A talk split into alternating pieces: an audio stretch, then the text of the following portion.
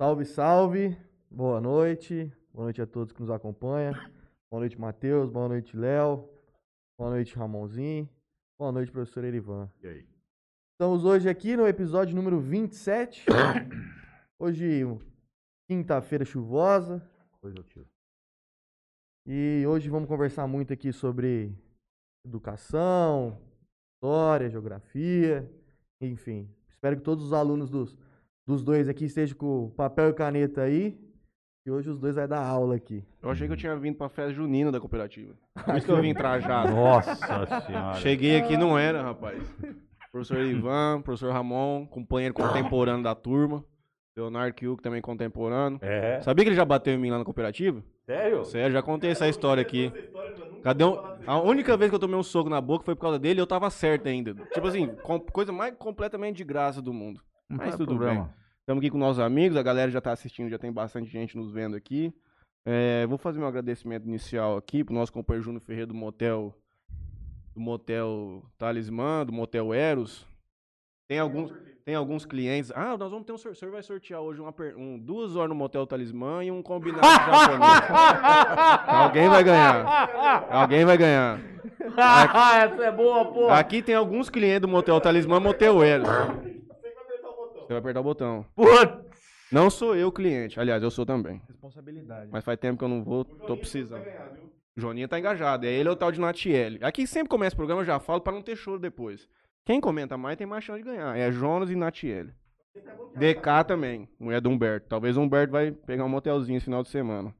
A JR Telecom, nosso companheiro Alberto. Estamos precisando de funcionário, gente. Auxiliar de fibra aí. Cara que mexe com fibra ótica. Estamos precisando contratar. Se conhecer alguém aí, manda o currículo pra gente. Adega 24 e Avenida, nosso companheiro Ricardo, que renovou conosco hoje. Vamos continuar tomando uma cervejinha aqui no próximo mês. A mais gelada de Jazz, inclusive, e a água Iane, que nós estamos tomando aqui. Água mineral natural. É o líquido do homem. Também temos os irmãos Ilho. Ué, não é? O homem sem água não vive, caralho.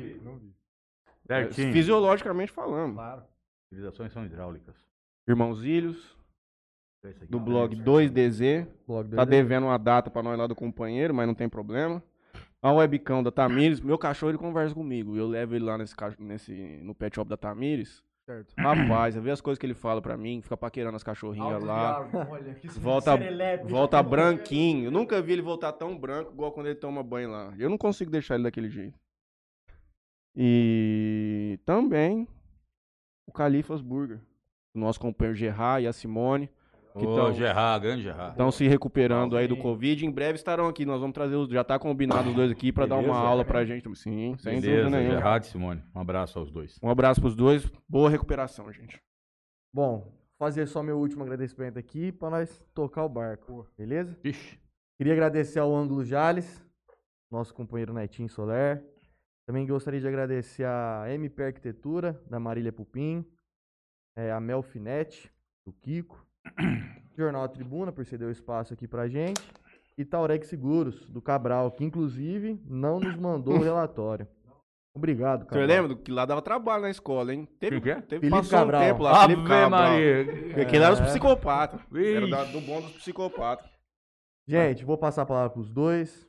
Boa noite, obrigado por, por ter vindo aqui conversar com a gente. Espero que vocês gostem do bate-papo de hoje. Então, palavra de vocês, falem quem é, onde veio, onde estudou, Pra onde vai? enfim. Vai, Ramon, você Vai, qual, primeiro. plano, qual o plano Você é astral? de Jales, pô. Você é de Jales, Qual meu o plano filho. astral vai te Tá receber? em casa. A pergunta é quem que é o Ramon? Essa pergunta aí do é isso começo aí. do... Quem é o Ramon? Quem que é o Ayatollah Ramon e Odin caído. Quem que é Odin caído, Cara, indigno. Ramon é um cara que tá desde 1993 Na rodagem. tentando melhorar. tentando melhorar, cara. E aí tem dia que ele acerta, tem dia que ele erra, tem dia que ele vai um passo pra frente, volta dois pra trás o outro, tá aí lutando, segue firme. Acredita que aquilo que ele faz, que o trabalho dele, que a educação é o caminho pra realmente mudar as coisas, né? Para trazer qualidade de vida para as pessoas. É aquilo que eu me dediquei a fazer, né? Que eu, eu eu voltei minha vida para isso, para a carreira, para o trabalho, para a educação. Inspirado por alguns professores excelentes que nós tivemos aí durante os anos. Ô, Fernandão, também não podemos deixar. Andão, passar. Pina, Tino, nós tivemos uma Pina. galera muito boa, meu Deus. fartura ali total. E grato por estar aqui, pelo espaço que vocês abriram pra gente. Nunca fui convidado para falar sobre sobre educação, sobre absolutamente nada. É a primeira vez que eu estou tendo essa Para oportunidade. você ver que, a que nível nós chegamos nesse país. Não levar um cara de um gabarito dele já era pra ter dado mais de Que 1.100 isso? entrevistas no mundo. Depois eu conto uma aqui, agora não. Posso fazer? Uma aí. Posso fazer uma pergunta, pessoal? Claro. Quanto Vamos lá. tempo de cultivo de barba já? Essa barba aqui, ela es- pra ficar desse tamanho aqui, vai oito meses.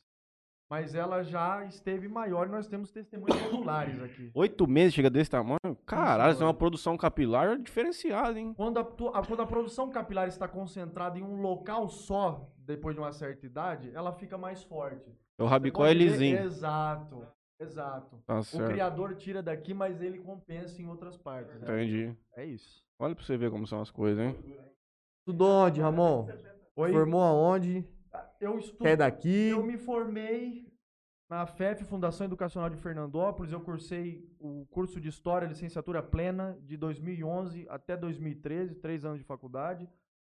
Sou nascido aqui em Jales, morei em Palmeira do Oeste um tempo, morei em Três Lagoas um tempo também. Tem muitos amigos em Três Lagoas que estão nos assistindo aqui, que lembraram, que estudaram É. com você, o Luzão, Tocha, Doglão. Essa aí é a turma do skate, Três Lagoas, um, um lugar importantíssimo, cara, porque foi lá que eu convivi com pessoas de diferentes locais do Brasil, cara. Uhum. Eu tinha o, tinha o outro Ramon, que era do Piauí, morou um tempo no Pará, tinha uns baianos, tinha essa galera aí de Três Lagoas, o Lusão do skate, essa turma aí, então é uma galera muito forte, cara. Foi uma época muito especial, A sabe? celulose que levou isso pra lá, né? Essa galera diversificada, vem gente do Brasil Uhum. inteiro pra trabalhar. Celulose metalúrgica, Mabel, muita gente foi pra lá pra trabalhar nas fábricas lá. Muita gente Dez- trabalhou na construção daquela fábrica da Petrobras que ficou pelo caminho lá, não foi pra frente mais. Três Lagoas FN3. saiu no Estadão de São Paulo na época, como uma cidade que mais crescia no Brasil, inclusive, na década de 90, pra- finalzinho da década de 90. Uhum. Continua aí pra não te atrapalhar. E é isso, cara. Daqui de Jales, trabalhamos por aqui, Auriflama, Santa Fé, Fernandópolis, Palmeira do Oeste. Entrou no, no- no- na rodagem igual nossos professores. E a gente roda, cara. Viaja pra várias cidades aí. Muito bom. Trabalhando. Aliás, trabalhando não, dando aula, desculpa. É, a gente não Perdão, trabalha, é, você dá aula perdão, só. perdão quem tá assistindo, eu me equivoquei. A gente não trabalha, a gente dá aula. Por quê? Vamos lá, vamos lá, por quê? Caralho. Aquela Porque é piada, porque- aquela piada. Porque é o seguinte. Qual que é a piada interna dos professores que diz que por Piada quê? é a seguinte, Ah. filho. O cara chega pra si e fala assim. Chega pra mulher do cara e fala assim, ô, seu, seu marido trabalha? Falou, não, só dá aula. Ah, entendi. Entendeu? É Só igual que aula. peça concurso. É, só Seu dá filho- aula. Não, tu estuda pra concurso, mas você não trabalha não, não faz nada. Pô, com ar-condicionado, irmão. Mas tem- A melhor é essa aqui. O que, que você faz? Não, eu sou professor. Tá, mas você ganha com o quê? Então é isso, cara. Então é trabalho, a gente dá aula. Dá a gente aula. tenta. Ai, a ignorância é o mal da humanidade. Mas nós vamos conseguir superar com educação. E o senhor, professor Edivan? Boa pergunta. O que, que você quer saber? Vai sendo direto aí que eu vou respondendo. Então Porque vamos lá. Nome, Bom, RG, CPF, tá, vamos endereço, lá, então- local de nascimento. Minha vida dá uma novela, mano. Se eu for contar aqui, esse podcast aqui, até umas histórias minhas muito, muito, muito, muito sinistra aqui, muito macabra. O que? Ô, pelo amor de Deus, não, não, não chegou a esse nível todo. Vocês aí tão decadentes. Eu acho que, na verdade, o nós que temos Porra. que ter a honra de recebê-los aqui, Nada, nós não fião. falamos isso. O senhor é uma lenda aqui, esse aqui também está Vixe. se tornando, porque segue os caminhos dos professores que nós Tá. tivemos, boas figuras, e não vai... Então- é, o, no- é o curso normal da vida. É, mas é o curso normal. Mas rapidamente pra dizer, meu- eu nasci no Ceará, cara, em Biapina, mas sou registrado no Rio de Janeiro. Parecia Moisés, tá ligado? Moisés não foi jogado no negócio aí? Eu, sa... eu, eu, eu cheguei lá no Rio de Janeiro, no Moisésinho, era pro meu nome ser Moisés. Mas meu pai me colocou esse nome escroto pra cacete, chamado Erivan, que eu não sei de onde tirou, mas tá aí, né?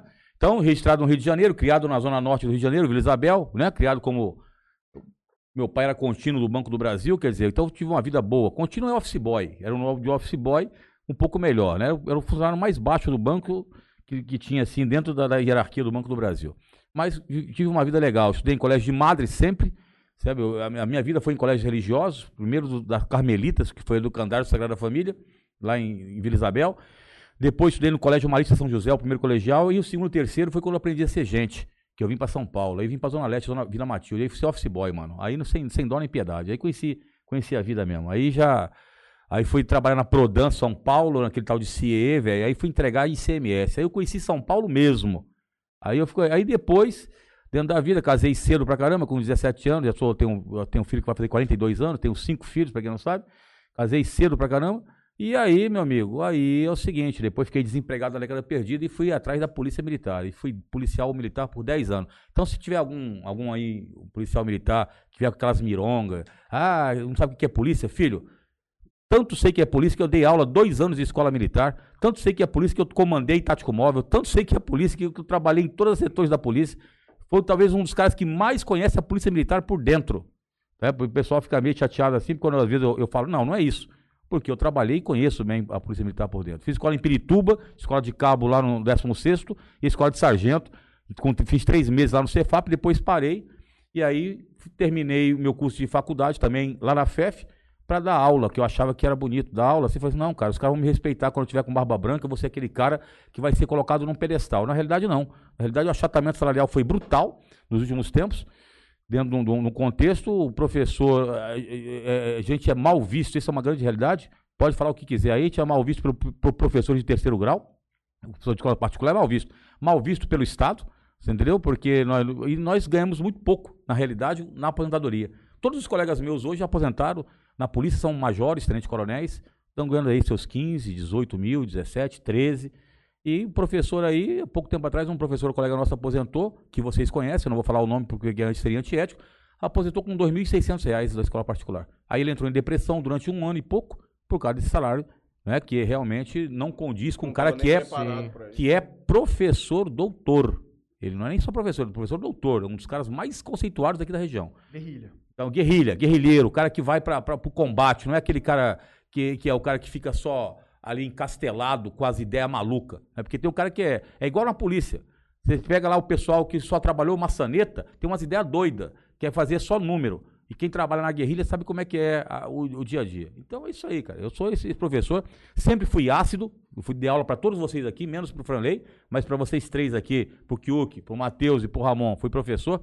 Sempre fui ácido, nunca baixei cabeça nem para coronel, nem para coronel. Isso aí na polícia com um comportamento excepcional. Mas até coronel, quando chegava, eu estou errado. Eu falei, não, o senhor está equivocado, senhor. Errado não, que o senhor não erra, né? Eu aprendi isso na advocacia é, também. Você aprendeu, Nunca né? se diz que a pessoa... Você é, é um mero equívoco. Um, um equívoco, o senhor está equivocado. Então, aprendi muita coisa. E, e, talvez isso aí, essa questão que você fala da lenda, é porque, pô, a, a, a minha escola foi a rua. A minha escola foi a rua. A minha geografia urbana foi na rua. Não foi em bancos ali. É, lógico que eu fiz bancos escolares. A gente tem que ler muito, isso é uma coisa que o Ramon sabe. O conhecimento não vem por osmose, ou às vezes o aluno acha que tudo cai na sua cabeça, não. Vocês, vocês, vocês lembram que eu entro sem nada na sala de aula, eu entro com um giz, só que aquele giz que está na minha mão, ele, ele simplesmente vai colocar tudo aquilo que a gente leu nos últimos anos, porque a gente tem constante leitura. Né? Agora, título eu não tenho, eu sou igual o Juazeirense, não tenho título, filho. Agora, eu tinha guerrilheiro, você falou para mim assim, vou dar aula aqui, ó, vai dar aula sobre Oriente, vai falar sobre Jerusalém, vamos falar sobre Jerusalém, é. sobre os balcões, a gente vai falar qualquer coisa que você quiser falar. Antes de a gente começar a entrar nessas coisas, eu queria, eu só tinha uma pergunta preparada para os dois, o resto vai ser tudo no improviso. Eu queria saber, hum, tô até com medo. Até o senhor disse que vocês são mal, mal vistos hoje. Eu, o senhor não falou uma coisa que eu achei que o senhor falaria, de que hoje talvez, talvez na escola particular isso não seja tão verificado, hum. o grau de respeito que o aluno entrega para o professor eu emendo essa pergunta para vocês fazerem uma análise do qual é a diferença dele ingressando agora na, na, na, na carreira e o senhor que já está na estrada há muito tempo. O que, que o senhor acha que mudou especialmente do início da sua tá, caminhada tá, para o início dessa caminhada dele? Nós somos Também os... tem esse aspecto de tá, respeito tá, de aluno. Aqui dentro da, da escola particular, da rede particular de ensino, você teve vários professores, vou citar aqui alguns nomes porque merecem ser citados, Kleber, Julinho, Conde, Kiko lá do ângulo, Jorginho, Judá, Pina. esse pessoal aí, Pina, Fernando, Natal e outros, Isabel, vários professores aí, Cedeval, que passou por aqui, Amelinha, Raul. Então, mas Raul não, Raul um pouco mais novo. Tino e o Raul um pouco mais novos, o Ramon é, continua essa velha escola tradicional que nós temos. Nós somos os bandeirantes aqui da escola particular dessa região, da Alta Noroeste. Fomos nós que abrimos várias escolas. Iturama, Jales, Fernandópolis, Santa Fé do Sul. Parecido? É, é, Palmeira do Oeste e outras ali. Mas as mais antigas aqui, de Votuporanga até aqui. Na época, isso você pode perguntar aos professores mais antigos que, deu, que deram aula para você, Matheus. Nós, éramos, nós tínhamos um respeito tão grande, era uma coisa quase mítica, né? De você, os indivíduos nos respeitavam acima do bem e do mal, olhavam pra gente assim, quando a gente falava com eles, eles ficavam todos felizes. Infelizmente, o que acontece? Essa, essa nova, é- é- é- esse novo mundo que nós vivemos, o mundo cibernético, né, o famoso cyberspace, ou o diabo de nome que você quiser dar isso aí, é, as relações, como diz aí um filósofo, tal de Zygmunt Bauman, que eu nunca li também, é- são líquidas. Modernidade líquida. Tudo é líquido, tudo, tudo, tudo- tudo se dilui. É vaporoso demais, muito rápido. Então foram se perdendo. Mas ainda assim, ainda assim, isso é importante dizer. Os alunos que nós temos, e eu falo aqui na escola que eu leciono aqui em, em- Jales, né, que é a Cooper Jales, né? Ramon leciona em outra escola, depois ele quiser falar, ele fala. O respeito é muito grande. Nós, os alunos nos respeitam, demos o respeito também dos pais, isso é fundamental, até porque muitos pais hoje de alunos são, foram meus alunos. Mas, então, tem todo esse processo. Então, isso ainda, ainda nos dá aquela gratificação. Mas nós vemos hoje, no dia a dia, um desrespeito, infelizmente, muito grande. Os o- é é a sociedade, infelizmente, que aconteceu. Porque se culpa, diz, ah, é a sociedade de hoje, esses jovens. Mas quem educou os jovens? Isso é uma grande pergunta. Quem educou os jovens de hoje? O pai e a mãe. O pai e a mãe, que geralmente são o- o- da minha, de outra geração. Entendeu? Então tem que ver isso. Quais são os valores? Quais são. Porque a gente brincou aqui hoje, falou assim: ah, a gente não trabalha da aula. Aí você perguntou por quê? Porque é uma brincadeira que se faz no jargão de professores. Mas o pessoal acha assim: ah, já vi professor, é, é, é, é, como é que é? Alunos chegarem para professores e falar, não em escola particular, mas em escola pública, ah, eu ganho mais que a senhora. A senhora está achando que a senhora é quem? Se eu ganho mais que a senhora quando eu sou vendedora e tal. Quer dizer, é uma falta de respeito. Mesmo que ganhasse 10 vezes mais, o grande respeito ao professor. Veja no Japão. A família imperial do Japão só levanta para uma categoria de pessoas, que é o professor. Quando a tem até uma foto, uma foto simbólica de uma professora velhinha, uma senhora já anciã, passando na frente lá, acho que não me engano, do príncipe, não sei se era o Hiruito ou o filho dele. Não, era o filho dele. O Akihito, né? Akihito. É, é, é, é, o Akihito levantando junto com a esposa e reverenciando aquela senhora passando. Isso é bonito. Porque o professor não é que ele é a profissão mais importante, mas ele forma todas. Primal. É primal. Como disse o Ramon, é primal. É, é- é- é a função primeva. Então, quando você tem um respeito àquele que lhe ministrou conhecimentos, puxa, a sociedade é diferenciada. Veja na Escandinávia, os países nórdicos, veja o leste europeu, veja a própria Rússia, veja outros países como é que o professor é tratado. Eu gosto de citar um exemplo recente de revolução da sociedade em si, que é a Coreia do Sul. Que foi um país que, se, que mudou numa questão de 30 anos, que entenderam que a única solução seria a educação. Hoje eles são os maiores exportadores de engenheiro para os Estados Unidos. É, mas é que a gente tem que entender que a realidade do que nosso país é um país continental, não dá pra gente trazer essa, eh, essa mudança toda. Uma coisa que o senhor falou de que o problema talvez esteja nos pais que nos criaram. Uma vez eu lendo sobre o consumismo no mundo moderno, existe uma grande diferença entre a minha geração, a sua, talvez até a do senhor, para Hum. aquelas pessoas que viveram na época de Segunda Guerra Mundial e tudo mais. Por quê? Porque eles tinham a consciência de que se esse aparelho celular quebrou, nós vamos ter que consertar. Porque nós sabemos a dificuldade que todo mundo já passou para conseguir construir aquilo. Então a mentalidade, às vezes, do europeu hoje é um pouco diferente da nossa. E quando nós, por exemplo, meu pai, ele já teve uma facilidade, tô dizendo isso no geral, assim, muito Uhum. maior do que as pessoas de uma geração para trás. Ou seja, eles formaram pessoas mais macias ainda do que foram há duas gerações atrás. É muito complicado, às vezes, eles quererem colocar a culpa em vocês, sendo que essa culpa ela não tem uma pessoa certa para ser para ser imposta. Ela está em toda a sociedade que está É um construída processo. dessa maneira. E como diz o Ramon, é um processo. É assim, flui. Por quê? Porque você falou bem, sociedades muitas vezes que passaram por situações difíceis, que é o caso da sociedade que me precedeu, que foi a Segunda Guerra Mundial, onde meu pai passou e outros passaram. O Brasil passou uma crise, mesmo estando longe do- do- do- da, da- da área conflagrada. A tenden- realmente, a valorização das situações são outras. Uhum. E agora, infelizmente, a gente vai deixando macio demais, muito soft, né? E aí pode ser que, você vê, essa, essa própria pandemia, ela veio para acertar algumas situações. O pessoal não estava acostumado, o pessoal leva um susto, É, entendeu? exatamente. Eu vejo o seguinte, em, em cima dessa pergunta sua aí, comparando com a admiração de antes e hoje em dia.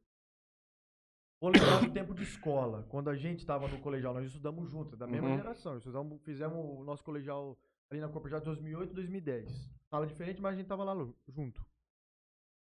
Eu lembro quando o Erivan entrava pra dar aula, Fernando, Pina, o Tino, nossos professores, existia uma admiração muito grande pelos professores. A gente gostava da pessoa. Sim. E outra coisa, eu, um dos motivos de ter escolhido seguir a carreira de professor, eu tenho- vocês vão fazer pergunta mais Uhum, específica disso mais uhum. pra frente, eu sei, mas um dos motivos de ter escolhido seguir a carreira foi por causa das aulas dele, por exemplo.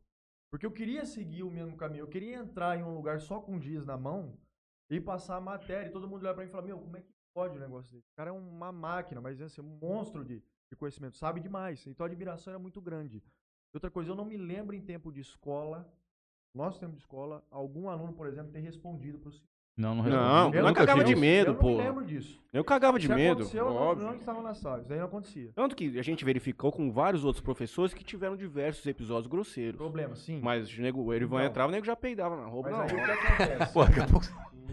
Mas aí o que, que acontece? Aí agora, eu tô com 28 anos de idade. Eu tenho 10 anos de escola. Desde os 18 de escola, desde o primeiro ano de faculdade. Fiquei dois anos dando aula substituto no estádio e tudo mais, os estágios. E aí pegando firme mesmo, assim, aumentando a carga de aula de 8 anos pra cá. O que, que eu percebo? Por exemplo, eu tenho alunos que já estão comigo há um ano, dois anos, eles não sabem meu nome. Puta inteiro. que pariu. não sabem meu nome completo. Eles erram na hora de entregar trabalhos, por exemplo. Tem alguns alunos assim. Entende isso ou não? O que, que eu percebo? Você entra em uma sala, vai lá para dar aula, tudo, você dá teu melhor, você capricha, você arrebenta, faz um negócio diferente tudo mais. E muitas vezes você não consegue chamar a atenção do aluno, aquela atenção que a gente tinha, não durante a aula essas coisas, a atenção que tinha quando ele entrava dentro da sala, antes dele falar qualquer coisa. Uhum. Você já queria saber o que, que ele ia falar. Porque fazer um comentário ou não, não é nem questão da matéria. Só de ver o camarada entrar pra te ensinar. Então eu acho que foi mudando muita coisa. Isso que o Erivan falou da. citou o Zig Bauman aí, o, da, daquela- da relação do amor líquido, da vida líquida Isso. e tudo mais, que tudo é efêmero e passageiro. Eu acho que essa questão que ele comentou de respeito com. Não só com o professor, tá? O respeito com o camarada que é mais velho, com várias coisas. Eu acho que esses laços aí, de uns tempos pra cá, vou colocar 20 anos pra cá, eles estão se esgarçando demais. Alguma coisa aí aconteceu no meio do caminho, certo? Que fez com que as pessoas deixassem de dar valor naquilo que, do meu ponto de vista, é o mais importante. Eu vou te dar um exemplo. Eu tenho essa conversa direto com os caras, com vários profissionais. Hoje em dia, você compra uma casa, você paga 600 mil em uma casa, 700 mil em uma casa. Mas quando você chama um pintor para dar uma reformada na tua casa para pintar ela, e ele te cobra 10 conto para pintar a casa que custou 700 mil, você acha caro o trabalho do cara. Então, o que acontece? Nós estamos valorizando propriedades e não trabalho aquilo que as pessoas estão realizando. Uhum. Eu acho que isso vem para a parte da educação. A questão de valorizar o trabalho do professor. Porque é um trabalho difícil, cara. É um trabalho gostoso, mas é um trabalho muito difícil. Você veja bem, quem entra... É uma responsabilidade muito grande. É gigantesca, cara. Assim, eu não tô dizendo, ah, o professor não erra e tudo mais. O professor erra também. Ele custa muito a falar disso, eu não sei. É só a palavra que eu acho que custa o professor falar muito Uhum. isso. Eu não sei. Difícil isso. Mas eu falo assim, não é valorizado o trabalho do professor como deveria. É o que o Erivan falou. O cara que é médico, o cara que é engenheiro, o cara que é imperador do Japão. Todo mundo passou por um imperador. Por um professor. perdão, por um professor. O imperador do, do Japão que ele estou aqui teve um mestre. Então todo mundo passa por esse caminho aí. Então eu, do meu ponto de vista, deveria ser mais valorizado. E eu tô com ele. Isso daí vem se esgarçando, vem mudando. Nós estamos perdendo isso daí. Agora, Isso não que- é o grande fluxo de informação, o aumento do fluxo de informação, o consumo supérfluo de muito tipo de informação tosca. Eu fico o dia inteiro nessa merda, eu leio 150 coisas diferentes por dia. Mateus, Isso aí te tira completamente do trilho do que aquilo que realmente importa. Ó, Me existe- traz muito que eu- conhecimento. Eu sei, é, por sim. exemplo, eu, Mas é nós coisa hoje, boba, né? sim, hoje nós sabemos, por exemplo, uma criança de 15 anos sabe 10 mil assuntos. Uma criança de 15 anos a 30 anos atrás não tinha acesso a essa Sim, quantidade. Sim. E isso acaba por, por- sei lá. Você vê a sua coisa, existe um pensador espírita, e eu sou espírita, todo mundo sabe, eu vou falar aqui. Sem, vou, sem, Dá licença que eu tenho um presente pra nós aqui, eu quero ver como é que, em que pé que tá. Já Já. tá vindo, já. Já tá vendo? Já. Por favor, gente, Ué. desculpa. Então tem um pensador espírita, Le- Leon Denis, que ele fala o seguinte, ele fala, ele- isso ele falava no século XIX e início do século XX. O homem lê muito e reflexiona pouco sobre o que leu. Então, eh, como o Matheus falou, a pessoa fica com o dedinho para lá, dedinho para cá, filtra. passando e não filtra. Eu lanço, eu tenho um Instagram, eu, eu- eu- até. Manda conteúdo pra caralho. Eu mando um monte de conteúdo de geografia agora no, no Instagram. Porque, Junto com as músicas pesadas. entendeu? As músicas pesadas de rap, que eu sei que vocês vão fazer pergunta de rap pra mim aí, né? Mas eu não gosto de rap americano, assim, ó. es- Escuto algumas coisas né, na academia, mas eu gosto de rap brasileiro. Depois a gente começa sobre isso, se quiser falar sobre hip hop, a gente vai falar. E até porque eu fui presidente da Associação Hip Hop 4E lá em Fernandópolis. Me colocaram nessa parada uma vez.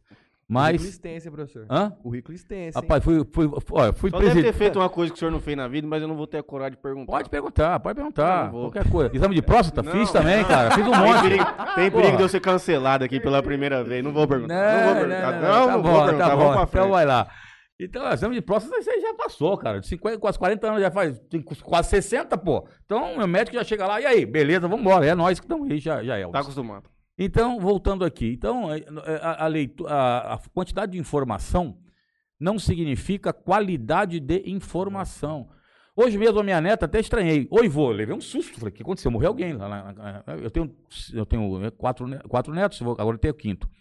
Vô, sabe o que, que é? Ela falou assim, New Deal. Aí eu expliquei, expliquei, expliquei, expliquei. Ela falou, não, pô, isso eu sei. É o Green New Deal. Quer dizer, era é o novo, agora o New Deal verde. Aí eu fui explicar para ela o que era essa situação do New Deal. Então, quer dizer, o, o- o aluno, às vezes, o, o jovem, ele tem informação, ele não vai procurar.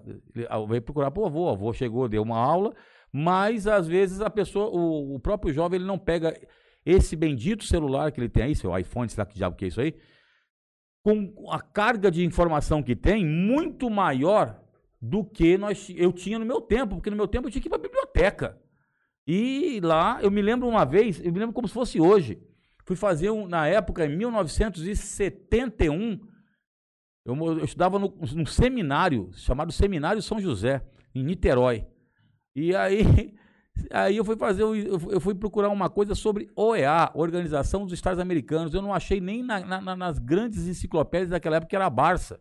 Uhum. Falei, meu Deus do céu, 70. Aí eu falei, eu não achei. Aí uns acharam, eu falei, quase que eu bati nos caras lá, falei, pelo amor de Deus, vocês acharam? Achamos. Era difícil. Hoje você chega aí no, no, no- no pai Google aí, né? OEA. Cuba expulso em 1962. É, é. Motivos. Acabou. Tá E se tá você, não, É. se você não gosta de ler, Facinho. Trabalho. e tem mais, se você não gosta de ler, você põe no YouTube e vê um vídeo ainda. Você não precisa Sim, se você não quiser ler, você vê vídeos, é tá cheio de vídeos. Só que isso traz um outro problema também. Que a gente tem verificado nos últimos anos, que é da, construção- da contra-informação, da desinformação, da porra da fake news. Sim. Então, é um assunto também muito delicado, a gente pode entrar mais tarde. Eu queria saber um. Pergunta. De a gente meio que falando. Eu acho que também depois, vamos dar uma mexida aqui, porque Vamos, vamos. o trem tá É. pegando fogo. Baseado ni- nisso aí de que a gente tava conversando. Quais que são as dificuldades que vocês que vocês têm dia a dia, né? Na, na escola, ainda mais agora que a gente tá em época de, de pandemia, que vocês não estão indo lá, então assim, às vezes é, resolver coisas que antigamente era muito mais fácil, agora se torna um pouco mais complicado, né? Enfim. E também, eu não sei se provavelmente já deve ter dado aula na, na escola pública, né? Então, é, é- é o seguinte. O Ramonzinho eu sei que já deu. Ramon, responde primeiro, depois eu respondo É. essa, a questão da escola pública para você. Tá? A pergunta se quais Qual são as é dificuldades. dificuldades lá que vocês estão agora com pandemia, Sim, pré-pandemia, enfim. sim. Vamos lá. Então, primeira dificuldade, a questão do cuidado. A questão do cuidado. Para Covid, você está dentro do ambiente escolar. Nós estamos dando aula que jeito? Nesse momento aqui, agora, por exemplo, amanhã eu vou sair para dar aula. O que, que vai acontecer? Eu vou entrar em uma sala de aula, tem uma quantidade de alunos que está ali dentro, tem uma galera que está vendo aula de casa. Essa questão, por exemplo, não pode estar todo mundo perto e essas coisas todas. Uma hora ou outra, sem perceber, você acaba chegando perto da carteira de um aluno, principalmente eu, que ainda tenho oitavo e nono ano, que são os alunos menores, então você tem que dar um apoio mais próximo, do Próximo. cara ali, você tem que estar ali perto dele, e aí você acaba se aproximando, por exemplo, dos alunos. Isso daí, do jeito que nós estamos hoje em dia, já é uma dificuldade. Eu fico me policiando com, com isso daí, você tá entendendo? Mas é muito difícil, cara. Você já tá acostumado a É andar. né? Ah. muito difícil. E eu- outra coisa, eu não consigo ficar parado. Uhum. Imperativo, eu tenho que estar me movimentando, fazendo alguma coisa, entendeu? Uhum. Então não dá, é complicado. Então a primeira dificuldade é essa. Segunda dificuldade, a galera que está em casa assistindo a aula. O que está acontecendo? Eu não sei como é que vai ficar essa geração que a- ficou tendo essas aulas remotas, cara. Sabe por quê? O camarada que está ali dentro muitas vezes tem dificuldade de entender o que, que eu estou ensinando. Aí muitas vezes vem aquela falta de atenção que é o que você falou aqui agora, Matheus, muita informação e tudo mais. Hoje o tempo de concentração de um aluno, de, um- de uma criança aí que está na escola, vai de 3 para 7 minutos. É um peixe. É um peixe. Então o que, que acontece? O cara que está lá, dentro desse período de tempo, ele perde atenção em você. Agora você imagina um cara que está em casa. Tá Eu no não sei- celular. Eu não sei como é que tá na casa Não. dele. Se o pai e a mãe tá ali perto, vai entrar no quarto pra pegar alguma coisa, se ele vai sair pra pegar. Eu não O cara sei. tá aqui vendo a aula, o celular vibrou aqui, ele já. Opa, que que eu é não isso? sei o que que tá acontecendo na casa dessa criança. Então é o seguinte, eu não sei se o cara que tá em casa tá acompanhando, tá aprendendo. E aí você para, chama de vez em quando. E eu vou falar, cara, muitas vezes eu até esqueço que o celular tá ali gravando. Eu esqueço de perguntar pros caras. Aí eles falam lá, você escuta, para, vai, dá atenção. Entende isso ou não? Outro problema. É... Eu, eu andei vendo aí alguns comentários em, em redes sociais, inclusive de pessoas que são responsáveis a nível estadual e federal aí por conta da educação, né? falando da questão que o trabalho do professor diminuiu com a pandemia. Que isso. Eu vi isso. Vi isso. Tem muito, né? E aí vai saindo. Isso aí vai chegando pra gente. Os próprios alunos mandam, né? Aí, professor, dá uma olhada. Eles gostam de ver a gente Uhum, puto. Eles adoram. E aí eles mandam. E aí, professor, o que, que você acha? Ele fica louco. Aí o que acontece? É, ao contrário do que al- alguns desses senhores aí falam, o trabalho do professor, cara, eu diria que o trabalho triplicou. Porque o que, que acontece? Você tem que organizar a tua aula, as, tu- as tuas coisas, de uma maneira que você atenda o cara que tá na sala e o cara que tá em casa. Prova, você tá montando tudo dobrado. Por quê? Você está aplicando prova para aquele que está indo fazer na escola e tem o camarada que está fazendo em casa. E muitas vezes, por exemplo, as escolas pedem para você fazer provas Diferentes. diferentes. Isso, diferentes. Então o que acontece? A carga de trabalho ela aumentou demais. Então essas daí são algumas das dificuldades. A minha preocupação maior dentro disso tudo aí é a questão do aprendizado. Realmente os caras estão aprendendo. Como vai ser Eu depois, né? tenho receio com isso. Porque o que acontece? Parece que vai ficar uma lacuna. Eu, me- Vai ficar um espaço. Não gosto disso. eu vou trazer uma outra questão pro senhor articular sobre isso. E quando começou no ano passado, eu tenho uma irmã que ainda tá. Ela terminou o processo de alfabetização, mas muito Uhum. nova ainda. Como que o senhor vê essa questão do aluno que está num processo de alfabetização, dele estar distante da escola? Porque o que me preocupa muito é que é uma fase muito de construção de relação social entre as crianças. E não é só do cara estar ali para aprender a fazer uma letra, é o cara tá ali conversando com, com outra criança, o cara. Bom, aí eu vou ser sincero em falar pra você o seguinte, né? Logicamente existem pessoas muito mais abalizadas do que eu, principalmente professores de que eu admiro. Eu tenho uma admiração muito grande de professores da- da- do, do maternal ou antes até até o quinto ano que, eu- que antigamente era a quarta série. Eu sempre falei isso e sempre fui, fui eu fui bem enfático nisso. Eles deveriam ganhar mais do que qualquer outro professor. Aí o pessoal, quando eu falo isso, alguns amigos meus se escandalizam. Eu falei, claro, eu não sou. ó, desculpa, eu não aguentaria ficar dois minutos, três minutos. Já viu aquele lá do Arnold Schwarzenegger? Um Tiro no, no tiro, de de Infância? Eu- Não. Nunca viu aquele filme? Pô, assiste, pô. Tem que assistir, pô. É muito engraçado. Diga o Arnold alunos. Schwarzenegger, aquele gigante, ele vai pro Jardim de Infância com as crianças. A primeira vez que ele chega, ele se desespera. Eu me senti assim. Eu falei assim: se eu for um negócio desse aqui, eu me desespero. Então eu vejo as professoras com. Eu, estou, eu te acompanho algumas professoras que estão se desdobrando ao máximo. Muitas vezes deixando de lado a própria família, assim, às vezes o filho que ela precisa estar junto, para acolher esse filho dos outros ali para dar o máximo possível. Agora, infelizmente, nós temos aí uma situação. Estamos vivendo um tempo de pandemia. Olha, para quem acha que a pandemia não existe, falar que só morre de Covid, eu fiquei com Covid, e, e pessoal que sabe, eu perdi 20 quilos em 10 dias, eu quase morri, quase fui entubado. Só não fui entubado porque os três médicos eram meus alunos e eu falei que eu não ia ser entubado. Eu falei que vocês vão entubar só se é o seguinte, velho. Só se eu estiver morrendo mesmo. Porque todo mundo tinha morrido lá no UPA, onde eu estava. Então eu falei, não, então não vou não. Então deixa eu aqui. Eu vou ficar por aqui enquanto é isso aí. Aí fiz, fui altamente disciplinado com alguns exercícios de fisioterapia, etc e tal. Então, a- a- essa epidemia, essa pandemia, ela é, ela é sui generis. Porque quando eu tive Covid, os professores tremeram. Pô, o Irivan teve Covid, o Irivan faz, ah, é, é- é- é levantador de peso, é, é, de, de esporte, levantamento de peso. Ele tem a vida, não bebe, não fuma, tem a vida regrada. Então, e aí, por exemplo, meu genro pegou Covid e 10 dias depois estava correndo. Eu peguei Covid 10 dias depois, tava começando, eu, eu comecei a minha- a minha- o meu calvário dentro do hospital, sem saber se ia sair vivo ou não. Então, veja, é uma situação dificultosa que nós estamos passando. Eu não vou entrar no mérito aqui agora, de falta de vacina e tal. Foi uma se o vírus foi ou não foi criado por algum laboratório, se ele foi solto propositalmente, Ontem se não tá aí, foi, né? se foi pe- pego do Pangolim, se ele foi pego do Batman, do Nosferatu, não me interessa. Entendeu?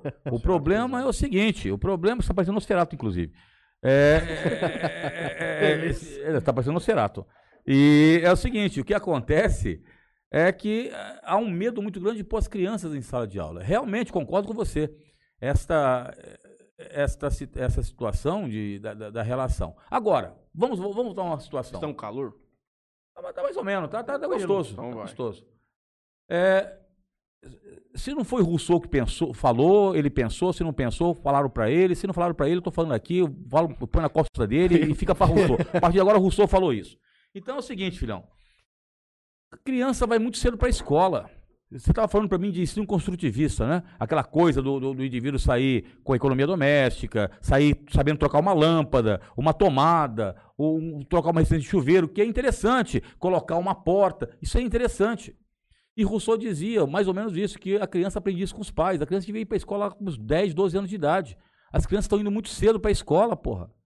Isso é uma grande realidade. A primeira fase ela podia passar muito bem com os primos e, e tal, mas é que é o seguinte, a sociedade odierna, a sociedade moderna é maluca, é doida. Já falei pro Ramon, meu amigo, que eu vou pra São Tomé das Letras, mano. Ficar lá, né, só ali olhando lá, ver se vem um ET pra me levar ali. Eu vou Túnel chamar pra Machu Picchu. o Machu E o Picchu túnel. e o, e o túnel pra O Machu túnel Picchu. direto. A gente vai direto, é, ET São Tomé pra é Machu Picchu. Fala seis canecos. ET? ET. túnel. Então depois qualquer coisa também a gente fala também sobre ET. Então. Então é o seguinte, qualquer coisa aqui que a gente pode falar aqui. Então, estou falando aqui para você é o seguinte. Agora, é difícil você mandar uma criança? É difícil. É- é- vai, vai, vai ter essa- essa questão? Vai ter, mas infelizmente é um mal maior. A pandemia é terrível. Sabe? Infeliz- Morreram 4 milhões de pessoas quase. Creio eu que só, só tenham morrido mais gente no século XX, na Segunda Na Guerra, na, guerra. na gripe espanhola e na Primeira Guerra Mundial. Talvez na Guerra do Vietnã, não sei, Ramon. 4 milhões e meio. Vietnã. Então, Vietnã. Tamo e depois vem a lá já. pandemia. Estamos chegando É. no Tá Vietnã. chegando no Vietnã. Já. Aí o pessoal fala, isso não existe. Como não existe, filhão? Esse dia atrás quase que eu, qu- qu- quase que eu, eu perdi a paciência. Eu, eu tava, tava quase assim, ó. né, Tinha saído do hospital. E eu chego lá no, no- numa banca de jornal, que tem em Fernandópolis, um colega, um companheiro nosso lá. E chega um beócio esférico. Vocês não sabem o que é beócio esférico. Gilberto Gil dizia que o beócio esférico é aquele idiota que você vira de qualquer lado, ele é idiota. Não tem um lado que ele não seja idiota. Então ele é um beócio Então, esférico. olha, Ele, é, ele é idiota. ele- ele é idiota. E chegou e eu tava lá conversando com a, com a proprietária da banca, que é a nossa companheira de muito tempo, bom longa data, a gente conhece. E ele chega e ele fala, e começou aquela risada irônica e sarcástica. Só se morre de Covid agora nesse. nesse, nesse... Ô! Eu não posso falar Rub... Rubi. Ru- Rubinabis. Rubinabis. Eu não vou falar o resto porque é. Falou, Rubem. Falou. Vai. Fica aí. Pô, vem cá, pô, vem cá. Também foi meu aluno, Rubens. Rubens foi nosso aluno, a turma. Vai lá, vai lá, filhão.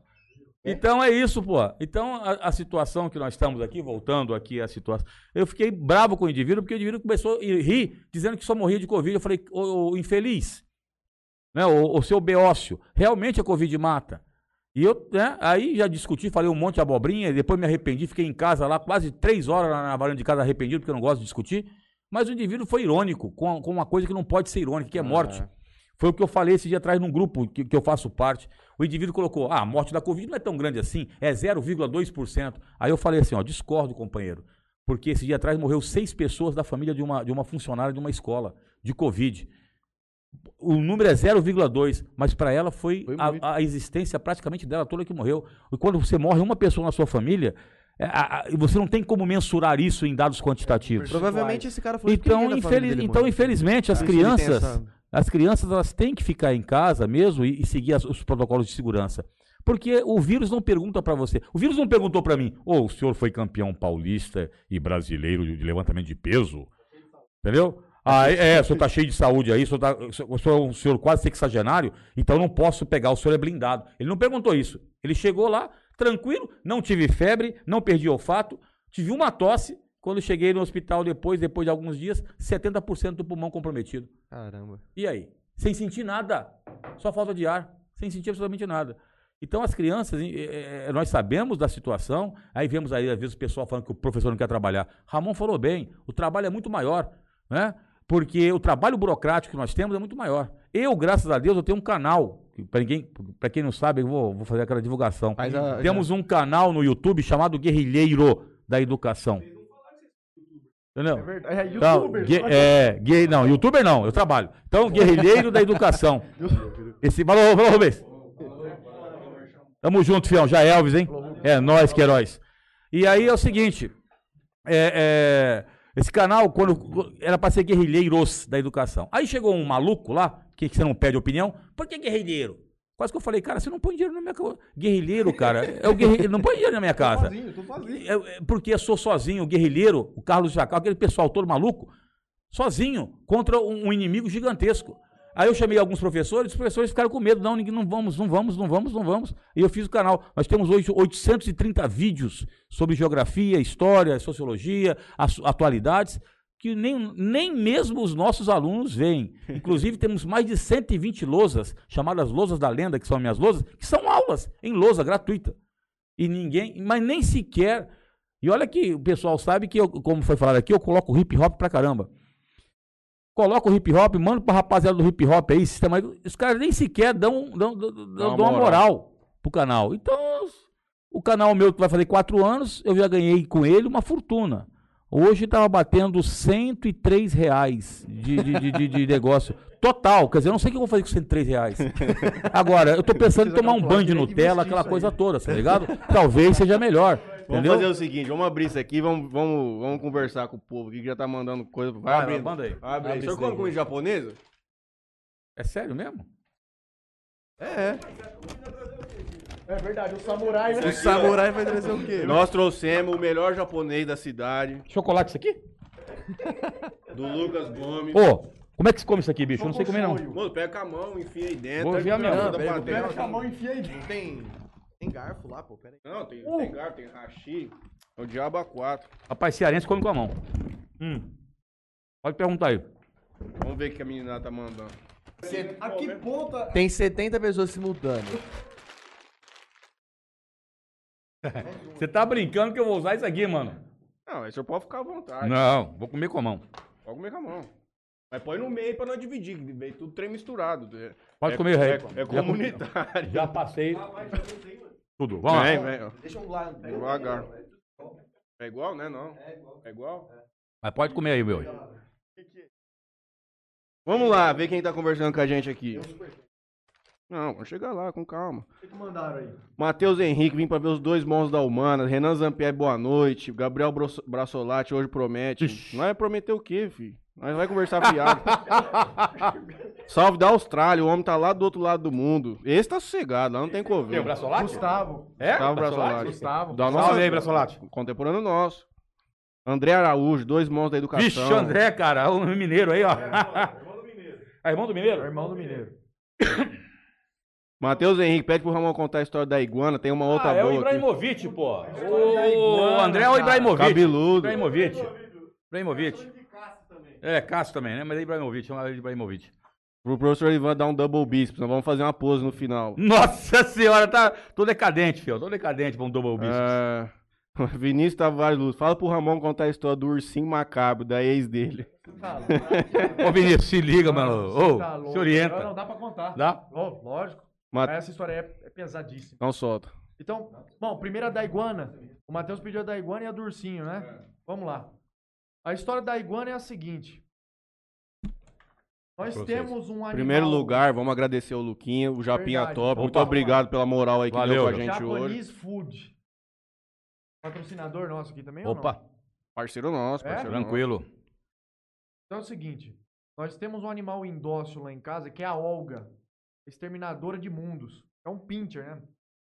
É é que seguinte, pariu, isso é um inferno. Só que é o seguinte. O que Verdade. acontece? O meu sonho. Tem um guardanapo, alguma coisa aí ou não? Vou pegar ali. Meu sonho de animal de estimação era ter uma iguana. Se não tiver, pega papel higiênico, né? aqui não é raiz mesmo. Iguana verde mesmo, de aquário, sabe? Que coisa ridícula. Eu queria iguana. Eu não vou limpar com a mesma coisa que vocês limpam a bunda aqui. Não, mas tô mandando a blusa. Não, vou limpar aqui mesmo. Deixa quieto, tá bom. Não problema. Hum. Aí é o seguinte. Eu queria esse negócio da iguana aí, tá? Beleza. Fui ver a iguana. Aí eu descobri que no estado de São Paulo é proibido por lei você ter uma iguana. Certo. Aí o sonho caiu por terra. E aí tem outra história da iguana que era da, da nossa propriedade agrícola Hum. e pecuária de iguanas que a gente ia montar lá em Aí, São Tomé das Letras. aí eu e você ia montar a pecuária de Sim, iguana. Mas Hum. que nós abandonamos porque o senhor não é a favor Isso. do- de maus tratos, Isso, de isso, animais e isso, tudo isso. mais. Da procriação comercial É, de animais. Isso. história. Isso. Então aí a história da iguana é essa, o sonho que se perdeu por conta Da burocracia. da burocracia da, da justiça do Ibama. Não Hum. vai acontecer. A história do ursinho é o seguinte. Deixa eu fazer um complementar. Sim, senhor. Você mandar uma mensagem pro Ricardo Salles, dependendo, ele deixa você trazer pra tua casa. Ei, É cara. o nível da gente que tá trabalhando. Eu fico imaginando esse pincher com essa iguana lá dentro de casa. O que, que vai acontecer? Mas tudo bem. Hum. A história do ursinho macabro é o seguinte.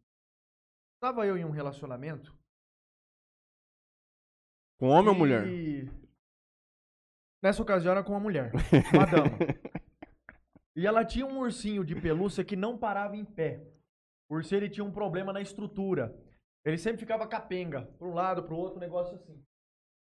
E, a- e nós íamos para o centro espírita. Eu ia levar ela nesse dia para o centro espírita. E ela tinha uma cachorra grande que ficava brincando com esse ursinho. Na hora de sair da casa dela, eu meti a bicuda nesse ursinho que a cachorra tava brincando pro lado da cozinha. Nós saímos da casa, trancou a cachorra do lado de fora da casa e nós fomos para o Centro. centro espírita. Ficamos lá. Hum. A mãe dela e o irmão estavam lá também. Voltamos para casa dela depois de um tempo. Quando eu abri a porta da sala, o cachorro entrou com tudo na sala, desesperado e latindo. Acendi a luz. O ursinho estava sentado no meio da sala. O ursinho que não parava em pé que eu chutei para a cozinha. É louco. E ninguém tinha entrado ali na casa. Nem mãe, nem irmão, tudo mais. E o, e o ursinho estava lá. E essa cachorra latindo em volta desse ursinho. É- Eu não acredito em espírito, mas eu ouço umas histórias então, dessas, eu acho então, cabulosa, é o cara. seguinte, o que que eu fiz? Sabendo que ela ia ficar preocupadíssima, me contive, né? Olhei aquela situação toda. Ai, Ramon, o que que tá acontecendo? Nada. A cachorra tá... Se espantou com o ursinho e tudo mais. E as cachorras cercando o ursinho, latindo... Tal, tal. Eu dei outra bicuda no ursinho, né? Passei ali tudo e disse que estava tudo bem, que não tinha acontecido nada. E nós ficamos ali. E eu com muito medo, mas não revelei isso. Até hoje, não sei o que aconteceu mais depois disso. Gil Gomes lhes diz bom dia. Bom dia. Pelo amor de Deus, hein? Que que é A isso, hora meu do filho? espanto. Você já tinha falado dessa história E pra é a gente, história, ó. sim, a história desse ursinho aí, cara. E eu não sei que fim levou esse ursinho. Mas foi uma história macabra, situação desagradável. Foi exorcizado, tá na puta que pariu. Eu não sei o que aconteceu com comentar esse aí? ursinho. Luiz Bido Neto aí, ó. Isso aqui é comida milenar. Aluno Oriental. de Auriflama, Luiz. O Luiz, esse- o Luz Bido Neto? De Auriflama, é. Um grandes abraço, profissionais das áreas de humanas, grandes sábios. Anne Gabriele, senhor professor. Senhor, obrigado, professor. Obrigado, professor. O senhor não se esqueça de curtir também. Vinícius Tavares. Quanto mais barba, mais história. É. Não tinha um lance do, dos vikings que a cada batalha que eles, eles ganhavam, alguma coisa do tipo, eles davam um, um laço Um no, nó no um nó- um coque. nó no, no coque? Sim. Então acho que cada aula que você dá, você tá deixando crescer um pouco a Eu barba. acho que a barba tá crescendo, mas aí, mas aí tá, tá equivocado isso daqui. Essa barba aqui já era pra estar. Muito maior, né? já, era pra estar mais pra Ah. baixo e o. Não ia ter espaço aqui pra barba do Erivan. se é esse raciocínio. Não ia. O Rodrigo mandou assim: essa barba tá solteiro? Pra ele tá. Arte, Ramon Lindo, hashtag champolas. Shampoo. Ah, o. Tem uma história isso Sim, aí? é, não é que tem uma história, tem uma turma aí de uma escola que, que diz que o champolas nada mais do que um estilo de vida. Eu, eu digo que o champolas para eles é para eles é um, é um espírito, é uma é uma força maior. Então é uma é um modelo de vida, estar champolas. Então essa doutrina do champolas é uma doutrina revolucionária que nós temos aí de, de ensino, de curtir a vida e tudo mais. Mas é uma coisa saudável. É Tranquilo. Não é revolução negativa, Tem não. Mas é, é importante saber que o pessoal da champolas está assistindo a gente. Tem pretensão de conquistar o mundo, cachorro polo? Isso não vai acontecer. A, a a nossa meta mesmo é mudar o, o ecossistema mais próximo aqui. Nada de mudar o mundo. O mundo muda O sozinho. mundo meu sozinho. Daniel Nogueira, grande Erivan, lenda viva. Ô, Nogueira, grande Nogueira. Nogueira Pereira, que eu falava que ele era, ele era duplo judeu. Porque era Nogueira e Pereira. Daniel Nogueira Pereira. É, você acha que eu lembro? Lembro, Nogueira Pereira. Uma boa pra comentar sobre a Cultura. judaica. É uma cultura Rapaz, foda também. quem conhece muito é o Ramon da cultura judaica. Eu não conheço nem da minha cultura. Mando cultura judaica. É, O Pedro Henrique mandou um superchat pra gente de dois reais. É o que a gente não sabe o que a gente vai fazer com tanto dinheiro depois, igual. Mama do real, Mas, real, pô, do real, tudo velho. que é pariu, Como é mano. que é? A gente ganhou isso? É um... O Como é que é canal isso aí? ganhou. Canal. O canal ganhou. Dois Vocês estão dois reais. monetizados? Vocês têm canal? O canal de vocês O tá dele não, monetizado? o meu tem 100 reais. Canal do Ivan, Então, sim. se o senhor fizer uma transmissão ao vivo, o senhor pode ati- ativar uma opção de o cara assistindo, ele manda o dinheiro pro Manda um senhor. dinheiro pra você. É 500 reais de uma vez só. É, você feito laranja. O laranja do ano. Ué. Os caras vão mandar lá. Ele mandou assim: Erivan, o Odin brasileiro. Ô! Fausto Oliveira. Nossa, Mandou cincão. Nossa. Ramon, eu te amo. Nossa! Eu amo ele de volta. Grande mestre. Ô, tem que trazer o Falsinho pra cá, cara. Ali deve ter história. O Falsinho é um cara que ele é magnífico, cara. Eu gosto demais do Falsinho. Ele, Ele tá acompanhando sabe, a ele gente. sabe muito, é um cara muito inteligente. É, acompanha? Ele é- não. Fausto Oliveira, o camarada nosso da Travessa 39, que é um local que eu vou falar pro senhor. É igual a rua do, do Sherlock Holmes, a Becker Street lá. É, é Valhalla. Ah, Valhalla, Travessa Valhalla. 39 é Valhalla. Nossa senhora. Encontro de monstros. Falsinho tem que vir aqui. É um cara que só acrescenta. Monstro. Erivan, manda um salve pros loucos do Jalão. Manda o talão aqui. O talão tá bodybuilder. O, o tal- o talão. salve pro louco do Jalão, que inclusive eu tava aqui com o Rubens. É. É, um dos loucos do Jalão aí também. Vamos, Tá- salve aí. O talão vai subir no palco Tá. em breve. É? Quem dá? O bicho tá grande e seco. Depois eu mostro uma Tá, foto ok. dele A braceta, o talão da braceta. Ah, depois a gente volta aqui nas perguntas técnicas. Vamos ver as Hum. palhaçadas que o povo tá mandando aqui. O Biscoito, lembra dele? Hum. Boa noite, tô aqui no plantão tentando acompanhar essa, esse, E plantão, então é policial, monstros. deve ser. Não, é doutor. médico. Ah, doutor, doutor. ô, desculpa aí, biscoito, pelo amor de Deus. Luiz Felipe Etier. Ô, desculpa aí. Talão, Talão mandou pro Ramon. Ramon, na guerra, hombre cuida de hombre. Hombre cuida de hombre, Thalito. Em Laguera, hombre cuida de hombre. Pedro- Sink. Pedro Silva Calegger. Ramon, te amo. Também amo ele de Come essa volta. Porra. Tá pega com a mão, é que é simplicidade. Senhora. É. Rapaz, olha que, que podcast que estão fazendo aqui, mano. Aqui é, aqui é, aqui não, não tem diretoria, aqui Nossa trem é-. Professor, aqui é, é o podcast raiz mesmo. Isso é bom, vamos lá. Jo- José Luiz Jorge, pergunta pro Ivan se ele lembra do Carouro, que ganhou a queda de braço dele. Eu lembro, lembro essa aí. Lembro, o Jorge, manda um abraço pro Jorge aí, lá, lembro. Tem até a foto aí, tinha até a foto lá do- dele. É, né? Ele tá, ah, isso eu lembro demais. Grande vídeo Paranapum, Léo escreveu É, aqui. manda um abraço aí. A rapaziada com aí. acabou. Legal. O que, que nós podemos falar pra agradar essa meninada agora? O que, que você quer falar? O que, que você quer perguntar? Me conta história que o Tarão tá aqui Hum. assistindo. Como é que foi o início do senhor na musculação? Boa pergunta, né, velho? Isso aí é uma coisa que o pessoal às vezes pergunta. Eu sempre fui um cara que go- gostei, gostei de esporte, sempre, desde pequeno, assim. Né? Não eu, eu jogava futebol de salão, quer dizer, corria atrás da bola de futebol de salão. Acabei jogando no time da Vila Esperança, lá em São Paulo, o time dos veteranos, porque eu podia um, um, um- mais jovem. Então, pra você ver o meu nível, eu jogava como no time de veteranos da Vila Esperança. Gostava de atletismo, gostava de bicicleta, não o ciclismo que tem aqui hoje, mas já fiz muito aí. E o, o primeiro esporte que eu tenho mais seriedade foi jiu-jitsu, com o pessoal lá do Demétrio Garcia e o irmão dele, o irmão dele, Juan Garcia e Vila Isabel, que até hoje estão vivos, estão com 80 anos os caras. Fiz um ano e pouco lá. né, naquela época era diferente de hoje. Naquela época, seis meses você só aprendia a cair, você não dava um golpe. Né? No primeiro, aí você ia pra mais seis meses, aprendia três golpes, mais três. Era desse jeito, Uhum. até chegar num, num nível de excelência lá.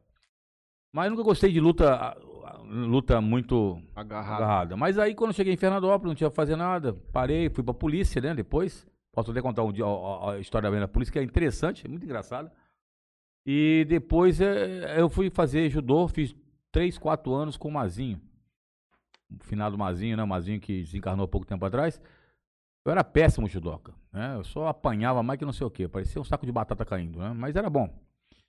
E aí depois fui fazer karatê, fiz uns 10, 12 anos com o sensei Moreno, Zé Carlos Moreno. Uma equipe boa, eu também apanhava muito. Só apanhava também. Aí eu falei, pô, cansei, aí fui pra musculação. em 1990, eu fui pra academia. E aí, 32 anos agora, 31 anos na academia, puxando peso. Agora, para campeonato mesmo, de 90 até 2000 era aquele dia, aquela academia que o pessoal faz, vai, não sei o quê. Para campeonato mesmo, a partir do ano 2000. Aí eu comecei a treinar visando campeonatos mesmo. Levantamento de peso ou de Levantamento de peso, levantamento de peso, Uhum. powerlifting. Uhum. Mas só que na nossa federação nós fazíamos apenas o deadlift, que é o levantamento terra, e o supino, que é o bench press, que nós fizemos aí. Aí nós fomos aí, fizemos parte da FPLBI, Federação Paulista de Levantamentos Básicos do Interior, da WABDL, Combrafa, etc. E fomos, fomos campeões no Rio de Janeiro, fomos campeões em Brasília, aqui em São Paulo vários campeonatos no interior. Então, é, aí fizemos uma família muito forte ali dentro. né? E- e- Hoje, a equipe da Academia Movimento de Fernandópolis, com respeito, eu sempre falo que a Academia Movimento de Fernandópolis é a Temple Gym, né? A Temple Gym é na Inglaterra, do Dorian Yates. A Temple Gym das academias do Alto Noroeste. É, é raiz mesmo, é aquela coisa antiga. fotografias, sim. Antiga. E o treinamento nosso geralmente é de sábado, né? Da equipe em si. Né? Aí depois eu lesionei, infelizmente lesionei o, o meu ombro esquerdo, deu um rompimento aqui do, do, do, do, do supraespinhal, uma bobeira, uma besteira bem juvenil, e parei de campeonato, mas eu acompanho os meninos ainda nos campeonatos quando dá, faço levantamento terra ainda, mas supino não. E na musculação a vantagem é que eu não apanho, só, só levanta peso, só levanta peso, então o máximo que você vai dar é uma lesão. Uhum. Então, mais tranquilo. Mas o pessoal acha, às vezes, no caso que você falou aí, que foi muito engraçado, o pessoal, muita gente me vê como levantador de peso. E muito antes de, de- de eu lecionar na escola particular, né, como eu falei, fui policial militar quase 10 anos, mas eu lecionei em conservatórios da região durante de 1980 até 84, 85 mais ou menos, 80 e 85. Lecionei em Rio Preto, lecionei em Mirassol, lecionei em Jales, lecionei em Estrela do Oeste, lecionei em Fernandópolis, lecionei em Votuporanga, lecionei música em duas São João das Duas Pontes, Turmalina e Populina. Foram, é, é, eu tinha uma vida, né? E era, fui músico da noite durante muito tempo, tocava jazz. E fui músico clássico, concertista. Tem até uma. Tem a- Mas qual instrumento, perdão? violão. Violão. Violão, violão. Quando eu aprendi violão, a primeira vez que. Eu, minha grande influência, tanto é que você pode ver que no- nos vídeos, eu coloco lá, quinteto violado. Comecei a conhecer o quinteto violado, quer dizer, eu assistia show deles, mas conheci conheci os caras agora com o Instagram. Já estão com 70 e poucos anos, eles foram a minha influência. Então eu me lembro quando eu fui estudar violão pela primeira vez, era violão de corda de aço. Nossa senhora do céu, aquilo, como é que o cara, como é que o cara toca naquilo, mano? Aí o violão clássico, graças a Deus, a corda de nylon, a gente fomos fazendo. E aí foi tocando. Aí quando eu saí de São Paulo e vim para Fernandópolis, eu praticamente fui autodidata. Tive um professor em Fernandópolis excelente, que já morreu, grande amigo meu, Antônio Roberto Ranieri, e o Paulo César Bergamasco, que hoje está lá em, em Minas Gerais dando aula de inglês. Porque não dá, não dá dinheiro. né? Eu me lembro que nós fizemos alguns concertos, concertos mesmo. Concerto de Natal, onde eu e Paulo fizemos duo de violão, tocamos muita música barroca. Eu me lembro, ixi, eu me lembro que a gente inaugurou o teatro de Votuporanga, o anfiteatro da faculdade de Votuporanga, que ninguém lembra disso, mas eu lembro. Eu me lembro que a gente tocou em vários teatros aqui. Eu toquei em Jales aqui, para quem não sabe, Jales era um dos grandes centros musicais na década de 80. Inclusive aqui, ó, Chico Melfi, o Melfi, né? Melfinete, eu me lembro do Chico Melfi, Ah. que é da minha época. O Chico Melfi era mais velho que eu. Valdo Albuquerque, Edson Donizete Bravo, Rui, que, é, que era professor de educação artística aqui também. Esse pessoal era da minha época. E, e aí, em Jales, ali atrás da cooperativa, tem um ginásio de esportes. E foi a banda Medusa, que era o, que era o Beltrame, o Hamilton Godoy, o Nenê, o Heraldo do Monte. Ô, eu toquei com os caras, bicho. Eles eram monstros demais. Eu, eu toquei com os caras uma música lá, eu, eu, eu não conseguia dormir. Sabe? Fiquei. Aqui, Jales. é- tinha até aqui, vocês tinham um, grande. Um grande violeiro caipira, que eu não sei onde está mais, Marcos, Marcos Conceição, que era um tremendo músico, que depois foi para o clã, Centro de Livre Aprendizagem Musical do Zimbutrio. Então, desse pessoal, música, toquei muitos anos na noite. Eu era, eu era contratado para acompanhar cantores na noite, mas naquela época não tinha música sertaneja não, velho. Uhum. Era só bossa nova, jazz e a MPB pesada. Cheia de harmonias. Então, aí depois, aí, eu, eu- quando eu fui pra polícia, o meu intento era ir pra orquestra sinfônica da polícia. Mas aí é uma história que. Aí depois a gente pergunta, quando vocês perguntarem da polícia, eu conto, porque essa história foi muita sacanagem comigo. Mas fazer o quê? Qual foi o recorde do senhor no supino? Meu recorde no supino, meu recorde no supino Pessoal. foi. Veja bem, o que, que é o supino? Vamos entender a Campeonato. situação. Campeonato é diferente de. É, é- é- como é que a gente fala? Da academia, que o cara chega, bate Viu? no peito, quase quebra o peito e o outro faz o bíceps.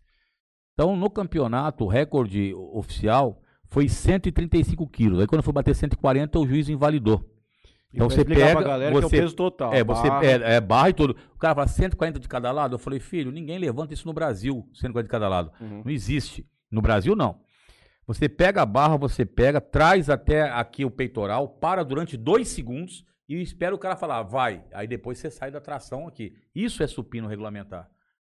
O que me às vezes entristecia, pouco tempo atrás, é que garotada de 20 anos estava tomando esteroide para bater peso menor do que o meu, em supino regulamentar. Eu falei, o que, que é isso, cara? Pelo amor de Deus, vai treinar, vai aprender a treinar. Vai comer filhão. carne, vai comer Vai comer arroz. carne, arroz, para depois fazer essas Vai coisas. pôr uma Zoiudo. fibra nesse teu corpo. Entendeu? Vai rapaz. aprender a treinar. Eu sempre falo, se você quer realmente aumentar suas cargas, como eu falo muito para os meninos lá, é ler. Eu, eu tinha uma, eu, eu sempre tive uma grande enciclopédia de levantamento de peso, de, autores russos, o do Arnold, de, de vários autores. Dei tudo pro meu filho, que também levanta peso lá em, em Franca. Mas você não, não adianta você tomar alguma coisa, achar que vai, que vai, ah, é só força aí. Tem que tanto- construir a força Tanto é que nós tivemos aí, não sei se alguém, alguns aí sabem, nessa questão da Covid, uma das coisas que o pessoal estava preocupado era o excesso de testosterona de alguns, de alguns companheiros. Tanto é que muitos médicos diziam que você tinha que tomar um, um remédio para baixar a testosterona. Muitos entraram em falência renal, falência de fígado, né? Porque acabam tomando tudo isso. Uhum. Aí eu sei que alguém vai falar assim, não é bem assim, saber ciclar, então faz o que você quiser, pô. Não precisa do, do- do velho crocodilo falar nada. É o que Eu sempre falo, faz o que você quiser. Mas não reclame depois É. né, de papai do céu ou de outra pessoa aí para falar assim, não, por que que aconteceu comigo? Porque não, é- não havia necessidade. Todos nós nascemos com determinadas situações que chegamos a um ponto. né? Mas aí isso aí depois, se vocês quiserem conversar sobre isso, sobre peso e tal, a gente está por aqui para fazer mais perguntas aí. Se você Quem quiser uma consultoria de um dinossauro, é o Juggernaut da academia. Não, não, não, não, não, não, porque primeiro que eu não sou formado em educação física, sou de peso. É, meus, eu tenho quatro, dos cinco filhos meus, três são formados em educação física. Então, quer dizer, alguma coisa a gente influenciou Uhum. neles aí nessa situação. Mas é, é, a gente, como diz Rony Coleman, como é que você aprendeu a treinar? Vendo os caras mais velhos treinar. Se o cara tiver humildade ele for treinar. Muitos caras de Jales foram treinar na nossa academia. Uhum. Aqui de Jales, muitos foram treinar. E aprenderam algumas coisas. Vou chamar o. Tarão, vamos passar um sábado lá pra. Mas Pô, nosso vocês são é. bem. Não, mas. Tem de Não. hipertrofia normal. não, não, mas é que é, aprendizado nunca é demais. E, e é uma família muito grande ali. A Academia Movimento é uma família muito grande. Meti 90. Eu 100 quilos com a barra, mas com o menino ma- malhando costa. Nós tava fazendo um treino de força lá. Não tem problema. Isso aí. Mandamos aos quatro repetições. Meu Deus Tá bom, do céu, que coisa bom. infernal. Tá bom. Mas se a gente fazia treino perio- periodizado, fazia treino pra hipertrofia, Uhum. algumas semanas, depois fazia um treino de carga elevado, Sim. depois fazia um treino de RML pra fazer uma reconstrução Uhum. muscular. A gente fazia coisa bonitinha. Não, era um- não é igual. Uhum. né? Quando eu tinha 15 anos, ia na academia, eu morava bíceps e peito e ia embora. Sim. Aí depois quando você come- começa a entender, hoje o YouTube, ele traz muita coisa boa também nesse aspecto. Traz muita coisa boa, mas traz muita, Muita coisa, coisa. ali, por exemplo.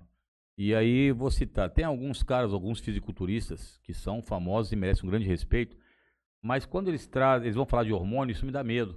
A meninada acha que não faz mal. É, eles estão falando bastante. o Muito, é, não vou falar o nome, eu não ia falar, não, eu não ia caras, falar, eu não ia falar os nomes. Caminhos, caras Isso, lá. então, os caras manjam, ninguém tá dizendo que os caras não manjam, Uhum. são doutores e mestres. Mas dizer pra mim que não dá efeito colateral, eu acredito em doentes. É só você ver, por exemplo, os, os grandes atletas aí que tiveram hepatotoxicidade e falência renal. É o que eu sempre falo, esporte, esporte de lazer, ele é altamente benéfico. Esporte de competição é altamente lesivo. Então, se você for para competição, esqueça de que você vai ficar bem para a vida. né? O Vassili Alexeyev, que bateu 80 vezes o recorde mundial de levantamento de peso, weightlifting, na Rússia, inclusive o nome dele, a, a foto dele junto com o Karelin está no Kremlin, é, ele, no final da vida dele, ele estava andando, ele grita.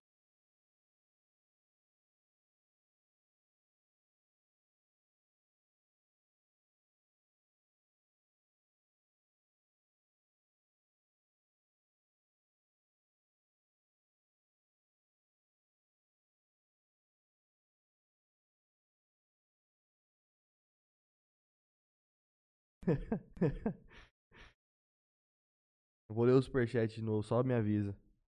Fazendo favor.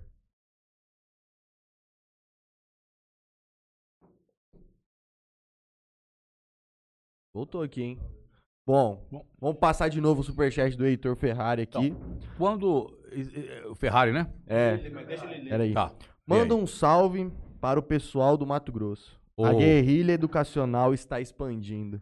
Valeu, Heitor. Heitor o nosso, foi nosso aluno. Isso, e, e você vê uma coisa, que você não perguntou, mas é que eu vou falar aqui agora. É, uma das coisas que mais me alegra, eu, eu e Irivan, é ver alunos, a gente brinca muito, mas ver os alunos na sala de aula. Por exemplo, estou com o Ramon, que foi meu aluno, isso me, me enche de orgulho quando ele entra junto comigo deve na ele como um escola. filho. É. Tiaguinho, por exemplo, lá no ângulo, foi meu aluno. Aí, aí eu vejo o Heitor foi meu aluno. É, o Paulo Eduardo Brito, que está no objetivo hoje lá da Paulista, foi meu aluno.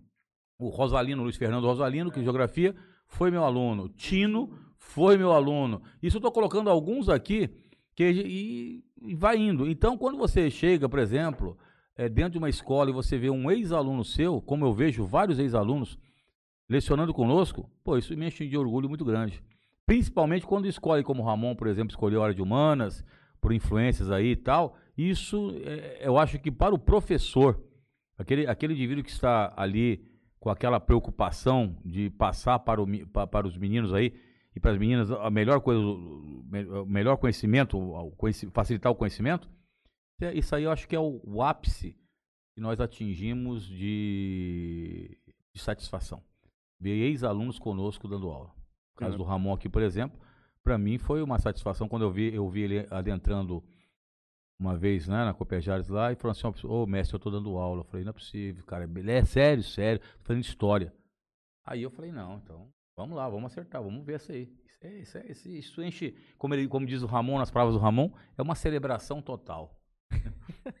Muito Celebração bom. absoluta. Temos mais uma, um comentário aqui no, no YouTube Sim. que vai pro, pro Erivan. Pra mim? É. José Luiz Jorge. Ô, Jorge, fala lá, o Jorge. Pergunta para o, para o Erivan se ele lembra do Carouro. Acho que é isso. Não, não, já falou, já, já. do- do- Já falou? Da, Da da, queda queda de braço? braço, já queda de braço. Ah, eu até devia foto. estar indo buscar. Ah, foi mesmo, foi, acho que foi. Tava buscando, acho que água pra você. Já, já Perdão. tivemos aí a situação. Vamos ver o que temos mais aqui. de- Fernando É Ximenes. vídeo. Fernando Ximenes, é. É, foi meu aluno, foi nosso aluno no ângulo lá. Foi, isso, Fernando. É, mas eu É, pensei, mas, mas- a família é grande, né, filho? Cearense é grande, né, rapaz? Fa- fa- Cearense, Cearense vai ser o primeiro a chegar, chegar em Marte. Primeiro a chegar em Marte vai ser Cearense. Fabinho Pinheiro, teu companheiro. Meu camarada. Fabinho Grande, Dinheiro. nosso, né, obviamente. Grande Erivan, Ramon Safado. Abraço, rapaziada. Isso. Povo não tem respeito, não. Senhora, pode respeito, hein? Povo não tem respeito com nada. aí.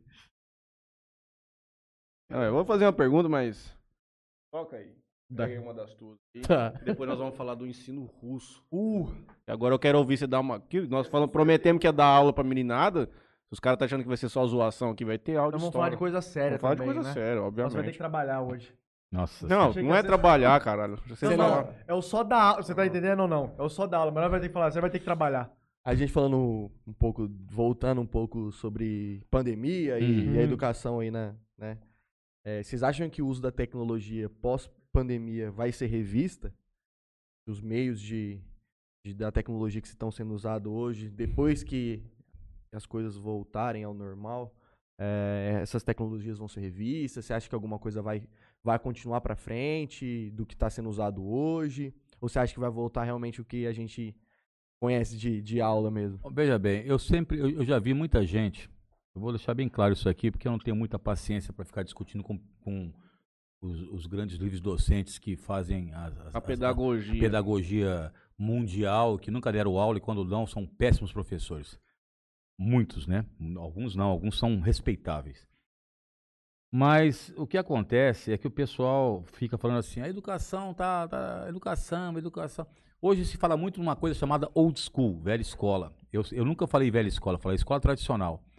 A educação, a educação, essa educação formal que você tem nas escolas, é, velho, ela vai continuar por muito tempo. É uma das coisas que talvez continue há muito tempo. Se você pegar hoje os jesuítas no século XVI, XVII, vai ter pouca diferença. Por quê? Porque você vai, como eu falei para você, o professor é o facilitador de conhecimento. Eu sei que quando alguns europeus vieram aqui, principalmente europeus vieram aqui, se assustaram e falaram assim para os alunos: "Ó, é só o professor que fala, vocês não falam?" aquela coisa toda, eles olham assim com ar muitas vezes de, de desprezo. Essa é uma realidade, tá? Para nós, os pobres tupiniquins. Mas o professor, quando o professor ele gosta daquilo que faz, ele ama aquilo que faz, o Ramon é um deles, porque às vezes tem professor que não, que não ama o que faz.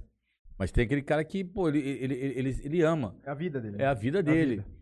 Então você, você, cada aula que você dá, cara, é um processo diferenciado. Você vai fazer o aluno chegar em você. Aí vem uma revista, que eu não vou falar o nome, mas eu vou apenas falar que era a revista de maior circulação do país, e entrou quase em falência, porque a editora dela entrou em concordata lá de falência, não vou falar o nome, porque eu não sou bobo, posso ser louco, mas não sou bobo. Então o que, que acontece? Essa revista chegava assim e falou: não, professores, não, não tem negócio de dom. É só o cara estudar. Não é assim não, filhão. Não é assim não, cara. Você pode estudar o que quiser lá, se você não souber passar, se não tiver o dom, não tiver o talento, como diz aquele negócio, não tiver a manha, você não consegue passar para o aluno. Você tem que fazer o aluno gostar. Por que, que o aluno muitas vezes não gosta de determinada matéria? Porque, não estou aqui culpando o professor, por favor. Mas é porque ele não teve aquilo que ele queria com aquele determinado professor. E aí ele pegou uma bronca com a matéria X ou Y, só isso. Eu tive ó, de direito previdenciário, Hum. um cara que ele, ele passava em todos os concursos. Juiz para Justiça Federal, promotor. Ele era um cara que ficava prestando concurso, era brincadeira aquilo pra ele. Uhum. Ele chegava na sala, ele tinha um livro. Chegava assim, ó. Sim. escrevia a, a, a- aula na lousa, olhava pra trás. Hora que ele passava a lista. A hora que ele terminava de escrever na lousa, olhava pra cá, nós já tava lá no bar já fazia mais de 40 minutos. Era um cara que não sabia muito, era gênio. Mas não sabia Provavelmente dar aula. soubesse mais do que todos os professores. Sim. Não sabe dar- Professor não precisa ser o, o- o gênio, ou seja, a enciclopédia ambulante. Ele tem que saber, ele tem que ter esta relação com o aluno, essa empatia de fazer o aluno começar a querer pesquisar. Agora, é claro que numa, numa em classes que tem 30, 40, 50 alunos, existe uma heterogeneidade muito grande. Você não vai agradar a todos. Ponto pacífico. Sim. Assim como, como o Ramon fala, ah, eu tal, nossa, professor, eu sou tal, mas para outros alunos ah, como falou o Ramon, nem lembrava do nome dele. Vou contar uma história aqui para vocês terem noção. Quando eu e o professor Kiko, de física, que muitos aqui conheceram, Deu e que deu mim. aula para muitos pais, deu para vocês, e deu aula para muitos pais de vocês, e quiçá avós de vocês. Porque ele tá 50, ele tá 50 anos na sala de aula. 52 anos na sala de aula. Ele deu aula pra mim, ele já tava bem Então, debilitado já. O, Kika- o Kikão, pô, pra mim, eu tenho dois professores que eu chamo de professores diferenciados que são respeitados pelo meio. Um era o Kiko, outro era a Dona Melinha. Dona Melinha, eu nunca chamei de Amelinha, chamava de Dona Melinha pelo respeito que eu tinha por ela, que era muito grande. Esses dois professores eram diferenciados pra mim, sempre. Olhava pros dois. Uma vez estava eu e Kiko em Santa Fé do Sul, e o Kiko daquele jeito, "Ah, vamos comer, pô, vamos lá comer, Kikão. aí vai lá, e aí, meu, tudo bem? Vamos ô, põe gasolina aí, porra, no carro. Aí vamos pôr, aí chegou uma mocinha e falou, eu acho que eu conheço o senhor.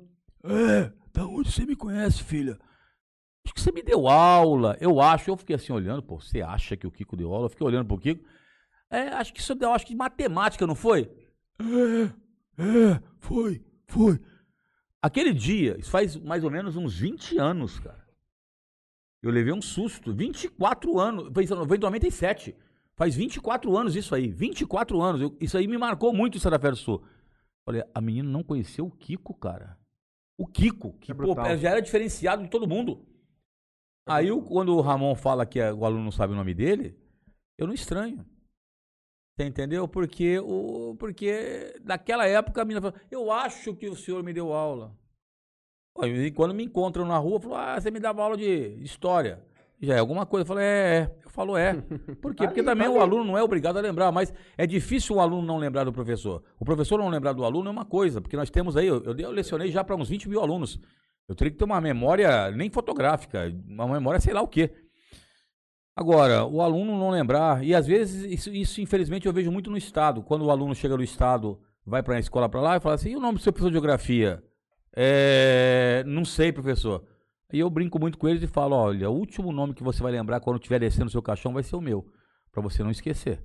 Tanta Porque lousa. senão é de tanta lousa que você Ele vai, copiar. Entendeu? Então, quem foi meu aluno sabe. Fora, Ah, entendeu? Eu metia lousa mesmo. Por quê, professor? Isso é tradicional. Tradicional, cara, faz crescer. Você sedimenta o conhecimento. Você tem onde buscar. Então, essa história da tecnologia tem que se ver muito, com, muito cuidado. Porque senão daqui a pouco vão falar que nós somos ultrapassados. Já escutei isso. Vocês são obsoletos. Engessado. Engessado. Já escutei isso de um Engessado. professor. Foi o dia que eu perdi a paciência com um professor novo, que ele falou que não contratava na escola dele a- professores mais velhos porque estavam engessados. Você quer ver eu perder a paciência só por uma coisa? Eu não, eu não vou perder a paciência se, se você chegar ou o patrão falar alguma coisa comigo, ou, ou qualquer coisa eu fico quieto. Mas não falem mal dos companheiros que, dão, que lecionam comigo.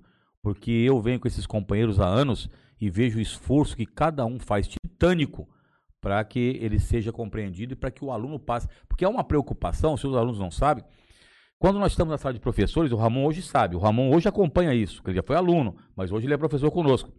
A nossa preocupação para que esse aluno passe nas melhores, nos melhores cursos e seja um bom profissional. É isso. E independente, isso também eu falo muito para os alunos, falava para vocês todos. Não é a faculdade que faz o aluno. Ramon formou-se na FEF, História, um dos melhores professores de história que eu conheço. Eu me formei na FEF. O Pina, para quem não sabe, é formado em matemática na, na- na- na- hoje é Unifev, não era Unifev, era era Facle, né? E depois o Pina formou, eh, eh, depois formou-se em letras. Foi na Facle. Quer dizer, Fernando fez aqui o Jales. Fernando fez aqui em Jales, o fe- professor Fernando de História, História, é fez em. Jales. Quer dizer, hã? Então, O careca ou Luiz Fernando? então, Sim, o Fernando Putinelli, que deu aula pra Putinelli, Ah, o- tá, o Putinelli. tá, tá, tá. Então, não, o Luiz Fernando fez, o Sonesp. Luiz Fernando fez na Unesp, junto com o Geda e com o Brito. Então, o que acontece?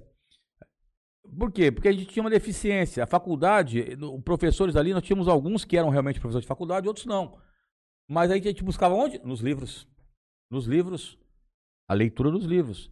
Então, a faculdade ela é importante também, claro que é, mas tem muitos excelentes profissionais e muitas boas faculdades aqui na região também. Às vezes o indivíduo fala para mim assim: "Ah, acho que vou mandar meu filho não sei para onde". Eu falei: "Não, cara, você pode fazer aqui". Agora, aí seu filho vai ver se vai ou não, mas não é necessário. Agora, estudo depende do aluno, pô. Sabe o que eu acho disso? Eu tava, inclusive, estava conversando daí com o Tino essa semana. A, a grande diferença essa questão da universidade pública, a universidade federal e a universidade privada, que nós estávamos conversando, é o seguinte: eu acho que o que muda, eu tô com o senhor nisso, não é a faculdade que faz o aluno, é o aluno Que faz que vai lá e faz a Sim. dedicação. Agora, a questão é a seguinte: eu vejo, assim, o que muda é o ambiente de estudo. O ambiente muda. Quando você está na universidade federal, na universidade estadual, Todo mundo já o- tá numa competitividade maior. o ambiente, a mentalidade de estudo é outra coisa. Na universidade privada, eu creio que é diferente. As preocupações são outras da universidade privada, você tá entendendo? Mas é aquilo que ele disse. Nada impede do camarada cursar uma universidade privada, até regional, e ser um bom profissional, e o cara fazer uma universidade estadual, federal, uma das grandes aí do país, e não. E não, eu não sei o É, profissional. uma coisa de que- destaque na área Uma dele. coisa que a gente sempre fala aqui, nós já trouxemos alguns grandes empresários aqui da cidade, e eles têm dificuldade às vezes para contratar, e eu falo sempre, porque isso aconteceu comigo na faculdade. Trabalhar só se aprende trabalhando. Sim. Como que é pra vocês? Como que é chegar pra dar a primeira aula assim? É- porque pô, Ah, você Ramon, sempre foi lá. a O Ramon, Você- Ramon fala, você Ramon é, mas fala o senhor não vai, às vezes não vai conseguir lembrar. Não, Perdão. lembro, Lembro, lembro, lembro. lembro. Vou, vou falar minha primeira aula que eu dei aqui. Eu lembro, lembro. Porque é o que eu falo, porque você sempre. Tipo, você vê o cara todo dia ali, você imagina. como conhecimento que é, mas, arcano. porra, como, é, como é que faz? Na, na questão das aulas do Estado, de estágio que eu fiz, eu estava dentro da sala de aula, o professor dando aula, e vez ou outra era chamado para explicar alguma coisa na lousa, o professor sair e tudo mais. Mas quando eu peguei aula na escola particular, eu me lembro até hoje, é, a professora Neuza, mãe da Carol Valério, professora de geografia, excelente inclusive também, ela comentou que faltava professor na escola C de Palmeira do Oeste. O professor de história estava saindo da escola, acho que ele ia montar um cursinho em Santa Fé do Sul, alguma coisa assim. Faltava professor de história. A Carol falou: Ramon faz história. Tava na faculdade, 2013, era o último ano de, de curso pra mim. A diretora me ligou no domingo. Ramon, tem aulas aqui e tudo mais. Você tem interesse em dar aula aqui? Porra! amanhã. Se eu tinha interesse, eu tava maluco, cara. Eu tava louco pra dar aula na, na escola particular. Qualquer uma que fosse, mas eu queria ir pra, pra escola particular, trabalhar lá, ver como é que era. Trabalho, vamos aí. Ah, então vem aqui segunda-feira, já tem algumas aulas pra você dar no dia, tudo bem? Beleza.